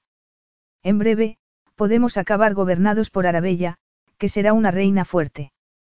Piensa en eso cuando tomes tu decisión. Siempre tienes que salirte con la tuya. Puede que haya tenido un buen maestro. Julius se acercó al rey, que no parpadeó. Claude, como tú, nació para ser rey, dijo Julius. Tú le educaste para serlo. Jasmine nunca quiso serlo, y tú te aseguraste de que no tuviera que cargar con ese peso. Así que recurriste al segundón, Julius lo miró fijamente. Un líder natural. Arrogante. De tal palo tal astilla. Deberías saber lo difícil que es torcer mi voluntad. De ti depende elegir lo mejor para tu país y tu familia. Y tienes dos opciones excelentes. Algunos gobernantes no tienen ninguna. Te atreves a abandonar a tu rey. Julius dio media vuelta, pero oyó a su madre decir. Cenzo, por favor, no lo permitas. Jasmine necesita llevar una vida apacible, afirmó el rey. Julius observó la expresión tensa de su padre y se dio cuenta de cuánto había cambiado en un año. Exteriormente siempre había sido gruñón y severo, pero al menos en el pasado, habían reído juntos. Beatrice tenía razón. ¿Con quién hablaba su padre, en quién confiaba? Porque su madre seguía sumida en el dolor del duelo y no podía ayudarlo. Ni siquiera ha podido atender la fiesta de las flores. Gritó el rey. Entonces, ¿por qué vas a someterla a esta tortura?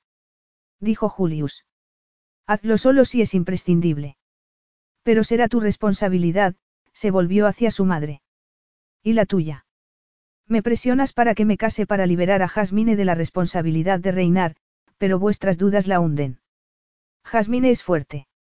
Sabéis que no quiere hacerlo, pero está a mi lado y apoya mi decisión. Habla con tu marido. Julius. Ya no tenía nada que añadir. Voy a tomarme la noche libre, quizá los próximos 50 años. Vosotros decidís. Tengo una cita importante, miró a su padre. Puedes hablar de tu dolor conmigo siempre que quieras, pero no lo utilices para presionarme. Julius dio media vuelta y salió. Fuera estaban Jasmine y su esposo, que la adoraba, y Julius se sintió culpable. Pero Jasmine estaba serena y él no había mentido. Era mucho más fuerte de lo que los demás creían. ¿Se lo has dicho? Preguntó ella, sonriendo. Sí. Bien hecho. Julius no sabía que pudiera llorar.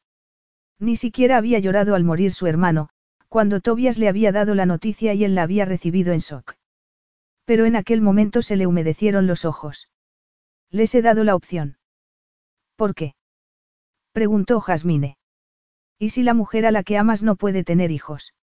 La amenaza siempre penderá sobre mí, y ahora es el momento de tomar la decisión. Tengo a mi marido y a mi hija, Jasmine lo miró con solemnidad. Y tengo un hermano que defiende lo que es justo. Miró hacia la puerta al ver salir a su madre. Jasmine. No puedo quedarme, madre, dijo Jasmine. Arabella me está esperando para jugar con su cachorro. Julius, dijo su padre, vuelve dentro. Podemos seguir hablando. Llevo un año intentándolo. Beatrice tenía razón, su padre estaba sufriendo. ¿Cómo podía ella, que no tenía una familia, saber más sobre familias que alguien que sí la tenía? Quizá era necesario dar un paso atrás para ver con más claridad. Lo siento, pero no puedo, dijo. Tengo places. He de ir a casa. La terraza daba al lago. Hacía una fresca brisa y Beatrice estaba sentada, envuelta en la toalla, sin llegar a asimilar lo que estaba pasando. Oyó la puerta abrirse y supo que era Julius. Se secó precipitadamente las mejillas. Gracias por los martinis. ¿Te han gustado? No especialmente, admitió Beatrice, riendo. No quería saber qué había pasado con su padre, ni quería saber nada de su futura novia. Quería decirle dos cosas. He buscado el hotel, y si es de Dante. Así que tenía razón. Dijo Julius con sorna, al tiempo que se desabrochaba el uniforme y se quitaba la gorra y la espada. Sí. Y en la búsqueda he encontrado una foto de boda. Resulta que Alicia y él se casaron. La he llamado.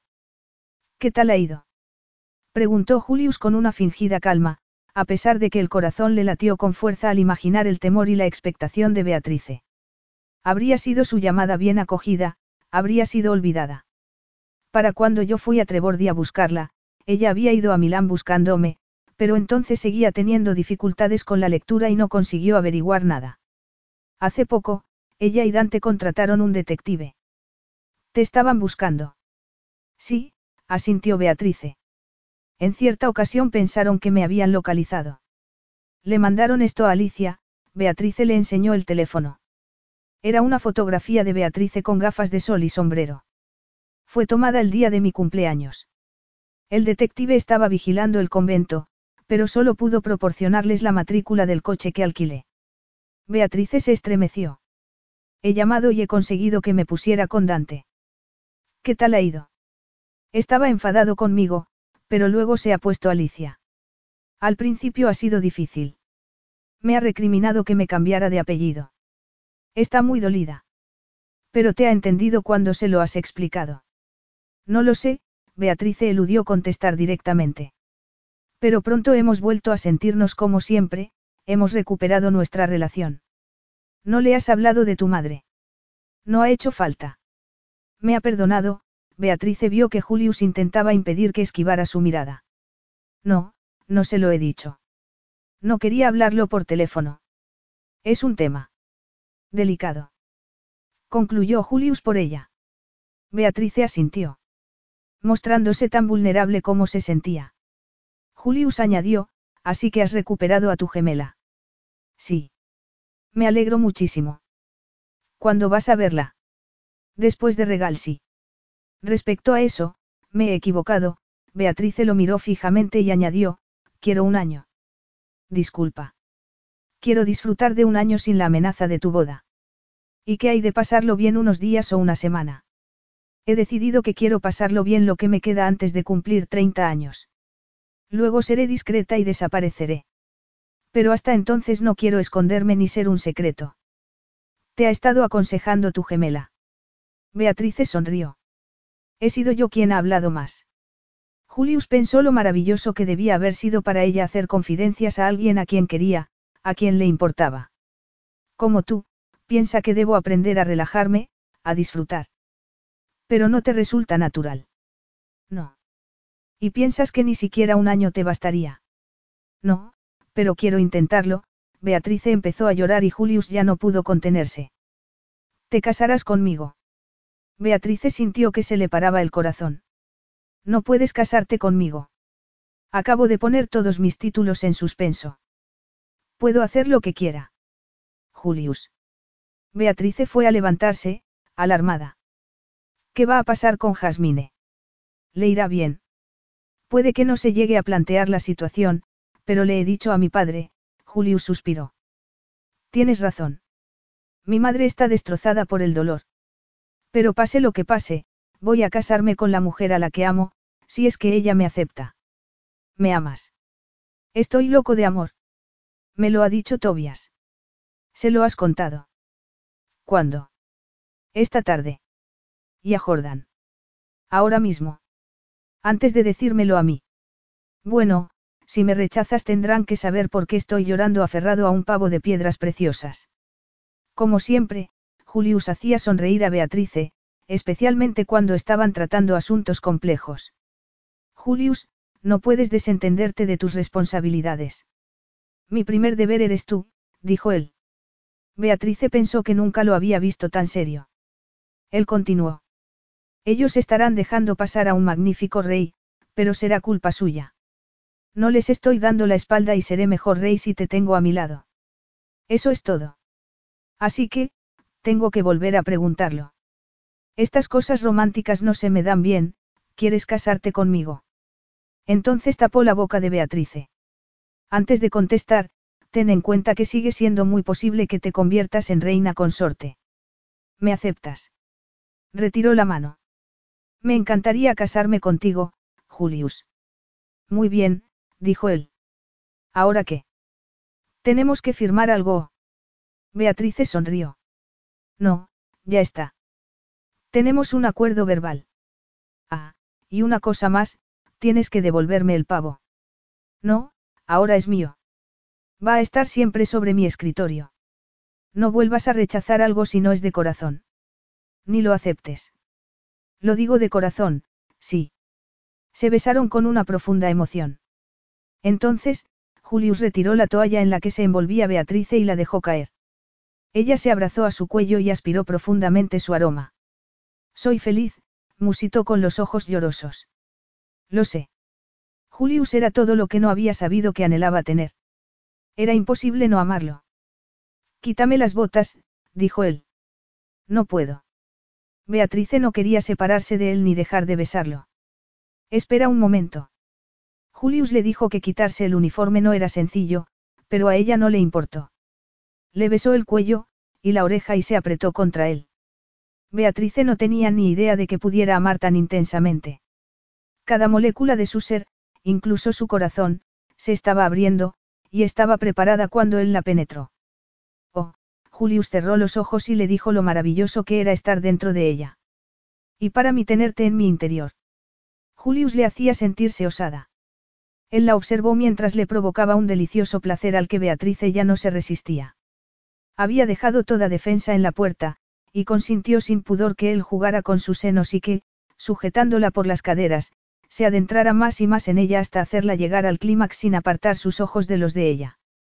Entonces, ciega de placer y jadeante, sintió la dilatación y la explosión de Julius en su interior. Te amo tanto, musito. Lo sé. Sonó un timbre. Es el que marca los acontecimientos más importantes, dijo Julius al oírlo. No deberías contestar. No. Vamos a escondernos aquí hasta que decidan. No nos escondemos. Esta noche solo somos Julius y Beatrice. Tenemos una noche de libertad, quizá más. Por ahora no existen ni reglas ni protocolo. ¿Qué quieres hacer? No he traído ropa apropiada. Jordan se está ocupando de eso. Podemos salir o quedarnos, tú decides. Vamos a escapar por el pasadizo. No, hoy no nos ocultamos. Tómatelo como una primera cita. Es realmente nuestra primera cita. Y no sé qué quiero hacer. Ve a ducharte. Luego puedes jugar a disfrazarte en el vestidor de la etaira. Beatrice se dio una rápida ducha y salió empapada. Ponte una toalla, dijo Julius. Jordan está esperando. Oh, Dios mío. ¿Prefieres volver a ponerte el vestido gris? No. Beatrice fue por un pasillo hasta el vestidor de la Etaira, donde la esperaba Jordan, sonriente. Estoy muy contenta. Yo también, Beatrice sonrió y se dieron un abrazo. No tengo ni idea de qué ponerme. No sé dónde va a llevarme. Yo sí. Y por lo visto requería un vestido negro con un pronunciado escote delante y aún más pronunciado en la espalda, medias negras y zapatos de tacón alto. Jordan le pintó los ojos con eyeliner negro. Lápiz de labios rojos sería excesivo. Preguntó Beatrice. ¿Qué va? Cuanto más rojo, mejor. Un asombrado sirviente vio al príncipe y a su acompañante atravesar el pasillo y bajar las escaleras centrales. Alteza, Filipe salió tras ellos. El rey desea. Mañana, dijo Julius. Y por la reverencia y por el título con el que se había dirigido a él, supo que la decisión había sido tomada. Sería rey. Pero no tenía que darse por enterado aquella noche. Aquella noche estaba dedicada a un bar en el puerto con la música tan alta que era imposible hablar. ¿Qué quieres beber? Julius tuvo que gritar para que Beatrice le oyera. Whisky, dijo ella. Era una noche como para un whisky. Muy bien, Julius la llevó a la pista de baile y la trajo hacia sí. Un, dos, tres, cinco, seis, siete. Apréndetelo. Y en el cuatro. Julius la estrechó con fuerza. Cambiamos de dirección. Ah. Lo tienes. No, admitió Beatrice. Pero aprender era maravilloso, y deliciosamente obsceno estar pegados por la ingle, con la mano de Julius sobre su trasero mientras ella intentaba contar mentalmente. Se le daba fatal, pero no le importaba. Podía sentir la música recorriéndola y los besos súbitos y apasionados de Julius. El bar estaba un poco destartalado y había mucha gente, quizá no era el sitio más idílico para una primera cita, a no ser que se supiera cómo iba a terminar la noche. Y ellos lo sabían. Por el momento, tocaba bailar. Capítulo 15. ¿Tú estabas nerviosa? Preguntó Beatrice a su dama de honor. No, dijo Alicia. Pero no iba a casarme con un futuro rey. ¿Y tú? Preguntó Beatrice a su futura cuñada. Yo estaba tan asustada que casi tuvieron que sedarme, dijo Jasmine. Pero ha sido lo mejor que he hecho en mi vida. ¿Cómo te sientes, Beatrice? Convencida y asustada. Iba a ser una boda real solemne y su vestido, elaborado en una seda gruesa de color marfil, era precioso. Había decidido no ponerse velo y llevaba un ramo de flores blancas recogidas aquella mañana junto al lago, con una violeta oscura como símbolo hacia Claude. Jasmine fue a acompañar a Arabella al servicio y las dos amigas del alma se quedaron solas. Alicia.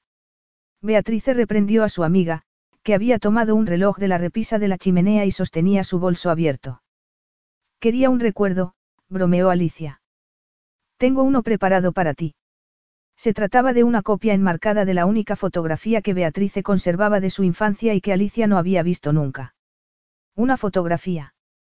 exclamó Alicia al abrir el paquete y ver a las niñas sentadas en la hierba rodeadas de monjas. ¿Le has cortado la cabeza? Sí. Beatrice le había dicho a Alicia quién era su madre. ¿No tienes algo que contarme, Alicia? Preguntó entonces ella, mirando el vientre suavemente abultado de su amiga. Sí, vas a ser tía, pero hoy celebramos tú. Las damas de honor. Jordan apareció en la puerta. Estaba al cargo de la ceremonia, pero convertida ya en una gran amiga. Y Beatrice iba a ser conducida al altar por el chico que en el pasado le había parecido demasiado salvaje para Alicia, lo que demostraba que no siempre tenía razón. Todo era perfecto. La multitud era una nebulosa y la cúpula dorada de la iglesia resplandecía como si quisiera competir con el sol.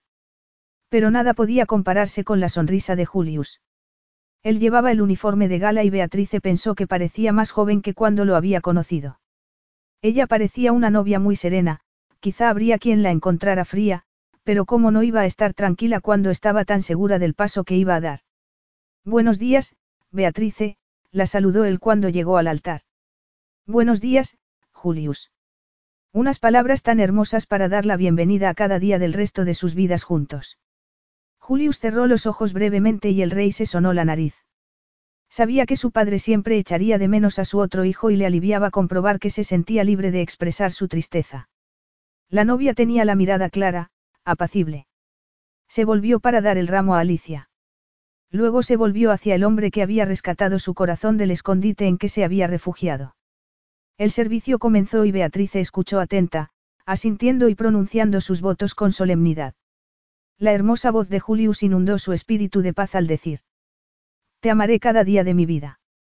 Y Beatrice sabía que esos días empezarían con un mes en Regalsi. Fin.